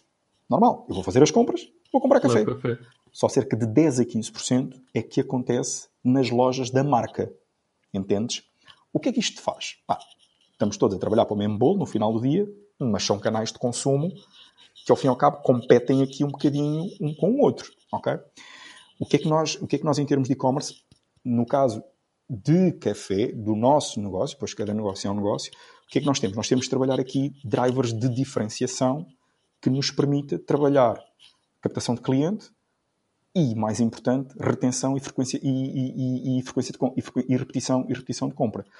Então, um, nós trabalhamos com oferta completa, ok? Tu só encontras a gama completa de Delta Q na loja online, toda a gama, a gama das intensidades, especialidades, chás e tisanas. Porquê? Porque tu- quando tu olhas para linear, ok? O linear ele vende espaço, ok? E o espaço no, no linear, nos supermercados, as prateleiras, por assim dizer, Custa ok? um Exatamente. X. Exatamente. Ou seja, eu tenho uma determinada prateleira, esta prateleira tem um valor, ok? Quanto é que tu, marca, me seguras em termos de rotação? Porquê? Quanto mais reposição de stock eu fizer, mais eu ganho, ok? Depois o que é que acontece? Tens é uma dor muito grande que as negociações que são feitas com o retalho são esmagadas até ao tutano, ok? Porquê? Porque eles dão-te... Diz, diz, Guilherme. Mais uma vez, a questão do- da compra em bulk e da subscrição. Por exemplo, e outros pontos que eu vou, que eu vou adicionar, que eu vou Porque tu, adicionar. porque tu estás, a, estás a falar, por exemplo, de, de- a gama completa só está disponível online, mas as pessoas experimentaram a gama completa. Eh, as pessoas não É que tu tens uma dificuldade. Tu, por Certo. muito que cada vez que mandes uma- um lote de não sei quantas cápsulas é que tem, mas imagina de 50, que mandes três cápsulas, três cafés diferentes, essa pessoa só bebeu uma vez esse café. Não chegou para criar a, a habituação, não chegou para criar um, um juízo de valor sobre aquele aroma em específico. Porque não é Certo. como, por exemplo, o caso do Roberto, que se ele mandar um, um- um óleo de um aroma, a pessoa pode abrir o frasco e cheirá-lo e quantas vezes quiser. O café não, toma uma vez e é um momento normalmente tão rápido que é difícil a tua memória memorizar a que é que sabe aquele café. Eu não sei qual, qual foi o melhor café que eu já bebi na vida. Por exemplo, Mas isso tem a ver também com o facto de tu poderes gostar de café ou não, porque eu sei te dizer qual é o café que eu mais gosto de beber. E que sou super fiel. Não, eu bebo café por serviço. O café para mim é um serviço. ok, ok, ok. Mas, mas tu tens. O- É o que me faz, que me dá o edge. E atenção que eu bebo um café de manhã, um ao meio-dia e um à noite, três diferentes. Três Ok. Gamas diferentes por uma questão, que é de manhã preciso de uma coisa soft para ter o meu cafezinho bebido, ao meio-dia, eh, ou melhor, de manhã bebo um, bebo um lote mais médio, no final de comer bebo um mais, mais baixinho um bocadinho e à noite, quando tenho que trabalhar, bebo o, o intenso. Ok, ok. É mesmo para... Pá, E ele deixa de fazer efeito com o tempo. O que, é que, o, que é que, o, que é que tu tens, o que é que tu tens aqui como driver de, de diferenciação? Uh, por um lado, nós temos a gama completa disponível na loja, uh, na loja online, ok? E isso é um dos drivers de diferenciação que nós temos, que nós trabalhamos em uh, shopping, que nós trabalhamos em uh, email marketing e que nós depois uh, trabalhamos também, uh, quando tens as fichas de produto, vais dando outras. se gostou deste, também pode gostar, também pode gostar de com um carrossel. Recomendações. Este, exatamente. O segundo ponto, o segundo ponto bate aqui naquilo que o Guilherme está a dizer e que nós trabalhamos muito nas abordagens, nas abordagens comerciais, que é a escolha do lado do cliente, ok? Eu tenho uma, vamos imaginar, e isto é muito interessante e nós já fizemos aqui algumas abordagens que nos ajudou a compreender, que é, uh, você, imagina, 25% de desconto na compra de X cafés, ou, ou uh, compra X tubos e eu ofereço-lhe dois tubos à sua escolha. É Vocês podem coisa. apostar. É a mesma coisa. Mas eu posso, eu digo-vos assim, a taxa de conversão acima de 20, acima de 15 a 20% vai dois blends à escolha. É a oferta. A oferta e a personalização. Eu escolho o que eu quero. Ok? E eh, 25% de desconto, 25% de desconto é o padrão que tu tens aí em muito retalho. Ok? Então tu não consegues ver gatilho mental, não é? O famoso Robert Cialdini fala muito disto, não é? Então, se eu te disser, eu dou-te dois tubos à tua escolha, ok? Tu vais ter a possibilidade de tocar aqui num ponto que o Guilherme está a dizer, que é, eu vou-te dar a possibilidade de tu escolheres da minha gama, ok? Outras especialidades, outras intensidades e tu vais eh, experimentar. E tu depois, com o tempo, eu vou compreender se este blend está a ter tração, se esta, se esta gama está a ter eh, crescimento, então isto vai me ajudar a começar a construir clusters de preferência de clientes. Sendo que no mercado nacional é muito fácil compreender que intensidade é que manda. Por isso é que se vocês começarem a olhar para várias gamas de café, todas começam a ter intensidade 14, intensidade 15, intensidade X, Y, Z. Porquê? Quanto mais intenso é o café, em teoria, que não tem nada a ver, mas isto depois nós podíamos ir, podíamos ir pela história do café, ah, quanto mais intenso é o café, mais teor de cafeína ele tem. Isto não é verdade, ok? O- a intensidade do café está relacionada... Com a torra, está- não é? Mas- Exatamente. A intensidade do café ela está relacionada com o tipo de torra e o tipo de café eh, e o tipo de café que existe. Eu vou só fazer aqui um parênteses e, e já voltamos aqui a este ponto que são os drivers de diferenciação que nós usamos no online. Origem do café, ok? Ah, pá, basicamente isto é aquela conversa de elevador ou aquela conversa pá, usava, que eu podia usar, conversa de engate, agora já não engato nada, a única coisa que engata é a minha filha às cavalites. Mas pronto. Ah, e é a melhor parte. Então, imagina, o café teve a sua origem, te- ele teve a sua origem na Etiópia, ok? Os primeiros dizem-se que quando um pastor estava a passear as suas cabras e viu que ela consumia uma determinada planta e percebeu que elas começavam a correr muito e começavam a ter muito mais energia do que era, do que era habitual. E ele, esse pastor, decidiu também experimentar, ok? Eh, e ele próprio começou a sentir, epá, poxa, isto está-me aqui uma grande pica, está-me aqui uma, uma, grande, uma grande energia, long short story, assim nasce o café, ok? O café, ele tem origem, eh, basicamente, é uma cereja, ok? Uma cereja vermelha, ok? Que depois ela é aberta e no seu interior tem o grão. E o grão, ele é verde, ok? E eh, tu, tipicamente, tu tens do- o- todo o café que tu consomes, ele está assente em dois tipos de café. O café arábico e o café robusta, ok? Um dá-te mais, eh, dá-te mais eh, orientação para aquilo que é o corpo do café, o flavor do café, e outro dá-te mais aquilo que é a intensidade, eh, a intensidade do, do café. Tipicamente que as pessoas chamam, pá, este café é muito forte, e por aí fora. Quando o café sai com defeito, aí trabalha-se o café moca. Ok? Os grãos que são com defeito dão origem ao café moca. O café verde, ele depois agarra, vai para o processo de torra. Ok? Em Portugal, a torra que existe é uma torra mais lenta.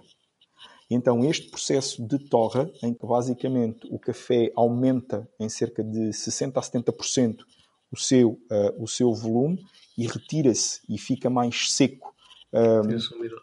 E exatamente para tirar também a intensidade, a intensidade da cafeína, ok? A intensidade de cafeína existente. Então, depois é esta mistura de percentagens, percentagem de arábica, percentagem de robusta, que dá origem a todo o café que nós, eh, que nós consumimos, ok?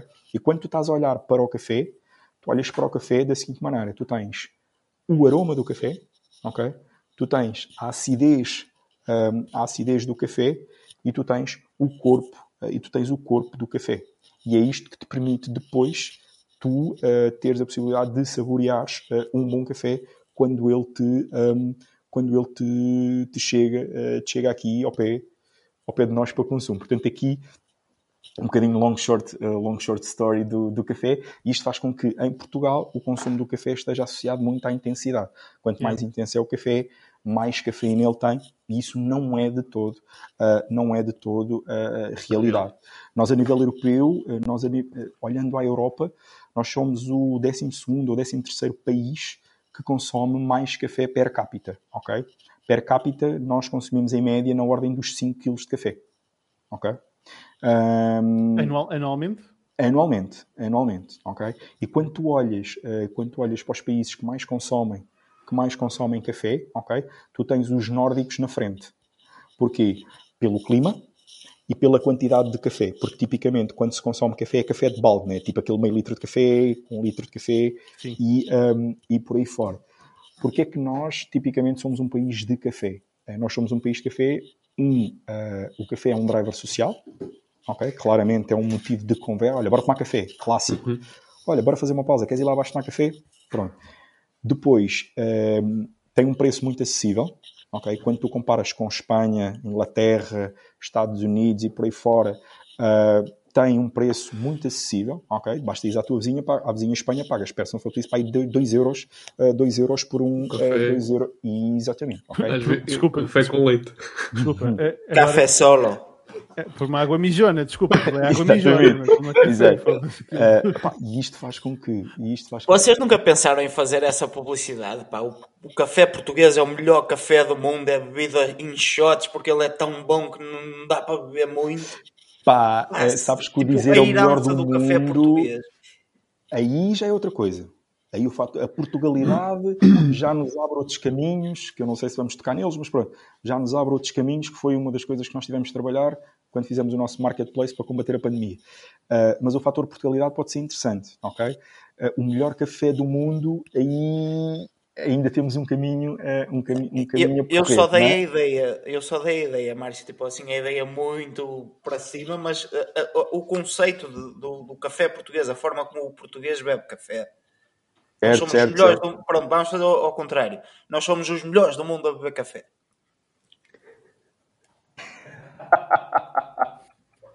Não, eu estava-me a rir por causa de outra coisa que, que acabei de deixar, que acabei de partilhar e que vocês não estão a ver. Um, pá, nunca pensámos nisso, mas não sei se podemos afirmar isso. Pois. Ok? Agora, uh, o, texto, o texto é como vocês, pá. Eu também sim, não posso sim, estar sim, aqui sim, a dar milhões a, a, a, Não podes, milhões, não podes estar a dizer tudo, também tem razão. também, também, também, também tens razão. Sim, mas uh, pode ser um, um bom ponto de entrada, se calhar, para pensarem numa campanha da Portugalidade, da, tanto da marca como do produto, e se calhar dar-lhe aqui uma comunidade. Porque lá está, a marca também trabalha muito imigrantes. Sim, sim, e, sim, sim, e sim. a gente sabe que há muito imigrante lá fora. Sim, e sim. há, há, muita gente que vem cá e bebe o café e tipo é aquela cena.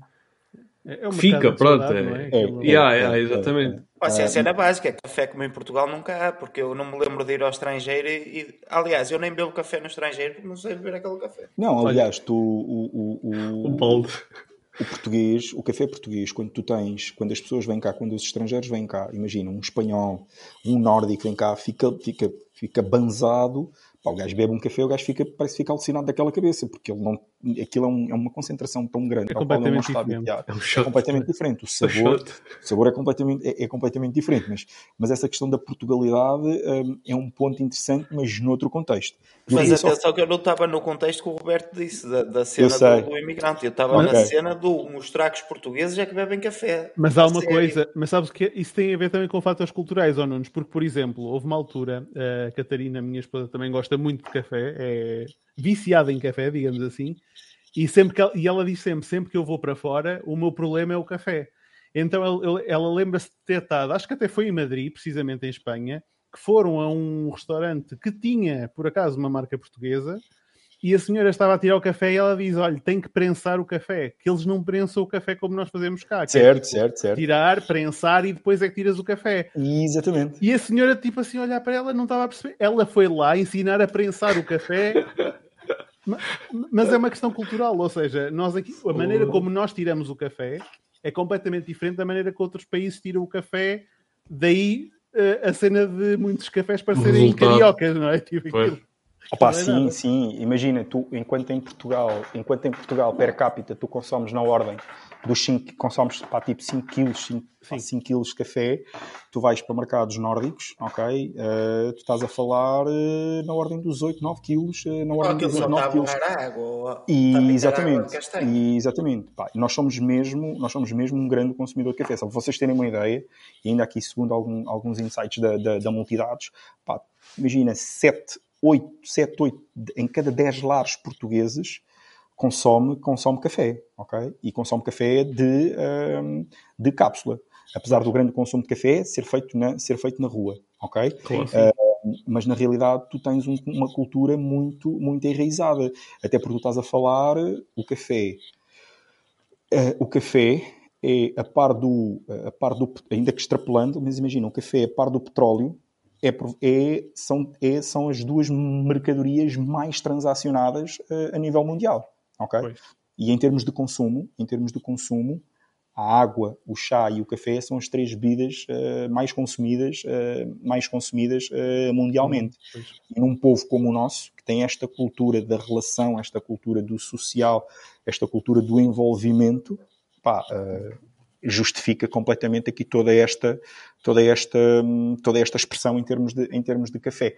Mas isto só para, só para, só para, só para partilhar aqui um bocadinho a questão do, do, do, do contexto do café, porque eu estava aqui a falar naquilo que nos ajuda a ser aqui um bocadinho um driver de, de diferenciação uh, e uma ideia que fui buscar um, ao analisar a concorrência, porque era aqui um bocadinho que estávamos a falar, os tickets e as pessoas de social media que comentam.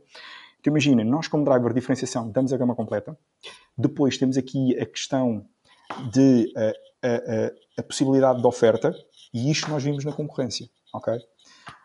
Alguém numa publicação, algumas pessoas em algumas publicações, ah, vocês só nos dão que ah, vocês, nós não podemos escolher, bom bom era se pudéssemos escolher, vocês dão o café que querem, deve ser, mas é para escoar stock, ou o café está a acabar a validade.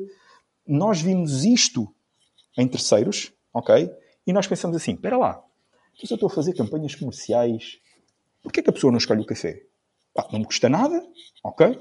Pá, se eu digo que dou dois tubos, é independentemente do tubo que eu dou, que eu dei à pessoa, ela escolhe o tubo que quer. E eu começo a perceber quais é que são as tendências que ela naturalmente tem. Porquê? Newsletters futuras, cross-sell, upsell, o que é que eu daqui posso o que é que eu daqui posso alavancar? Então este foi um driver que nós fomos aprender ao analisar terceiros e hoje em dia é uma prática comum. Imagina, eu tenho uma campanha de cápsulas, ok? Ou uma campanha de máquinas, eu digo-te assim, tu compras uma máquina a 49 euros e tens 70 cápsulas, ok? És tu que escolhes as 70 cápsulas que queres, de toda a loja, de toda a loja online. ok? E eu já consigo identificar padrões de, padrões de, de consumo. Exato. Acaba por fazer o quê? Influenciar recomendações que dou à comunicação, que acaba por influenciar o quê? Se calhar o incremento de bids em shopping, ok? Que acaba por influenciar o quê? Determinadas uh, campanhas que posso ter a rolar em, uh, em Facebook em termos, de, uh, em termos de conversão. Outro driver, outro driver que nós utilizamos é de diferenciação face ao retalho, é a componente de acessórios. Okay? Ou seja, integrar a componente de acessórios, o, o copo, o suporte das cápsulas. Porquê? O português adora brindes. As ofertas, pá. As, as ofertas. ofertas. As ofertas.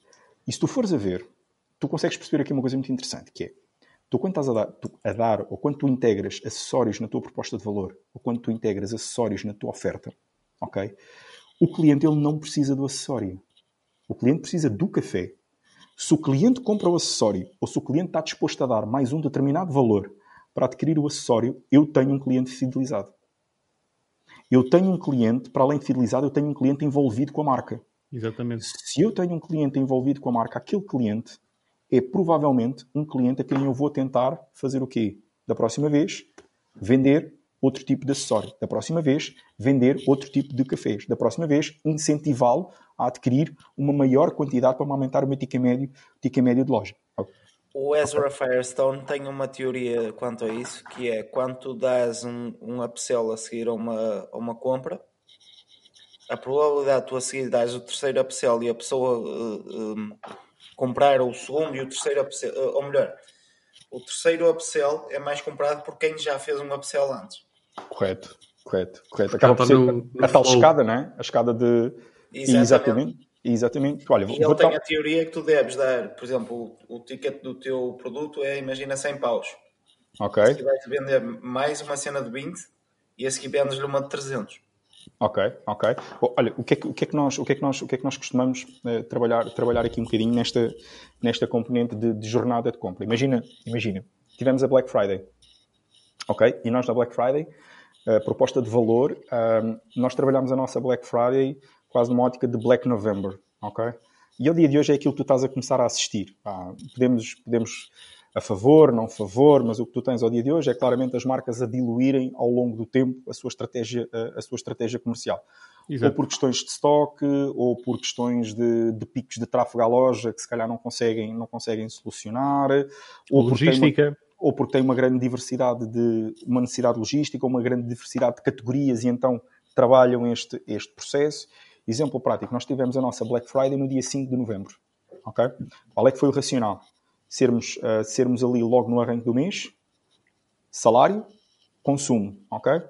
Proposta, proposta de valor diferenciada quando não, havia, quando não existia ainda muito ruído, muito ruído a comunicar. E isto depois também tem que ser estratégico quando tu não tens orçamentos de mídia muito altos, pá, tu tens que jogar aqui um bocadinho neste, tens que jogar aqui um bocadinho neste âmbito, ok?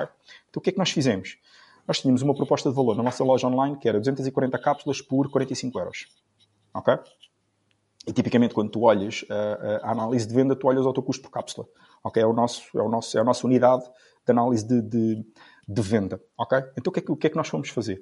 E, e pegando aqui um bocadinho no que o Guilherme está a dizer, andando para trás. Então, uh, eu tinha um valor de 45 euros, por 240 cápsulas dá 45 euros por cápsula, já é um valor, já é um valor considerável. 20 e são- por cápsula. sim, já são, duze- e são 21 mas- e meio. Exatamente, mas são 240 cápsulas, é muita cápsula. Ok? Então o que é que nós fomos, o que é que nós fomos fazer? Qual é que foi a nossa, qual é que foi a nossa estratégia para ir aqui ao que o Guilherme está, está a dizer? Então, para trás, nós começámos a montar, nós começámos a montar as nossas, as nossas audiências e eu acredito muito nas minhas estratégias de mídia, eu acredito muito nas segmentações, eu acredito muito na construção, na construção das audiências por forma a, potencializar as vendas, ok?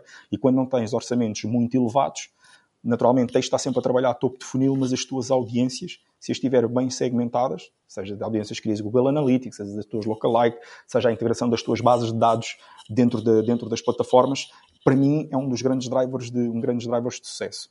Então, o que é que eu fui fazer?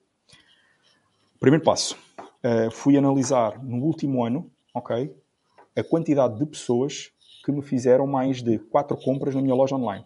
Isto deu-me um cluster, ok? As whales. Este cluster, este cluster foi integrado em Google Ads e em Facebook, uh, Facebook Ads, ok? Depois, uh, em Google Ads trabalhei Customer Match e Similar, ok? Para me ampliar ali, para me ampliar ali um bocadinho. E em Facebook trabalhei ali um, uh, um lookalike a 1%, ok? Complementarmente a esta, o que é que eu fui fazer? Quais é que foram os clientes que no último ano me compraram acima 10% do meu ticket médio? Porque são clientes com uma maior propensão de converter e que não se assustam tão facilmente a 45 euros por 240 cápsulas, ok?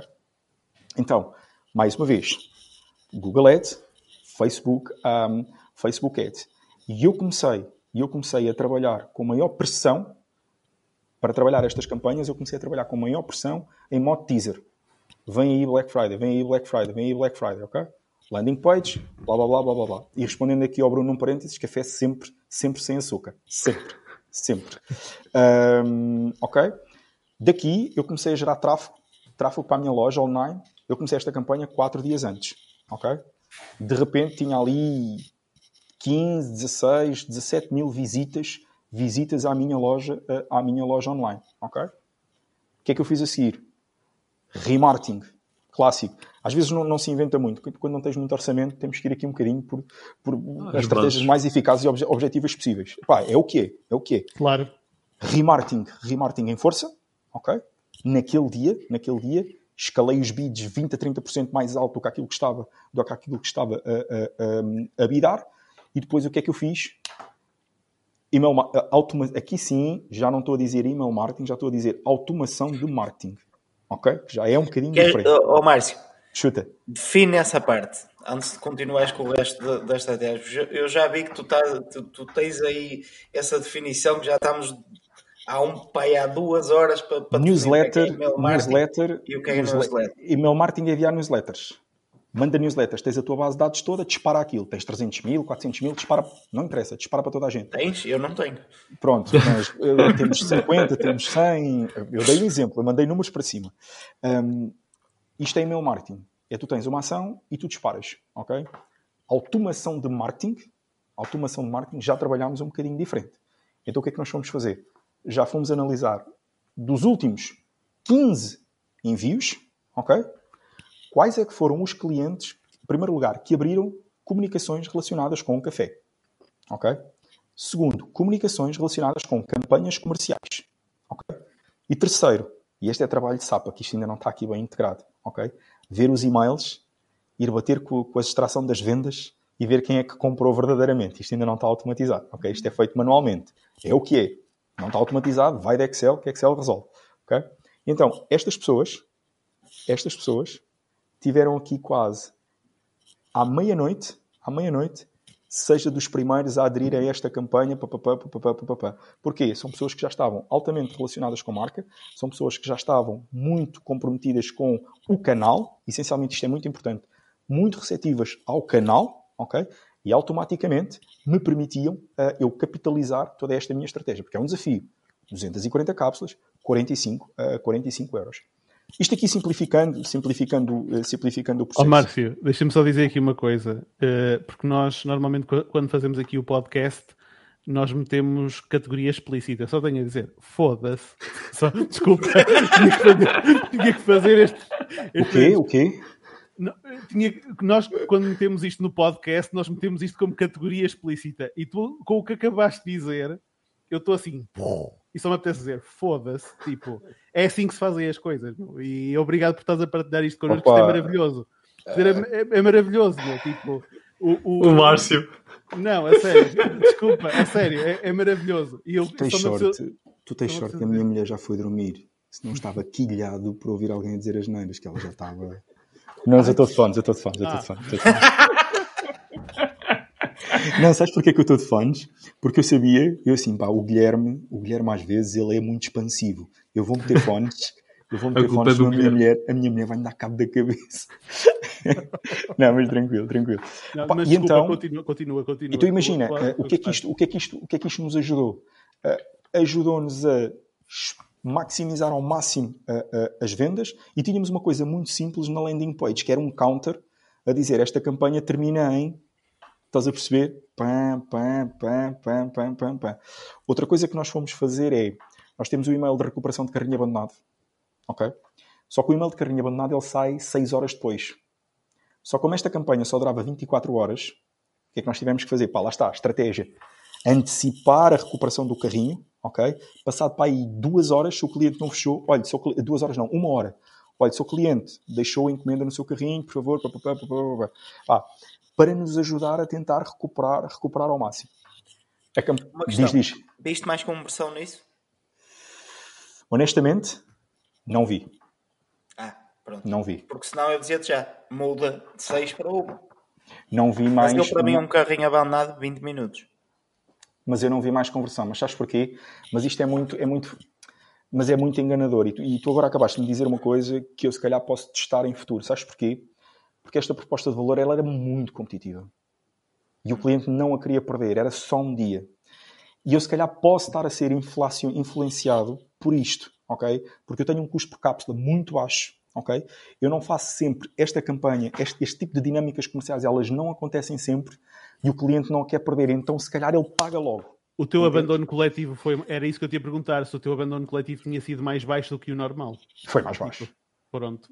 Foi isso, mais pode isso pode responder. É, é. Mas olha, Márcio, tu tens aí, vai aos teus X6, volta a cruzar tudo e tens aí o, o teu test drive para ver se a cena dos cafés para o ano todo funciona. Sim, olha, Vais boa. 240 Yeah. cafés de uma vez. Yeah, boa. E que A é malta que nós- comprou, a malta um comprou. Olha, nem, nem, nem divulgas isso uh, à massa. Vais a esses gajos, pumba. Se alguém comprar, se alguém, Esses. uma porcentagem porreira comprar, se calhar em DTC também faz sentido. Esses, se calhar, Sim, são os sim. que estão mais propensos a fazer uma compra maior ou eventualmente até ir por uma solução Mas de podem subscrição. validar esse, esse, esse produto. Sim, posso podem validar. essa solução. Sim, Posso validar validar? internamente só com essa audiência. Sim. Ou seja, criar um cluster só desses É, clientes. Exatamente. Porque, porque, por acaso, o que é que nós fomos fazer? Ah, e, era, e, era aqui que eu queria, e era aqui que eu queria chegar. Ahm, nós acabámos de fazer a venda, porque agarrando aqui no que o Guilherme disse, tu falaste como é que se chamava o senhor que tu estavas a dizer há bocado? Que fez aquela, esca- aquela questão da escada. E- Ah, e o Ezra Firestone. Exatamente. Ah, então, acabou a campanha, ok? E então o que é que eu fui fazer? Eu fiz X encomendas, ok? E eu dividi as coisas da seguinte forma: eu tive X encomendas que converteram, eu tive X encomendas canceladas, ok? Clientes que não converteram. Nos clientes que converteram, passado, pá, tica médio alto. Este cliente comprou, este cliente gosta de café. Passado foram, foram 5 dias. 5 dias. Porque 5 dias eu demoro 48 horas a fazer a entrega, ok? Pelo menos eu sei que durante 2 dias o cliente não ia ter. Portanto, 2 dias o cliente recebeu e tal. 5 dias depois, eu, envi, eu tinha uma automação definida para aqueles clientes a dizer assim: seu cliente, você comprou 240 cápsulas. Eu acho que você precisa aqui de um acessório para arrumar as suas cápsulas. Quer aproveitar, quer aproveitar, by the way. Para... Então o que é que eu fiz? Eu ofereci-lhe a minha gama de arrumar, de arrumar cápsulas. Pá, o homem comprou 240 cápsulas. Eu, eu, meto, eu- meto na lata do arroz ou na lata das bolachas, estás a perceber? Mas há pessoas que se calhar gostam de ter um uma coisinha toda XPTO e não sei o quê. Pá, e a verdade, e a verdade é que eu tive cerca de. Está bem, está bem, está bem, está bem. E a verdade, eu vou só falar mais baixo. E a verdade, e a verdade é que eu tive uma conversão dos buyers, dos buyers da campanha. Eu tive 5% daqueles buyers, 5 a 7%, que me foram comprar um acessório. Brutal. Estás a compreender? E os clientes das encomendas canceladas, nós enviámos um e-mail, ok, a dizer assim: seu cliente cancelou a sua encomenda, eh, não teve a oportunidade, tem aqui um voucher, tem aqui um voucher com X% de desconto, urgência, para no prazo de 48 horas usufruírem da campanha exclusivamente para si, porque acreditamos que Delta Q, blá, é uma marca fantástica para si. Então, eu incrementei as minhas vendas, incrementei as minhas acessórios. vendas em acessórios, ajudou-me a compreender quem é o cliente fidelizado com a marca, ok? Este cliente é um coffee lover, claramente, pelo que pagou e pelo acessório que comprou, e os outros ainda fui ali repescar, repescar um bocadinho, ok? Através de um voucher de compra, ou seja, não o obriguei a comprar, dei-lhe ali uma oportunidade e disse ao cliente, está aqui, pá, e esta acabou por ser aqui, mais ou menos um bocadinho o que o Guilherme está a dizer, pá, comprou uma vez, lança a escada para outra, e se calhar agora, o que é que eu, o que é que eu estou a fazer?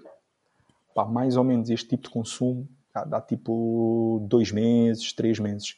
Já está uma cara, automação pronta, já está uma automação pronta para não só daquele café, não Mas só daquele café. também.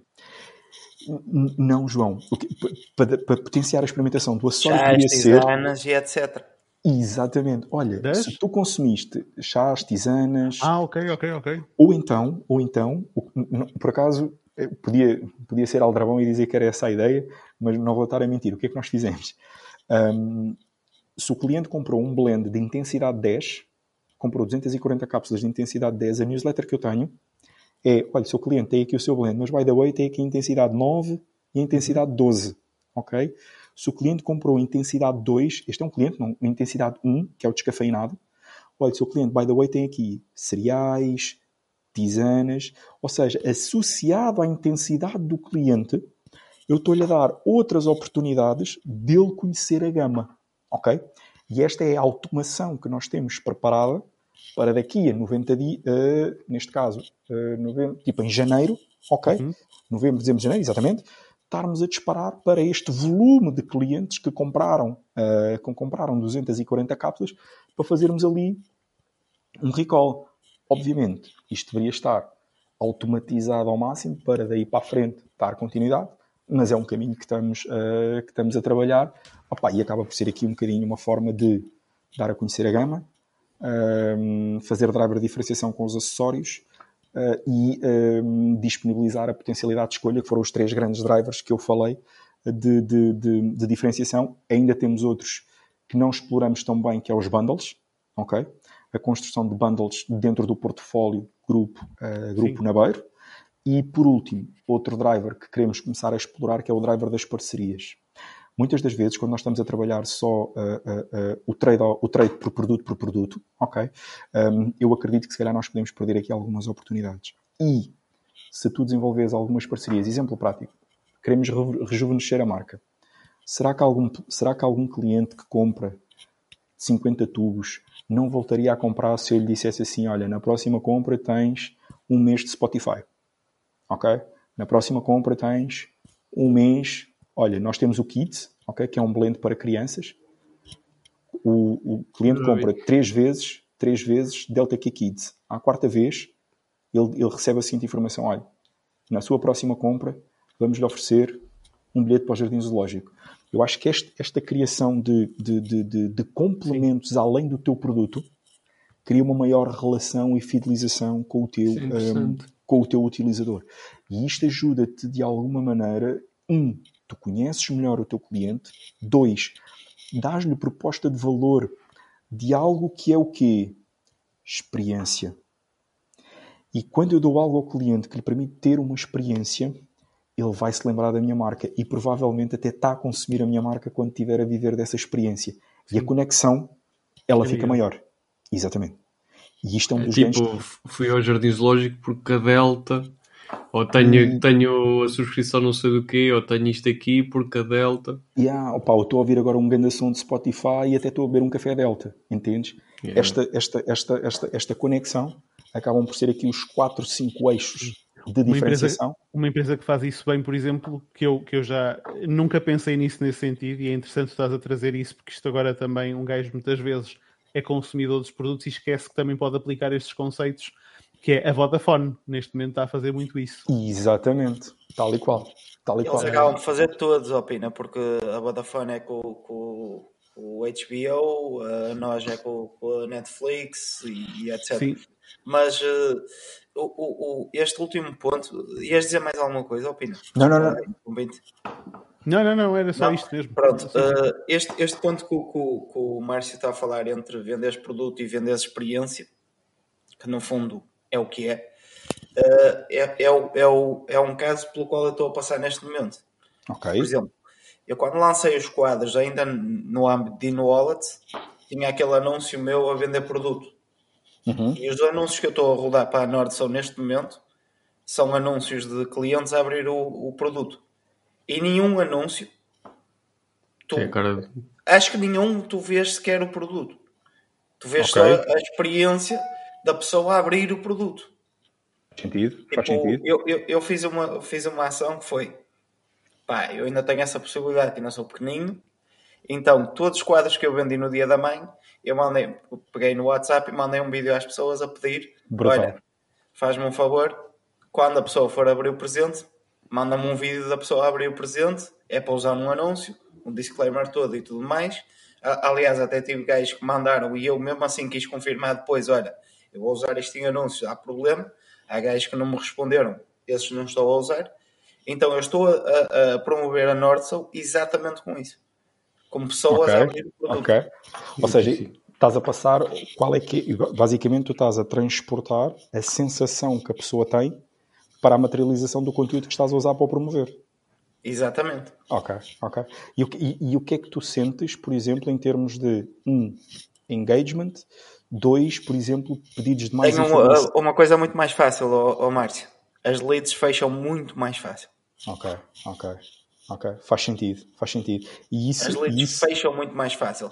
E tenho, uh, pá, tenho uma vertente que eu estou a perceber que não é propriamente uma coisa que eu gosto, que é pessoal que manda-me de pessoas que já morreram por, por ser uma homenagem. Já tive uma, uma senhora que mandou tipo um teste de gravidez que não me explicou se vai ser o reveal ou não, mas é, foi por isso que eu criei giro. esta marca, para ter estas é giro, experiências. Isso é muito giro. E, e, tu sabes que tu estás a tocar num ponto que é a questão de as leads fecham muito mais rápido, ok? E eu, eu vou, eu não sei se vocês já repararam, tempos a tempos vou mandando a cena da tendência, da futurologia, não é? E o que tu estás a dizer uh, é algo que tu vais ver a acontecer, já estás a ver a acontecer este ano. E é algo que tu vais ver acontecer cada vez mais, uh, cada vez mais em 2022, que é a questão dos uh, live streams e das vendas em direto. Okay? Tu já tens marcas como a Continente a fazer live transmissões em direto no Facebook, no Instagram, já tens ali com a Merlin, já tens lá com a Merlin a fazer uh, diretos no YouTube em que tu tens venda em direto. ok? E aquele momento em que tu tens alguém a explicar o produto, a utilização do produto, um, as, as, as, vantagens do produto e como a pessoa está conectada, está a passar por aquele momento e está a ver o, e está a ver o produto naquele a emoção e a ligação que tem, ok? É muito mais, eh, é muito mais imediata. E essa, na minha maneira de ver, acredito que pode ser uma oportunidade interessante a explorar. Então eu faço o... uma pergunta muito difícil. Como é que tu vendes café assim? A provar o café. Como Sim, o Gary Vee vendia vinho, o Gary Vee começou a vender vinho. Exatamente. Sim, mas o, o, vinho acabas por conseguir ir buscar à garrafa a história de. Vou dar um exemplo. Eu posso não vender café. Eu nunca vi o Gary Vee a, a vender vinho. Olha, olha, que, posso... que seja, olha. se calhar não compras o vinho, compras a pessoa do Gary Vee. Então, e aqui não compras o café, compras o lifestyle do café, compras o sabor não. do café, a experiência Guilherme, do imagina, café, etc, eu posso etc, não precisar de vender café, mas eu posso demonstrar como é que uma máquina de café não é, te ajuda a fazer bebidas fantásticas para tu poderes ter momentos de consumo com os teus amigos. Então eu posso não estar focado no café, até porque eu posso ter workshops de café, explicar a torra, a blendagem do café, mas eu posso ir para. Imagina, Uh, vem aprender como fazer bebidas incríveis uh, à base de café. O melhor cappuccino do mundo com uma Delta. Exatamente, exatamente. Eu tenho uma live... Atenção que a minha pergunta não era é impossível vender café assim. Não, não é possível, é possível. Um... um dos motivos é não podes olhar para o café como os coffee lovers em que tu estás a dizer, vais dedicar um live a explicar a intensidade do café, porque é que o café é intenso, como é que tu deves saborear o café, como é que tu deves provar o café, como é que tu distingues uma torra da outra torra, como é que tu passas as características mais aromáticas e depois, by the way, tens logo ali o tubo a aparecer e a pessoa clica para comprar, ou então podes ir por uma forma ainda muito mais emocional, que é Tu, o, o, tu, enquanto consumidor, tu gostas muito de. Nós gostamos de receber, nós gostamos muito bem de receber e nós gostamos de, de demonstrar que sabemos fazer ok? Tu imagina, tu quando tens alguém, uh, por isso é que tu tens cada vez mais as pessoas a aprender a fazer tipo, diferentes tipos de comida para, para, fazer em casa, por isso é que tens as pessoas a aprender a fazer uh, o do it yourself, como uh, pá, bricolagem em casa, é uma cena que eu adoro fazer bricolagem, pá, a malta gosta de fazer. Imagina, tu falas um barista, ok?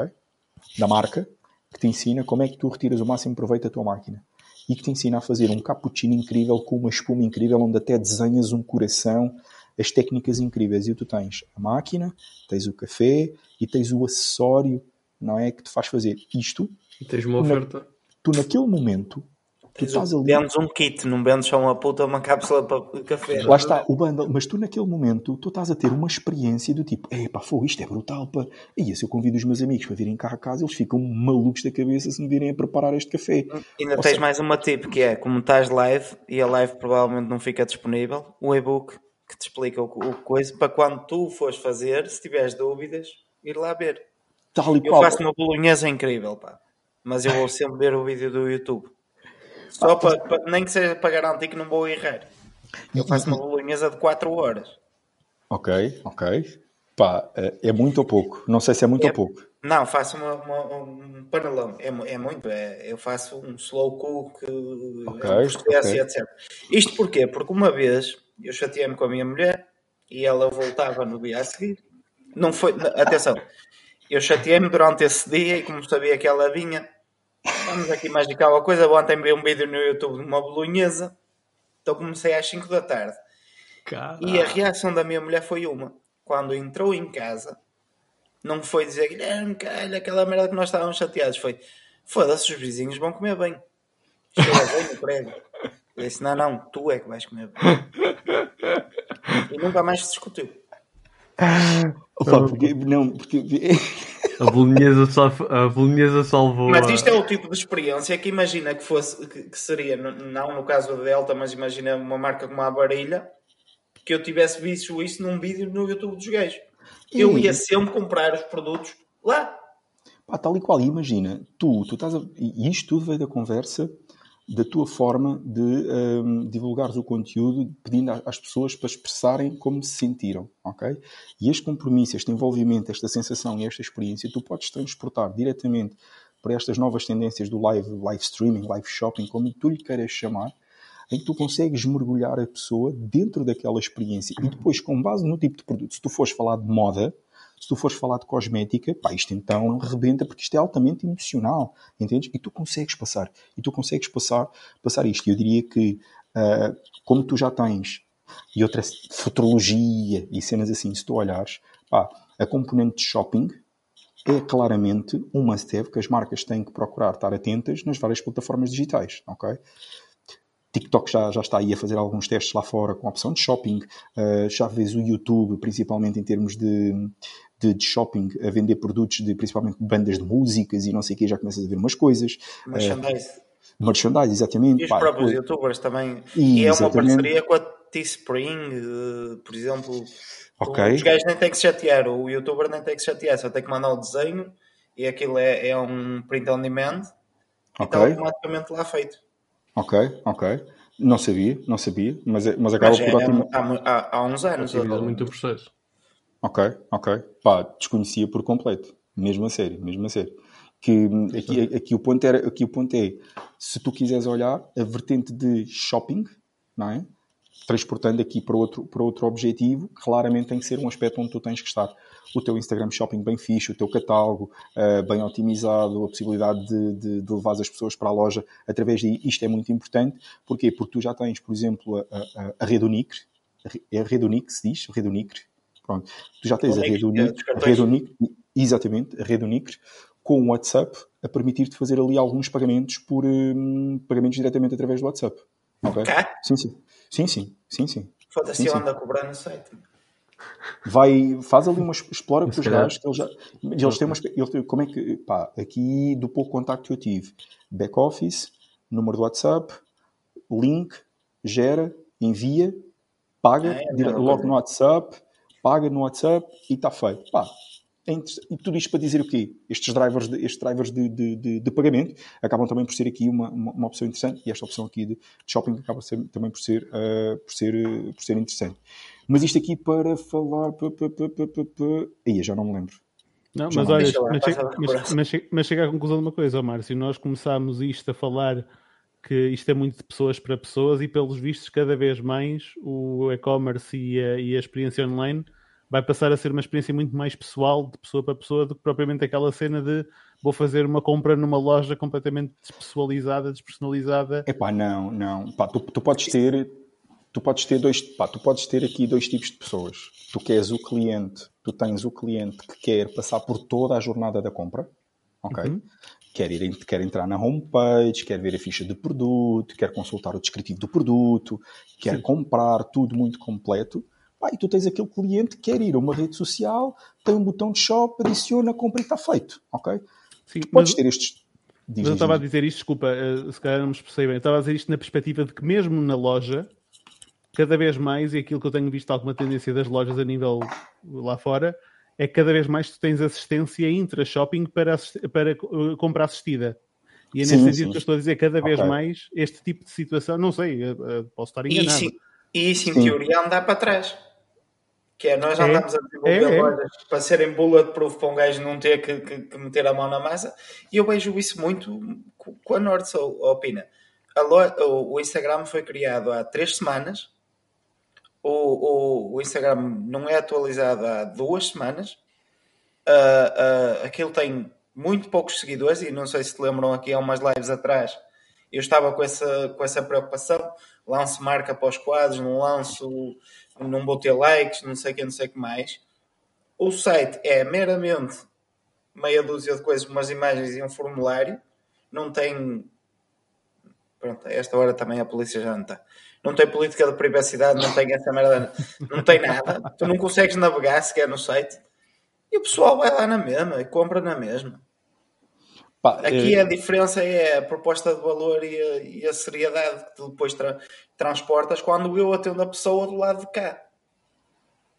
Sim, sim. Pessoa, eu... Mas uma coisa eu garanto: se a pessoa tivesse que pagar antes de, de falar comigo, a taxa de conversão daquilo ia ser completamente ridícula.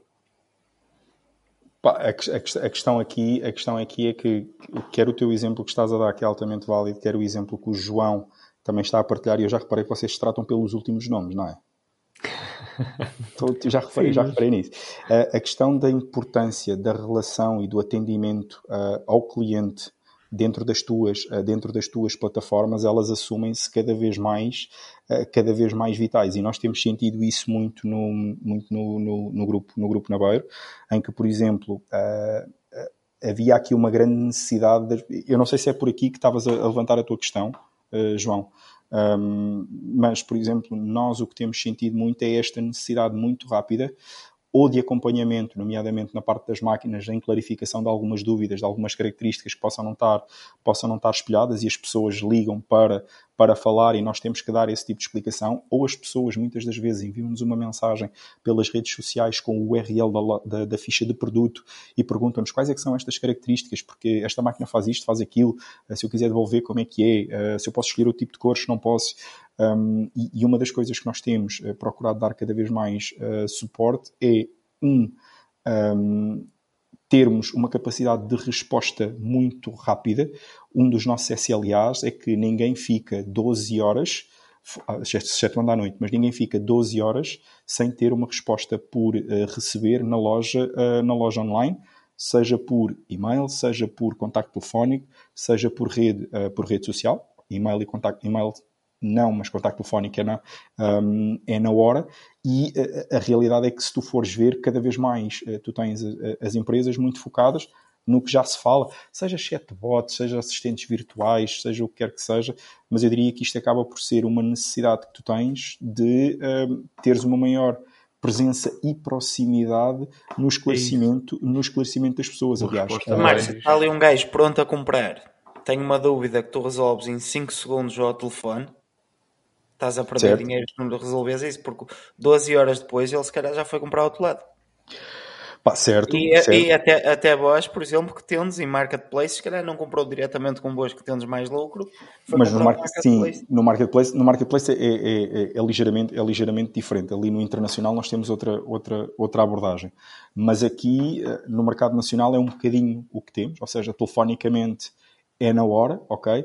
Por redes sociais é o que eu estou a dizer. No limite, no limite, não há nenhuma resposta que esteja 12 horas sem ter feedback, ok? O objetivo é no imediato, mas não há nenhuma resposta. E então, Sim, principalmente. No, no limite. No, outra no limite, aspecto, exatamente, exatamente, exatamente. Ou seja, até porque uh, eh, um, houve, um estudo, houve um estudo da Nielsen que, que, que fizeram um, relativamente à forma como as pessoas querem ver um, o contacto de, na relação com as marcas okay? a capacidade de, uh, de, resposta naquilo que é a importância do atendimento ao cliente.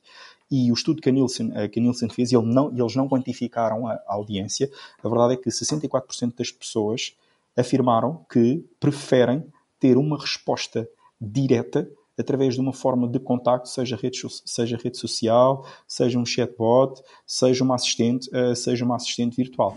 E o que é que isto faz? Faz com que, com que as marcas tenham aqui uma necessidade de adaptação nesta perspectiva de digital service ou digital customer service, como tu lhe queiras chamar, um, muito, muito grande. Nós, ao dia de hoje, por exemplo, temos que não tínhamos, e com a pandemia isto veio acelerar muito, nós temos duas pessoas 100% dedicadas uh, no contact center só para social media. Ponto. Yeah. Não fazem mais nada.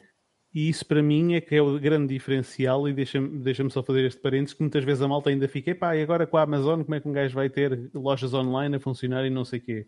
É precisamente neste ponto que a Amazon é uma máquina tão grande que acaba por funcionar contra ela própria. Eles têm, eles têm suporte ao cliente, mas é um suporte neste momento indiferenciado, não é propriamente o suporte. Epá, é um suporte é, geral, não é um suporte. Se vais lá para. Olha, esta máquina tem a pressão X e Precisamente, o que é que eles fazem é tipo devolver. Uh... No, no, limite é devolver, mas isso para as marcas é mau, não é? Ou seja, claro. Uh, tu, não, tu, tu, para construir uma marca nunca vai ser. Esses marketplaces são bons canais de venda, não é? Mas nunca vais construir uma marca por aí. Tens que fazer um trabalho acessório. A relação, a relação e a fidelização vai aqui, ok?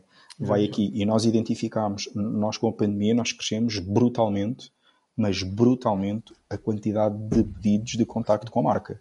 Mas brutalmente, ok? E era aí mais que eu estava a querer entrar, que isto cada vez mais, apesar de estarmos a escalar na mesma e a, e a crescer, cada vez mais há esta necessidade, até pela nova vaga de pessoas que começou a comprar online e que não se sente tão confortável, cada vez é, faz mais sentido uh, esta proximidade mesmo de uma loja online, que à partida seria uma, uma coisa automatizada e uma máquina, mas não, tu tens que ter alguém por trás. Tens que ou... humanizar.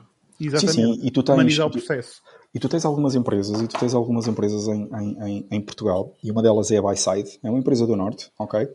Em que a Byside, elas têm uma plataforma uh, uh, uh, que te permite, pá, imagina, estás a ver um Team Viewer, uhum. ok?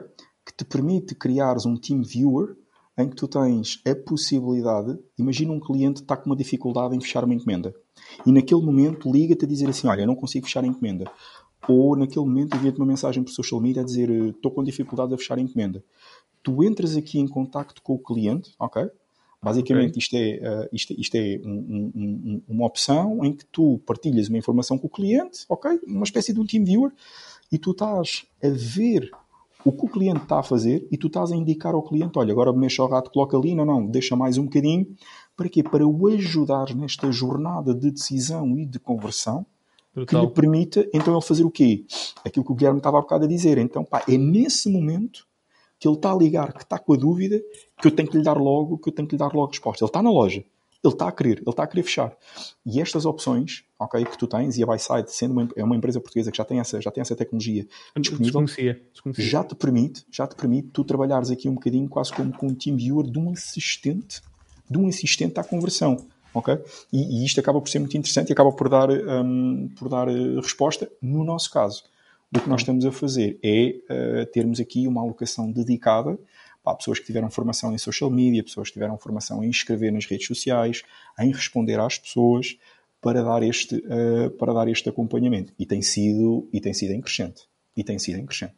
Sem dúvida nenhuma. Uh, porque cada vez mais tu tens este, este cliente Pá, e, e, a privacidade não te permite obter os dados de todos os clientes. Então, o teu first party data é crítico. Tocaste num ponto brutal porque era a pergunta que eu te queria fazer. Tu falaste de privacidade e a minha pergunta é: privacidade, qual é a tua opinião sobre o que se está a passar e qual é o futuro? O que é que tu vês no futuro a acontecer e oh, como vês a evolução? Eu sei que é uma pergunta um bocado complexa, eu também não estou à espera que faças um deep dive agora. Assim, Epá, agora é que tu me apanhaste. Epá, não, não, não, tipo, não, mas eu diria que. Da, a tua opinião, a tua opinião, porque assim é difícil tu dizeres o que é que vai acontecer porque nem nós sabemos, não é? Mas pá, tipo, sim, a tua sim, opinião sim, relativamente a isto, assim, de forma geral. Pá, eu diria que uh, há aqui um ponto que é, que é, que é, que é muito importante, que é uh, tu ao dia de hoje tens aqui uma grande quantidade de dados uh, que, entregas, uh, que entregas às marcas, ok? Tu para teres direito à utilização do serviço, para ver vídeos no YouTube, para pesquisares no Google, para devolver um, uma informação, para navegares, navegares nas redes sociais, pá, tu tens esta moeda, tens esta moeda de troca, ou seja, a tua pegada digital acaba por ser aqui muito o, o, o grande gatilho e, e, é a forma como os grandes players uh, criarem aqui estes clusters todos em termos de segmentação epá, e que depois é utilizado em, em, em, anúncios, ok? E eu diria que epá, uh, o que está a acontecer é que se calhar a forma como as marcas usam essa informação, ok? E aquilo que nós falamos há bocado, a verdade é que há, há muitos utilizadores que estão muito distantes desse ecossistema, de, de, perceber como é que os meus dados são utilizados ou coisas tão simples, porque é que eu estou a ver este anúncio, ok? Isto acaba por criar aqui alguns constrangimentos, epá, e tu tens muitos formatos que acabam por ser um bocadinho intrusivos, e às vezes não há formas muito lícitas da utilização dos dados. Quem é que não se lembra de há uns tempos atrás, aquele jogo da morte, lembram-se, em que tu tinhas que uhum. introduzir uns dados e depois tinham, e, e, supostamente dizia-te o ano em que tu morrias. Um, sim, sim. Eh, eh, este tipo de formas de tu obteres dados, epá, Sim. Isto, um bocado isto, dúbias. Isto é um bocado dúbio, não é? E, e, esta forma que tu tens desse ecossistema cada vez menos, uh, cada vez menos cookieless, ok? É claro que isto gera aqui algumas dores nos profissionais, não é?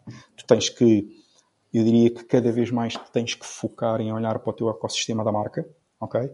E dos teus canais mais first party data, para tu melhorares aquela que é a relação e construção de audiências. Ou seja, um, nós já aqui falámos, tu tiveste em 2020 uh, em 2021, ou seja, estas mudanças do iOS 14.5, que acaba por dar aqui um tiro de partida naquilo que é a segurança dos utilizadores. Ok? Uhum. Tens também já uh, Safari, Firefox a trabalharem neste tema das cookies e, e, e o esperado é que em 2022 uh, tu tenhas o Chrome a juntar-se e o Chrome tem aqui um bolo muito forte neste, uh, neste processo e isto acaba por te levar eu, diria, eu, creio que isto depois acaba por te levar aqui a um, um, um, grande impacto naquilo que é a tua capacidade de medição.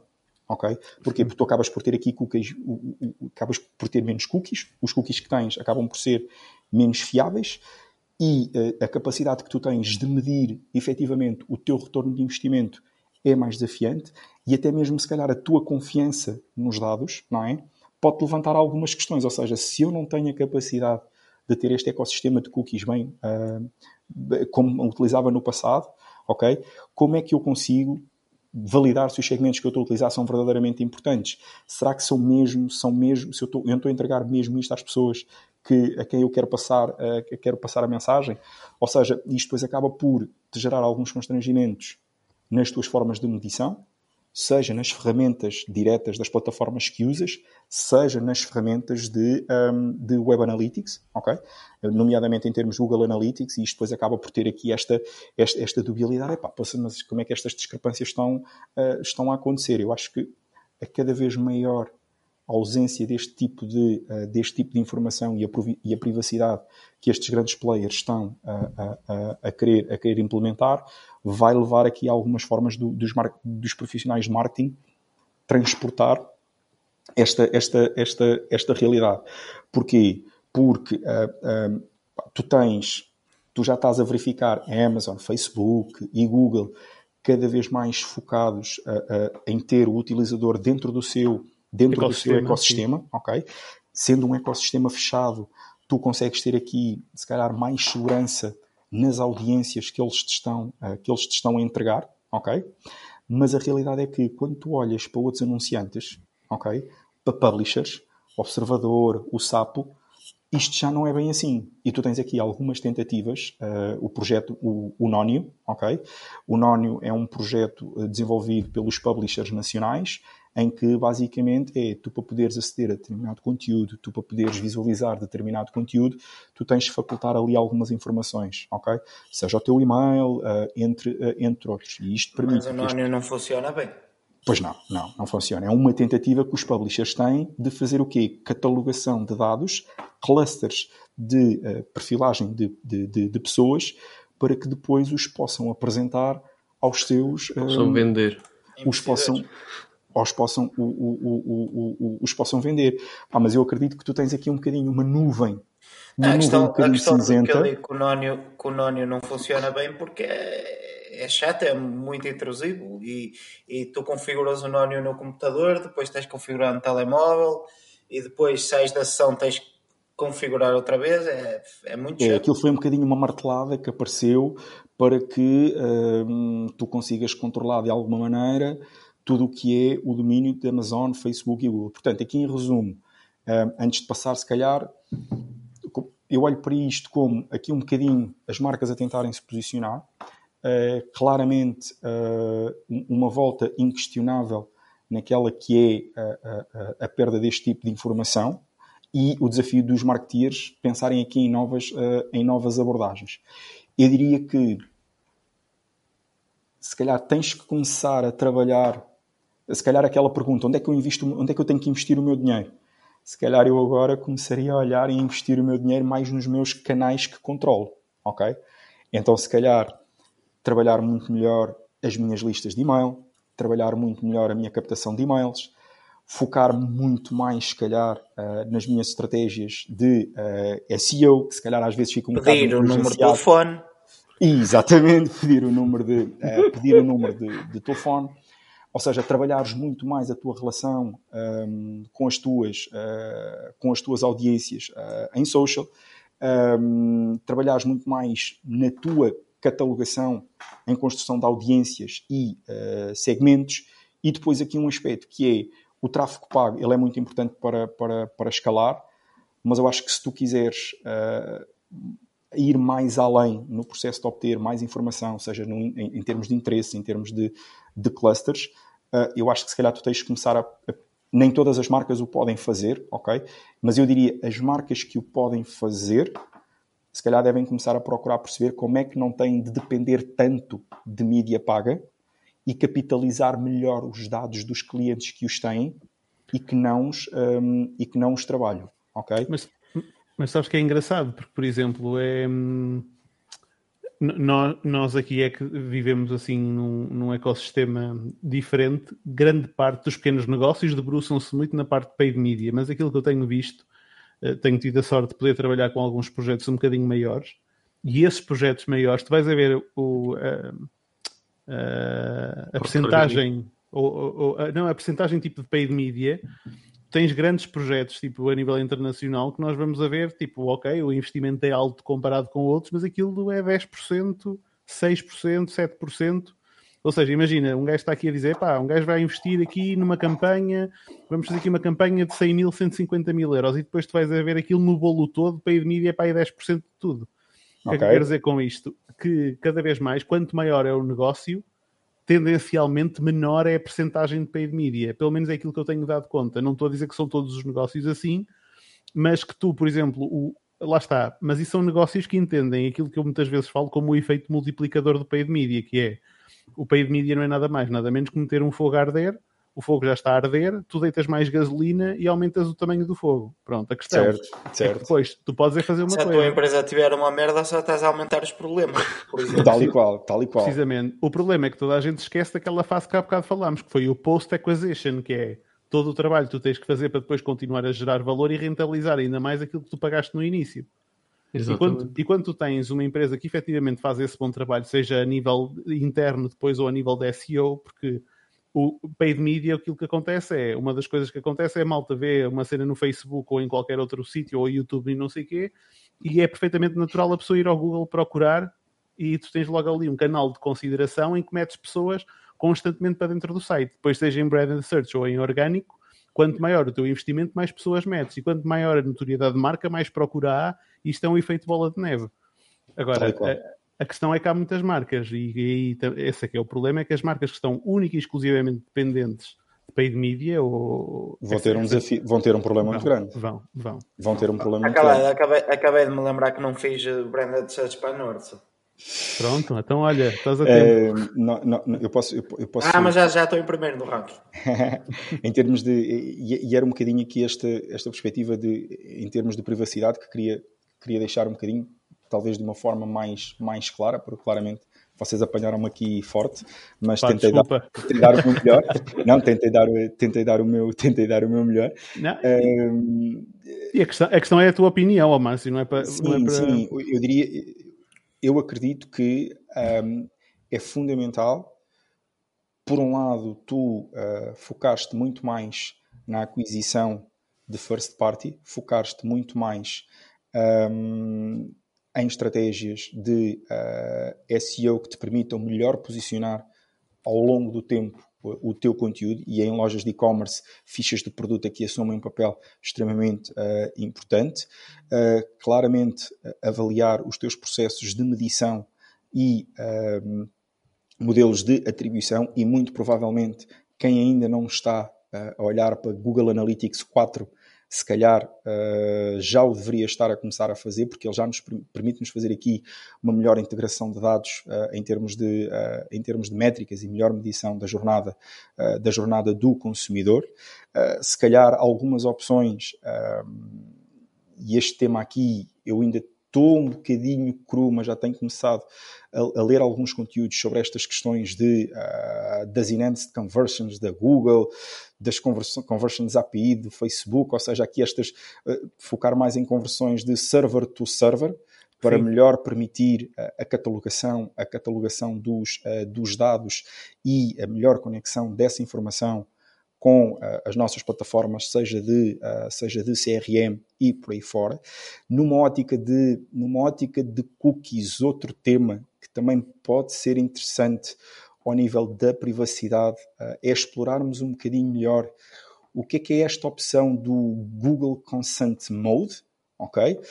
Um, em que basicamente, para além dos cookies que nós já temos instalado na nossa loja online, ah, esta opção do Google Consent Mode permite-nos obter uh, aqui alguma informação mais em termos de estatística do que propriamente data mais refinada uh, do utilizador.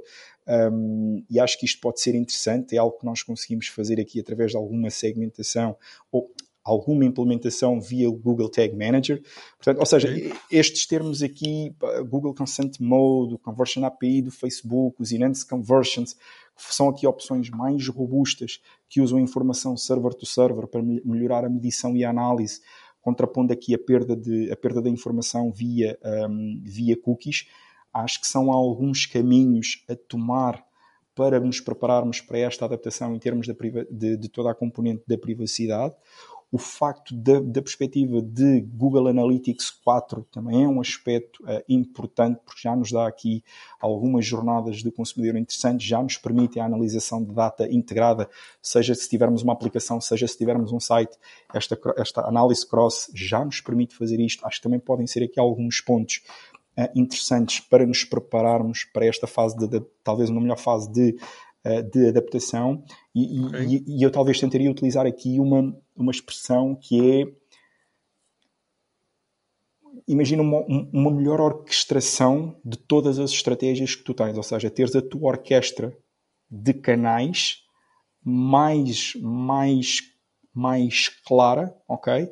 E uh, sem dúvida nenhuma, outro aspecto também que eu acho que pode ser, que eu acho que pode ser importante é epá, cada vez mais o, o, o, o bidding automático é uma realidade, ok? E eu acho que se calhar muitas das vezes nós temos o receio de perder, uh, de perder o controle, ok? E eu diria que para melhorar esta medição e esta capacidade de análise, estes bids cada vez mais automáticos vão nos permitir, se calhar, libertar ali algum trabalho de sapa para nós estarmos mais focados em captar os dados o mais qualificado possível através desta first party data para contribuir para ensinar o algoritmo a ter aqui mais capacidade de decisão. Então, se calhar, nós teremos aqui nesta componente de privacidade e nesta componente mais de, de, de, de, de mídia, se calhar, nós passamos a ter aqui um foco muito importante em entregar dados qualificados ao algoritmo, ok? Integrados aqui na nossa visão de negócio, para assim conseguir contribuir para que a nossa mensagem chegue aqui um bocadinho mais, um, mais às pessoas. Portanto, eu acho que me atravessei aqui um bocadinho na parte da privacidade, ok? Mas acho que tentei responder um bocadinho melhor a não, forma não. como podemos contornar o tema. Oh, oh, Márcio, olha que não. Na minha opinião, disseste, disseste tudo o que, o que tinhas a dizer e concordo absolutamente com aquilo que tu disseste. Uh, depois, na parte do, de otimização futura, um, e, e, e, aliás, eu acho que isto vai funcionar muito, mesmo a nível de otimização, que é pós-atribuição, ou seja, não é a atribuição direta, vai funcionar muito em post e precisamente Exatamente. com essa first party data que vai retornar para as plataformas, vai ser mesmo Sim. o futuro. Sim, Sim, sem dúvida nenhuma. E, e, a tua capacidade de teres uh, uh, aqui plataformas como o teu CRM muito bem otimizado para poderes trabalhar aquela, a, a, a criação das tuas marketing lists ou, ou, ou, ou, personas list ou clusters list que depois possas alimentar eh, as plataformas onde fazes eh, onde fazes paid media pá, eu diria que eu diria que é altamente eh, que é altamente relevante. Mas vivemos aqui num processo de num processo de adaptação. Tu tens as marcas a liderar o caminho ok? Uhum. Apple dentro de um outro contexto Safari Chrome sim. Uh, para 2022 uh, pá, aqui estas é aqui um bocadinho a minha visão um, de foco claro em first party data e explicando aqui um bocadinho como é que eu faria e algumas claro. sugestões para as marcas começarem já a estar um bocadinho mais, uh, mais atentas. E sugestões top. e caralho, esta foi foda. Opa, uh, e agora, e agora, agora vou-te fazer outra pergunta, mas esta prometo que é mais fraca, ok? É mais fraca no sentido, é mais, é mais tranquila. É mais tranquila. A pergunta que tu me fizeste de agora foi daquela Opa, Vamos lá desculpa. ver onde é que este menino está. Olha. Estava combinado, estava combinado. Mas acho, tava, acho que me foi mais na parte das recomendações do que propriamente não. na parte da privacidade, mas acho, acho que passou a mensagem. Oh, safaste bem tudo, oh Max, e fogo, pelo amor de Deus. Safaste quem, vir isto, tudo. quem vir isto em velocidade 0.5 vai perceber. Porque eu atravessei. Não, mas não, pronto, é, é um nada disso. Nada disso. Houve, mas isso aí só prova uma coisa, e também para muita malta que pensa que até mesmo quem trabalha nisto todos os dias, até para nós, e, e, eu, e eu, tenho notado isto todas as, em todas as frentes, até mesmo media buyers dedicados, especializados em determinadas ferramentas, que nem eles sabem o que é que está a acontecer e o que é que vai ser o futuro. Por isso, sim, sim. Esta, esta indefinição só mostra que isto tem a ver com a minha pergunta seguinte, só mostra que uma pessoa tem que continuar, como tu disseste há bocado e muito bem, a aprender, a investir e a continuar a, to, to, a todos os momentos um, crescer enquanto profissional. E agora essa é a minha pergunta para ti, que é, tu disseste que uh, temos que investir, efetivamente, e a minha pergunta é, quais são para ti os teus próximos investimentos a nível de formação, a nível de pessoas que segues, o que é que para ti vês que é importante tu desenvolveres a nível de competências ou quem é que achas ou o que é que achas que pode ser algo que outras pessoas, que achas relevante outras pessoas aprenderem, principalmente em 2022? O que é que tu achas que poderá ser relevante? O que é que é para ti relevante e o que é que achas que poderá ser relevante para outras pessoas que até podem ser competências que já tenhas? Era isso que eu queria. Uh, olha, um, eu, eu, diria, eu diria que é. Uh na minha perspectiva, pela, pela experiência que, que, que vou tendo, um dos meus grandes focos para 2022 é aprofundar ainda mais competências de analítica. Ok? Nomeadamente em termos de medição, nomeadamente em termos de análise e principalmente no cruzamento de dados comportamentais com dados transacionais. Ok? Estamos, estamos juntos. E esta mesclagem, e esta mesclagem é claramente um dos grandes ganhos que me vai permitir a mim aportar melhor valor nas minhas tomadas de decisão e recomendações a nível de negócio. Ok? E isso leva-me ao segundo ponto. A gestão de negócio e análise de negócio é também um dos grandes drivers no qual eu vou investir para, uh, para 2022. Seja com formações na área de gestão de projetos, seja com formações na área de sales management, são aspectos no qual uh, eu, vou, uh, eu vou investir. Outro ponto que uh, para mim faz sentido investir em termos de conhecimento e nesta componente da privacidade, ok, é melhor interpretar temas como Customer Data Platform, Server Side Platform, porque isto são aspectos super importantes na maneira como tu então vais conseguir catalogar dados, um, qualificar dados e integrar, integrar os mesmos para melhorar a tua, um, a tua medição. Seria, portanto, aqui na componente da analítica e gestão, uh, e gestão de negócio, é algo que para mim também faz muito sentido um, investir. Depois, o, que é, o, que é, que eu acho, o que é que eu acho que pode ser, o que é que eu acho também pode ser, pode ser interessante, onde eu vou, lá está, onde eu vou investir, onde eu vou investir em formação. Eu estou a procurar uh, investir em formação também em análise. Pode parecer estúpido o que eu vou dizer, ok? Mas eu estou a procurar perceber de que forma, se eu investir em formação relacionada na área da psicologia comportamental, sociologia e filosofia, de que forma é que isto me vai ajudar a melhor conhecer o meu cliente, saindo daquilo que é o meu espectro. Portanto, analítica, claramente reforço, gestão, gestão e análise de uh, negócio, ok? E comportamentos de, e comportamentos de consumidor. eu não sei se... Eu estou-me a rir porque aqui há, aqui há umas semanas fiz, fizeram essa pergunta, fizeram esse desafio, opina. Qual dos dois é que, é que optas? E Ok, ok. Yeah. E tu agora fechaste o ciclo, que é deixaste. Pá, a, questão, a questão aqui é que eu ainda há duas. Pá, olha, fiz uma live na quinta-feira com outra malta e estavam a perguntar quais eram as competências, por exemplo, com, com, com o gestor de tráfego devia desenvolver uh, para os próximos tempos. E eu aquilo que disse foi, porque a malta falou, pá, que é normal, sobre marketing e tudo, e estava tudo bem, os inputs que eles deram eram muito válidos.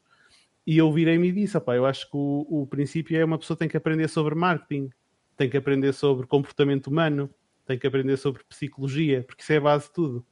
E nós aqui Sim. andamos a fazer as coisas com base em achismos e informação de informação que veio de outra pessoa, que veio de outra pessoa. Não, não. Eu quero ir beber à fonte. Quero perceber a base das coisas, o porquê das coisas. É, este, este é aqui, este seria o meu triângulo, um, o meu triângulo de, de, atuação para, para 2022. Se eu tivesse que recomendar, se eu tivesse que recomendar, e vale o que vale, ok? Não, não. não deve ser Olha... cravado em pedra nem nada. se eu tivesse que recomendar para alguém entrar em e-commerce, ok? Uh, uh, eu diria que se focasse, se focasse em perceber todo o processo das várias áreas que compõem. Não se foque só na plataforma, ok? Perceba um bocadinho de logística, pá, porque imagina, exemplo, exemplo muito prático. Um, ah, pá, trabalhar e-commerce e tudo mais, se tu não perceberes o que é que está a acontecer e qual é que é o impacto de ter de estar a pagar ao dia de hoje 10 mil dólares por um contentor, tu não consegues fazer, tu não vais fazer e-commerce, ou seja, mas tu não consegues perceber qual é que é o impacto que isto vai ter depois no preço que tens que aplicar no teu produto. Se tu não compreenderes, se tu não compreenderes que uh, o facto de, de, uma das maiores dores, ok, são as devoluções, e nos Estados Unidos já estão a existir empresas a criar armazéns próprios só para devoluções, entendes? Tu não vais conseguir perceber o negócio. Não é só a plataforma, ok? Se tu não conseguires entender que tu tens uma necessidade de sistemas, integração de sistemas, e como é que estas coisas se interligam, e o que é que faz o quê, e porquê é que tem que fazer, tu não tens que executar, mas porquê é que faz o quê, o que é que tem que fazer, pá, tu não vais conseguir trabalhar e-commerce. Ok? Se tu não conseguires perceber que quando estás a criar tráfego, tu tens que ter tráfego em a correr, pá, imagina, exemplo prático, nós no Grupo Navarro, uma, a, a minha estratégia de performance, não tenho problema nenhum em partilhar, eu tenho uma campanha always on a correr o ano inteiro ok? Para as minhas, always on, always on. É isso uhum. que me vai ajudar a fazer o quê? Popular as minhas audiências, a criar, popular as minhas categorias. Para quê? Para momentos de campanhas, eu não estar feito tonto a investir dinheiro à toa. O que é que eu faço? Vou dar push, vou dar push ali. Se tu não percebes este, este tipo de estratégia de mídia, ok? Tu não vais perceber e-commerce. Portanto, a minha recomendação seria olhar para os vários pilares que, que compõem o ecossistema de o ecossistema de e-commerce. Imagina, quanto tempo tu queres trabalhar em e-commerce? Quanto tempo da tua semana é que tu passas pura e simplesmente a explorar lojas online. A perceber o que é que estão a fazer. Ok? tens que fazer isso. Ok? E, e, e, e, isto acaba por ser uma forma que tu consegues ver de como é que o ecossistema funciona. Então eu diria que, se eu tivesse a recomendar para quem quer entrar dentro do ecossistema de e-commerce, ok? Um, claramente procurar conhecer os vários pilares que compõem e como é que esta roda e como é que esta roda está, um, está orquestrada. Aí existem profissionais fantásticos em Portugal que tu podes, tu podes seguir e que tu podes, que tu podes consumir conteúdo, ok? Ah, se calhar tens os casos mais, mais falados, uma Vera Maia, um, um, um, Jorge Cunha, um, um Jorge Cunha, minha cabeça, o Rui Cunha, sim, sim. Um, e se calhar tens outros profissionais, imagina, vai ao LinkedIn, vai ao LinkedIn, quem é o e-commerce manager lá Redoute? é uma marca que eu acho que faz um trabalho canhão ok? Fala com empreendedores como o Guilherme e como o Roberto. Como é que eles trabalham no e-commerce? Como é que é o seu dia a dia? Interage com as pessoas, integra-te na comunidade, ok? O que é que as pessoas fazem quando vão para o PAD? Pá, um projeto fantástico do Roberto, ok? Um grande profissional e uma grande pessoa. É o que, é que as pessoas fazem? Vão perceber, vão compreender, vão se rodear das pessoas que, que estão no mesmo barco para, um, para, um, para tal. Se okay? levarem uns aos outros. Exatamente, pá, tu, tu, tu cresces, repara, nós estamos aqui há 4 horas e 20, ok? Nunca eu pensei na minha vida estar 4 horas e 20, nem eu, eu, nem eu pensei se tinha tanto para dizer, nem eu pensei que tinha tanto para dizer, ok? Mas... Eu avisei-te, eu avisei-te. Parabéns a vocês, parabéns a vocês que souberam conduzir muito bem, muito bem isto, e eu lá tentei não enterrar isto. Um, Estás de parabéns também. E, e, e, e, é isto que te acaba por, por, por, por elevar, entendes? Não tenhas medo de expor as tuas dores, porque às vezes tu pensas, pá, lá fora é que está, lá fora é que não sei o quê, não sei o que mais. E eu estou-me a tentar lembrar de dois podcasts muito interessantes sobre e-commerce e eu não me consigo lembrar do nome estúpido, de ter apontado. ok, que era uma recomendação. Mas posso, por exemplo, há um canal brasileiro, de, há um canal de YouTube muito bom que se chama E-Commerce na Prática. Pá, recomendo-vos vivamente. Muito bom. Esse gajo montou, uma, montou agora uma escola em cima disso. Pá, ele, é, ele é provavelmente. O Bruno é, de Oliveira. É o Bruno de Oliveira, exatamente. É muito carismático o gajo. Pá, ele, é, ele, tem, ele, tem inclusivamente, ele tem inclusivamente um livro com, com isso também, que, que sobre, sobre a área do e-commerce. Portanto, ele é muito, muito, muito, muito bom. E eu estava-me a tentar lembrar de um podcast, deixa-me procurar aqui. Eu depois, eu depois partilho. Ele tem, por exemplo, enquanto, enquanto pensas nisso, ele tem, por exemplo, um vídeo que te diz, tipo, se tiveres mil dólares não começas um e-commerce. Que vai contra tudo o que ele ensina no resto do, do canal dele. Pá, Não eu comeces se não estiveres preparado. E ele depois explica-te. Se não souberes isto, se não souberes aquilo, se não souberes aquilo outro, Os mil, euros, os mil dólares não te servem de nada. Pá, os mil dólares acaba só por. eh, na- nem, nem, para a primeira porta, nem para a primeira semana te aguentas. Derretem Uau. depressa. nem, nem, tens, eh, nem tens hipótese. Mas, mas olha, não, não, não, me querendo, não me querendo alongar, porque eu queria mesmo encontrar aqui o, o, o- podcast. Então, este, este é o caminho que eu estou a tentar, que, que eu estou a tentar fazer em termos, de, em termos de aprendizagem, mas está relacionado para onde eu quero, para onde eu quero prosseguir. Ok? Então, se calhar, para onde eu, para onde eu me quero direcionar, esta parte mais de anal- analítica, nego- gestão de negócio, planeamento, ok? Quem está a começar por um e-commerce, pá, não tenha medo de experimentar. Faça como o Márcio, meu, vai, faça como o Márcio, um homem, vai tentar eh, Exatamente. mexer num e-commerce de, de roupa de mulheres. Estás a perceber? Hum, epá, era um bocadinho, era um bocadinho, era um bocadinho, um bocadinho isto. Ó Márcio, tu posicionaste isto num ponto em que o Jorge, no nosso, no nosso grupo que nós temos privado, nos mandou no início da live. E para quando um e-commerce do Márcio? Deixar o mundo corporativo e lançar um e-commerce para Ou um side project, quem sabe? Foi a pergunta do Jorge. Quando é que tu deixas o mundo corporativo e montas um e-commerce? Epá, ah, olha, hum, eu, acho, eu acho que ainda me faltam aqui alguns, alguns points, alguns bullets, ok? Naquilo que são, naquilo que são os meus objetivos.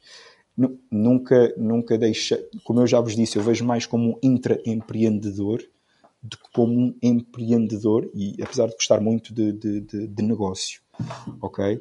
Ah, mas eu diria que, olha, um e-commerce, se eu fizesse um e-commerce, eh, eu fazia um e-commerce que já não é uma ideia nova, mas eu fazia um e-commerce de reportes de Google Data madeira. Studio, fazia um, um Google, fazia um, um- um e-commerce que vendia dashboards de Google Data Studio adaptado a várias áreas de negócio. Então o que é que eu fazia? Eu iria falar com profissionais da área da contabilidade, da área dos RH, eh, da área das finanças, da área da engenharia e dizer-lhe assim, malta, que tipo de dados é que vocês precisam para os vossos negócios e para o vosso dia a dia? Que tipo de reportes é que vocês precisam? Precisamos disto, disto, disto, disto, disto e disto. Check. Ok. Então eu vou construir os templates, monto os templates, ok?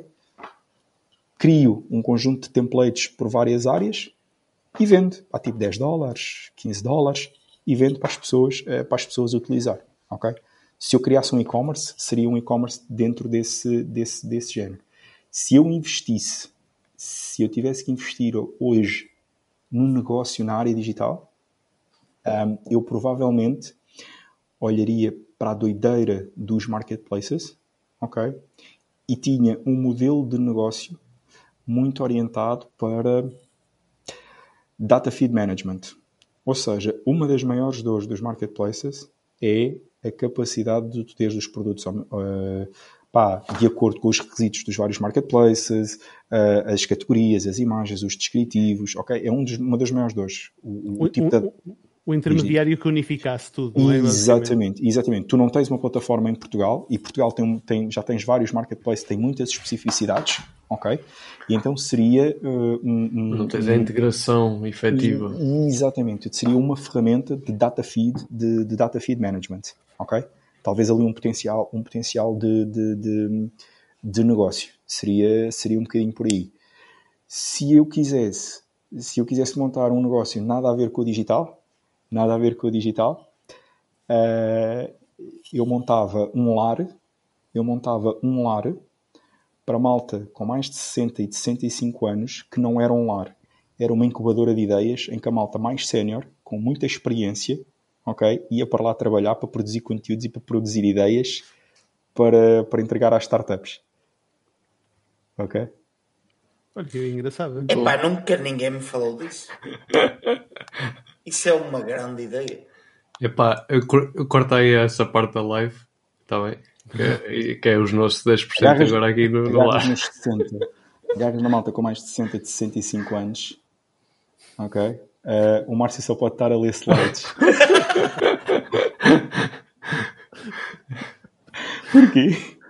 Porque tá- tu estás com tão bons inputs que se isto, isto tinha que- é o que o Bruno está a dizer, isto devia estar Não podem estar na cabeça. Não pode Estás aqui? na cabeça. Estás aqui? Peraí, peraí, peraí, peraí, peraí, peraí. Não, eu, Eu tô- eu acho que esta ideia está no bucket list dele.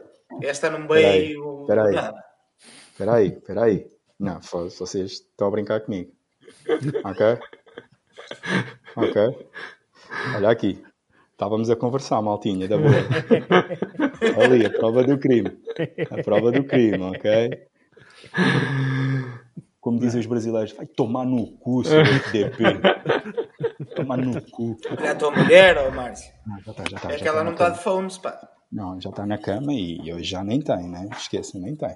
Hoje, É, hoje não tem. não o tem, dia, hoje passa o Ah, dia. mas, mas, mas, mas, pensa, mas pensa assim. hum, mas pensa assim.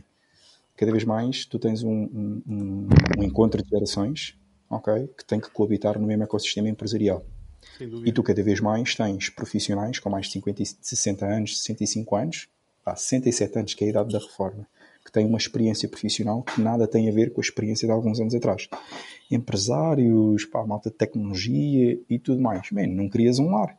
Metes esta malta lá, ok? E transformas um lar numa incubadora sénior de malta a facultar ideias e a dar ideias para essa malta, para essa malta fora. Brutal. Eu, eu, por acaso, aqui em Ponte Lima vejo N de, de negócios que claramente estão a dar despesa há anos, só que são o entertainment da pessoa que o tem. E tipo, Certo. estamos a falar de pessoas de 60 e muitos que não, não deixam o café porque aquilo é a vida dele. Yeah, yeah, yeah. E, e- e tu muitas das vezes o que tu queres é ter uma ocupação. Ou queres ter um contributo, sentires que, que, que estás a dar, que estás Ainda a dar és um útil, bocadinho. já não és Isso, inválido. isso, isso, isso. Pá, e tu hoje em dia tens muita malta que se calhar aprende bastante. Pá, tu não tens malta com 55 anos que já não está a trabalhar e é consultor sénior em determinadas empresas. Ok? Man, porque é que isto não pode? Porque é que isto não pode, porque é que isto não pode funcionar? Ah, mas, respondendo aqui ao Jorge, ah, um marketplace, é óbvio que já existem N de dashboards de Data Studio. Ah, eu também estou a falar de Data Studio porque é uma área que, que, que, que eu gosto em termos de reportings e tudo mais. Um, mas é algo que tu não tens uh, muitas das vezes, se calhar lá está aquele acompanhamento, tu vais buscar relatórios free, random, mas depois como é que os implementas, como é que puxas os dados, um, não é? como é que cruzas a informação. Então, se calhar, eu além de vender, ok, podia ter ali suporte, tutoriais e guias de utilização, se fizesse um... Exatamente. Se Ou eventualmente um... até chegares a consultorias e... Recurring. se eu fizesse um marketplace, se eu fizesse um marketplace era nesta, era nesta parte de, de data. Era, era aqui uma coisa, era aqui uma coisa in- interessante. E um Havemos de falar, Márcio. Havemos de falar. Oh, não se esqueçam que estes dois aqui em cima têm 10%.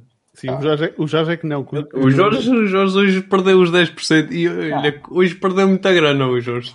Perdeu porque eu, só as dicas que dei à, à Delta, caramba.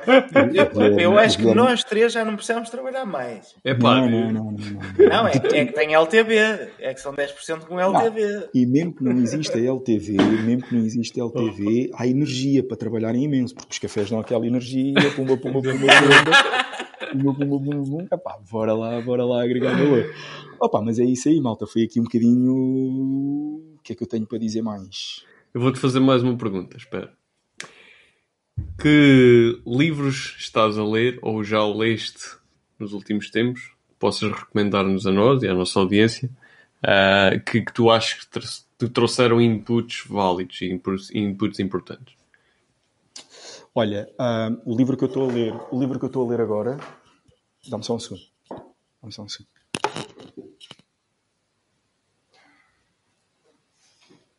Então, começando, então, este foi o que terminei, ok? Que é a regra dos 5 segundos da Mel, ah, da Mel Já ouvi Robbins. falar. Já ouvi falar desse livro. Pronto, a regra dos 5 segundos basicamente hum, foca-se em tu não. hum, basicamente é contas 5, 4, 3, 2, 1 e vai. Ok? Pá, tens. Ah, estou indeciso. 5, 4, 3, 2, 1 e fazes. Obviamente isto não é para fazeres sempre, mas é para te incentivares a não procrastinar, é para te incentivares a agir rapidamente, é para te incentivares a dar o primeiro passo sem medo do que possa acontecer. Ok? Primeiro passo é a Um, coisa mais importante. E Por exatamente. acaso epá, vi um. Esta semana eu vi muitas coisas que se relacionaram. Por acaso, há dois dias atrás vi, vi um, um vídeo sobre isso, que é a razão pela qual tu não, não corres 5 km é porque tu chegas a casa e pensas tenho que correr 5 km. Se tu atas os ténis e saís da porta, Não tens que pensar. não voltas, não voltas para trás. Não pensas que são 5 km. Porque Tens- esses 5 segundos tu já decidiste que vais. Tens que fazer isso Guilherme. em, em micro, desculpa, em micro commitments, que é Vai. tipo, eh, vou primeiro vestir a roupa, depois de ter vestir a roupa, epá, vou, vou calçar os ténis, agora vou sair de casa, agora vou até ao ginásio. E quando É. chegas ao ginásio já não voltas para trás. Tipo, é, é essa cena. É, Epá, é é, é muito aquela cena que é hum, pequenos hábitos, estás a perceber? Tu vais tendo pequenos hábitos, pá, tu queres, queres fazer a maratona, tu não vais correr 30 km, sais lá todo quilhado, mas se, pá, 1 km, depois 2, depois 3, eu não faço desporto há muito tempo, como é que eu me vou incentivar? Então, vou preparar a roupa no dia anterior de desporto, ok? Para começar, estou a preparar a roupa, já me estou ali a pré-mentalizar para. Uh, este livro ensina-te a tomares a iniciativa e ela diz aqui muita regra dos 5 segundos para tu teres essa proatividade e depois vai-te dando exemplos muito, muito interessantes. O livro que eu estou a ler agora, uh, que é este aqui, ok? Unicórnios, Unicórnios Portugueses, pá, e como podem ver, estou a ler agora, comecei, comecei há pouco tempo, está aqui a provinha do crime, vou na página 52. Uh, é de uma jornalista, que é Ana Pimentel. Ela foi jornalista do Observador durante vários anos, muito orientada a startups. E o livro Unicórnios Portugueses retrata uh, aquilo que é o ecossistema das startups em Portugal, focando aqui em três unicórnios. Um, a Farfetch. A Farfetch, a Fedzai E e, a OutSystems. e OutSystems, ok? Ela- é português. É, É, é. Tinha ideia é. que era brasileiro, pá. Não, não, não, não, não. é português. Um, e então, o livro Unicórnios Português, eu ainda só li 50 páginas, mas é muito para te explicar o que é uma startup, como é que funcionam os investimentos numa startup, quais é que são as etapas de valorização um, e depois vamos entrar aqui na história um, destes três, um, destes três unicórnios. Isto ajuda-te a perceber muito como é que funciona este ecossistema das startups e ajuda-te a trazer isto para a tua realidade empresarial para perceberes de que forma é que podes agregar valor. Os últimos dois livros que eu li uh, uh, foram muito relacionados com o pensamento e a, e a capacidade de tu fazeres perguntas, ok? Inclusive tinha partilhado com, tinha partilhado com, com o Roberto, creio eu, chama-se A Arte de Fazer Perguntas, ok? Que é, não me lembro do nome, e Pense como um Freak, ok?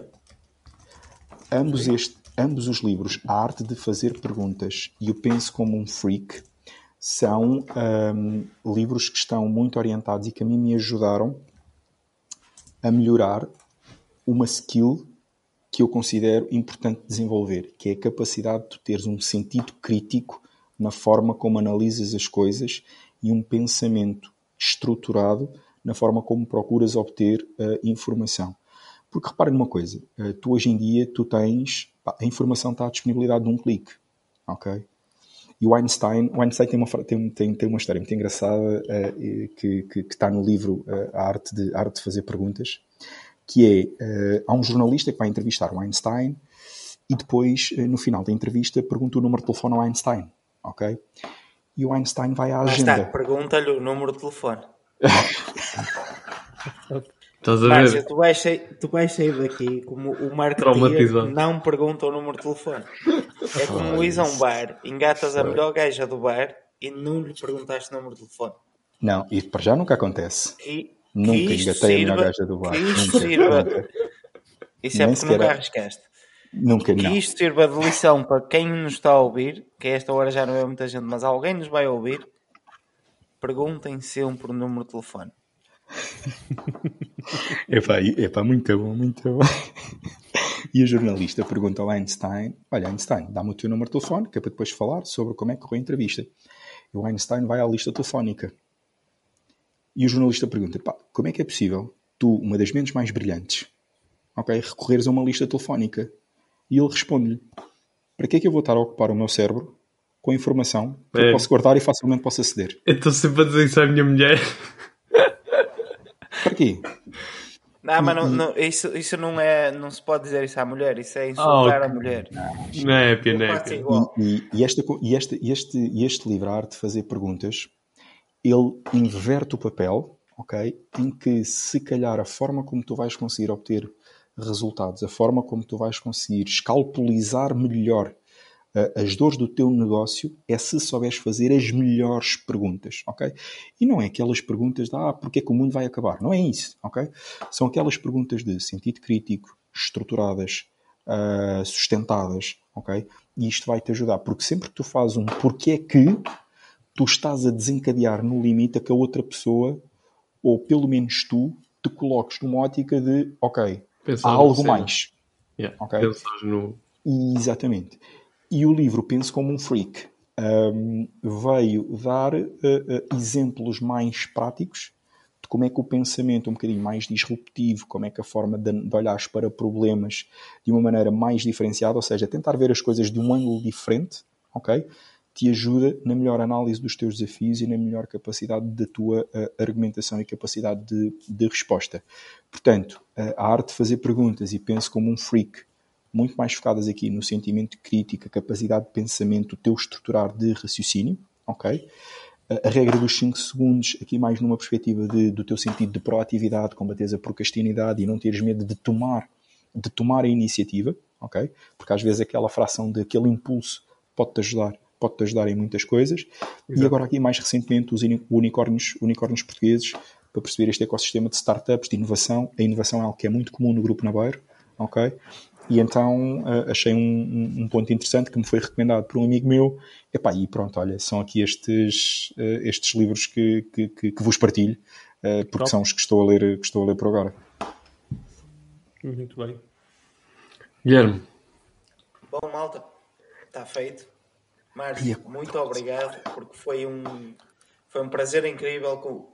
Diz? Amigo, está-te a faltar a tua pergunta. Eu, acho que a minha pergunta é um bocado desnecessária. Não, Porque ele já não falou é. em tantas. Mas Não é sendo assim, não, como é da não é. Ele, ele vai se lembrar de outro. Faz-lhe a pergunta, Mas a pergunta ele vê, ele, já, ele garante que já a trouxe preparada. Ô, Não sei. qual foi a maior cagada profissionalmente que tu já fizeste? A maior cagada profissional? Não, a maior cagada. Sim, é, é, que, que fizeste a nível profissional, exatamente. Pá, foi.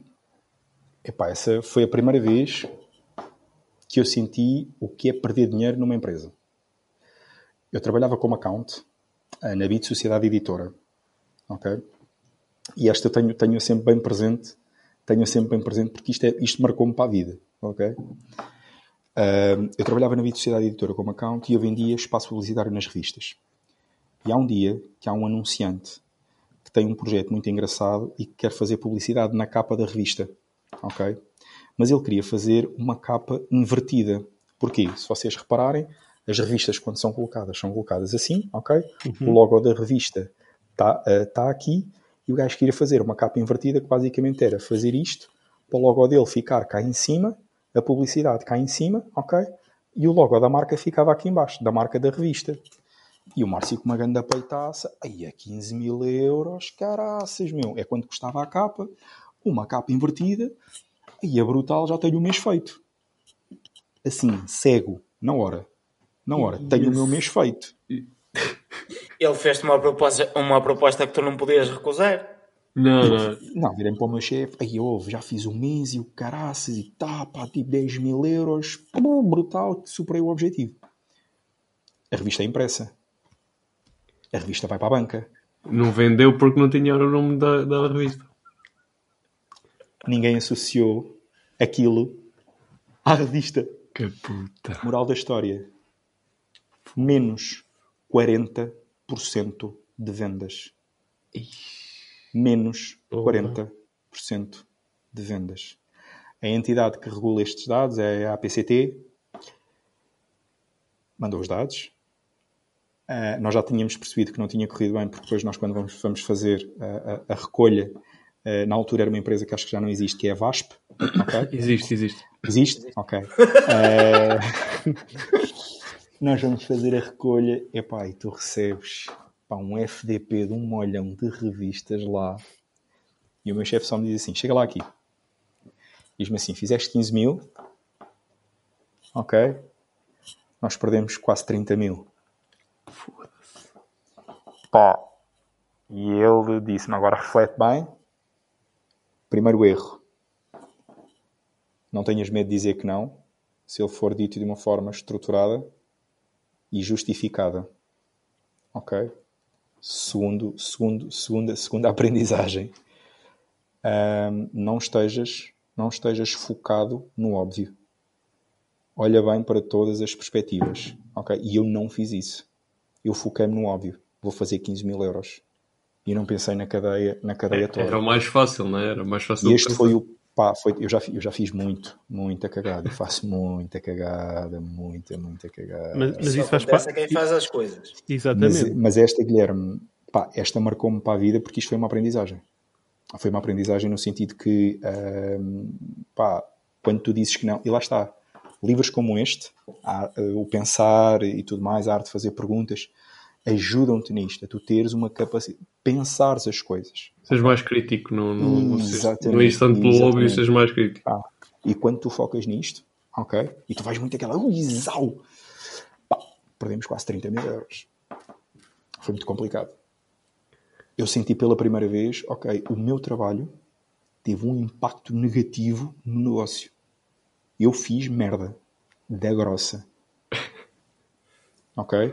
Mas por acaso, quando estavas a dizer ao contrário, what the fuck? Então, mas assim ninguém vai saber quem é daquela revista, meu. Man, aquilo caiu basicamente o que é que aquela bosta parecia. Parecia uma cena qualquer, tipo um Fiat da Canon. Pois. que a malta mete ali, estás a perceber? E ninguém associava à revista que estavas a vender. E depois, mas isto, mas isto traz-te um E, problema e direto. para além dos 30 mil euros, os gajos que deixaram de comprar a revista, porque é uma questão de LTV, e, e que ainda devem ter. ter. Foda-se, a revista este, este mês não saiu. Guilherme, A revista clientes? acabou. Guilherme, e os clientes que anunciaram, que anunciaram lá? Ok? E os meses seguintes que eu tive para recuperar aquelas vendas? Quanto é que eu não tive que vender a mais?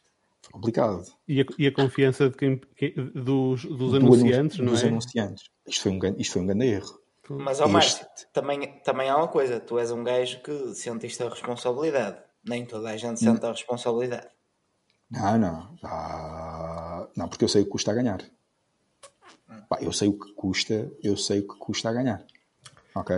Mas, mas isso E- também é, é a diferença da fibra, ó ó, Márcio. Era isso que estávamos a dizer. Ah, Pá, é o pá, que como, é. Eu, como eu costumo dizer, como eu costumo dizer, hum, as lições que tu tens ao longo da tua vida, elas, elas ajudam-te, elas ajudam-te a fazer, a teres proble- a, a encarar as merdas, ok? E se tu ao longo da tua vida, quando tu não tens que comer, tu fazes duas coisas: ou morres à fome, ou vais aos caixotes de lixo procurar o que os outros não querem. E agarras no que os outros não querem e convertes em dinheiro. Ok? No passado, simples, no passado, a abundância não era muita. Ok? A crise de 2008 na construção civil foi nefasta. Ok? E tu fazias duas coisas. Ou não comias, ok? Ou ias Ou ias, ou ias com o teu pai à noite buscar as máquinas que as pessoas punham no caixote do lixo, os micro-ondas que as pessoas punham no caixote do lixo, trazias para casa, o teu pai desaparafusava aquilo tudo, separava os componentes e ia vender à sucata para fazer dinheiro para teres para comer. Ou passas fome, ou encontras oportunidades. E isto acaba por ser um bocadinho ah, ah, ah, o driver que muitas das vezes nós temos que ter. Epá, sente as merdas, assume a responsabilidade, porque acho que é uma das coisas que é mais importante é o caráter. Eu já tinha tido a oportunidade de partilhar isto com, com alguns de vós. Pá, é assumes as merdas, responsabilidade, pá, regaças as mangas e, e- e- e vai atrás. E, e- vai atrás. Mas esta foi. Esta foi dolorosa. Esta foi mesmo dolorosa. Ah, mas é uma lição que levas para a vida. Pá. Pá, completo. Sim, sim, sim, sim. Sim, sim, foi, sim, sim, completamente. Pá, e é, e é isto aqui. E foi isto. Márcio, vamos, vamos fechar. Uh, pá, muito, muito, muito obrigado pela tua presença aqui. Obviamente que acho que todos aqui estamos uh, completamente gratos. Foram vários ensinamentos aqui. Obviamente que nós também tentamos dar os nossos inputs, mas realmente. E, e tentamos complementar-nos tanto nós os três como com o convidado. E, epá, e eu saio daqui com, com, com bastantes inputs e mais uma vez só te tenho a agradecer. Foi, já tínhamos comentado isto. Foi o convidado que demorou mais a conseguir trazer Epá, aqui. pô, vergonha, vergonha. Desculpa. Eu tenho que dizer isto em live porque, pá, tem que ser, meu. Tens que. Pá, É foi, foi uma cagada, mas olha, dá tens que assumi-la, meu. Mas a verdade é uma. Ele marcou com antecedência e apareceu. É verdade, é verdade. E valeu Mas- a pena. Valeu muito a pena. Pá, e é isso. Só tenho de te agradecer. Espero que ainda haja alguém, se calhar já não, a, a- ouvir-nos, mas certamente nos vão ouvir em diferido. E pá, está aqui muito sumo. Quem começar a ver do fim para o início, está aqui muito sumo, portanto vão ver. Ah, É, isto, é a E- ulti- isto é a última live de top. 2021 e acho que acabámos mesmo em beleza. Que foi convidado top, conteúdo top, acho que foi mesmo foi mesmo muito bom. 5 estrelas. Márcio, obrigadíssimo. Eh, Pá. pá, eu, é que, eu é que agradeço. Obrigado ao Guilherme, ao Roberto, ao João, eh, ao Jorge, que não teve, que não teve presente. O problema é teu. Eh, Se o Jorge estivesse aqui, só acabávamos amanhã ao meio-dia. Já para isso tinha que dar uma- um lote inteiro de café, estava tramado. Eh, pá, muito obrigado pelo, pelo vosso convite. Um, acho que no final, no final das contas acabou por ser muito interessante os ensinamentos que vocês me partilharam e as partilhas que me deram. Uh, e espero pelo menos ter contribuído com uma outra partilha para nos enriquecermos mutuamente, ok? Parabéns mais uma vez pelo vosso, pelo vosso, pelo vosso trabalho, pela forma descontraída como conduzem uh, uh, as entrevistas e principalmente pelas pessoas que vão trazendo, que vão trazendo aqui para, cima, para cima de palco. Acho que são. Uh, portanto, parabéns. Parabéns a todos pelo, vosso, pelo vosso trabalho. Est- Estamos todos, estamos todos, Ma- Mati. Acredita. É o que eu sinto é que estamos sempre estamos todos. E, e tu também, o, o facto de teres vindo e teres disponibilizado o teu tempo connosco, pá, foi, foi top. Por Só isso, temos a agradecer. obrigado mesmo. Fundo de coração. Mesmo assim. Então, Malta, obrigado. Altinha. Malta. vemo-nos para o ano. É Ok. isso mesmo. É este isso. ano já não vamos fazer mais lives, ok? Vamos, vamos também aproveitar aqui os últimos, as últimas semanas deste 2021. É um 2021 cansativo. Ah, pelo menos falo por mim. Ah, e pá, estamos de volta em janeiro. Eventualmente tra- trare- traremos algumas novidades. Ah, nós estamos sempre a tentar trazer aqui mais algum valor. Obviamente que o tempo é limitado para todos mas estamos a- sempre a tentar trazer mais valor para, para todos aqui e esperemos que assistam às lives que ainda não assistiram, ok? Aproveitem agora esta pausa e em janeiro estamos cá outra vez para continuar com o marketing e cenas, como vocês conhecem. É isso mesmo. Maltinha. Até para o ano. Um abraço, pessoal. Tchau, tchau. Boa noite a todos. Fiquem bem. Ah.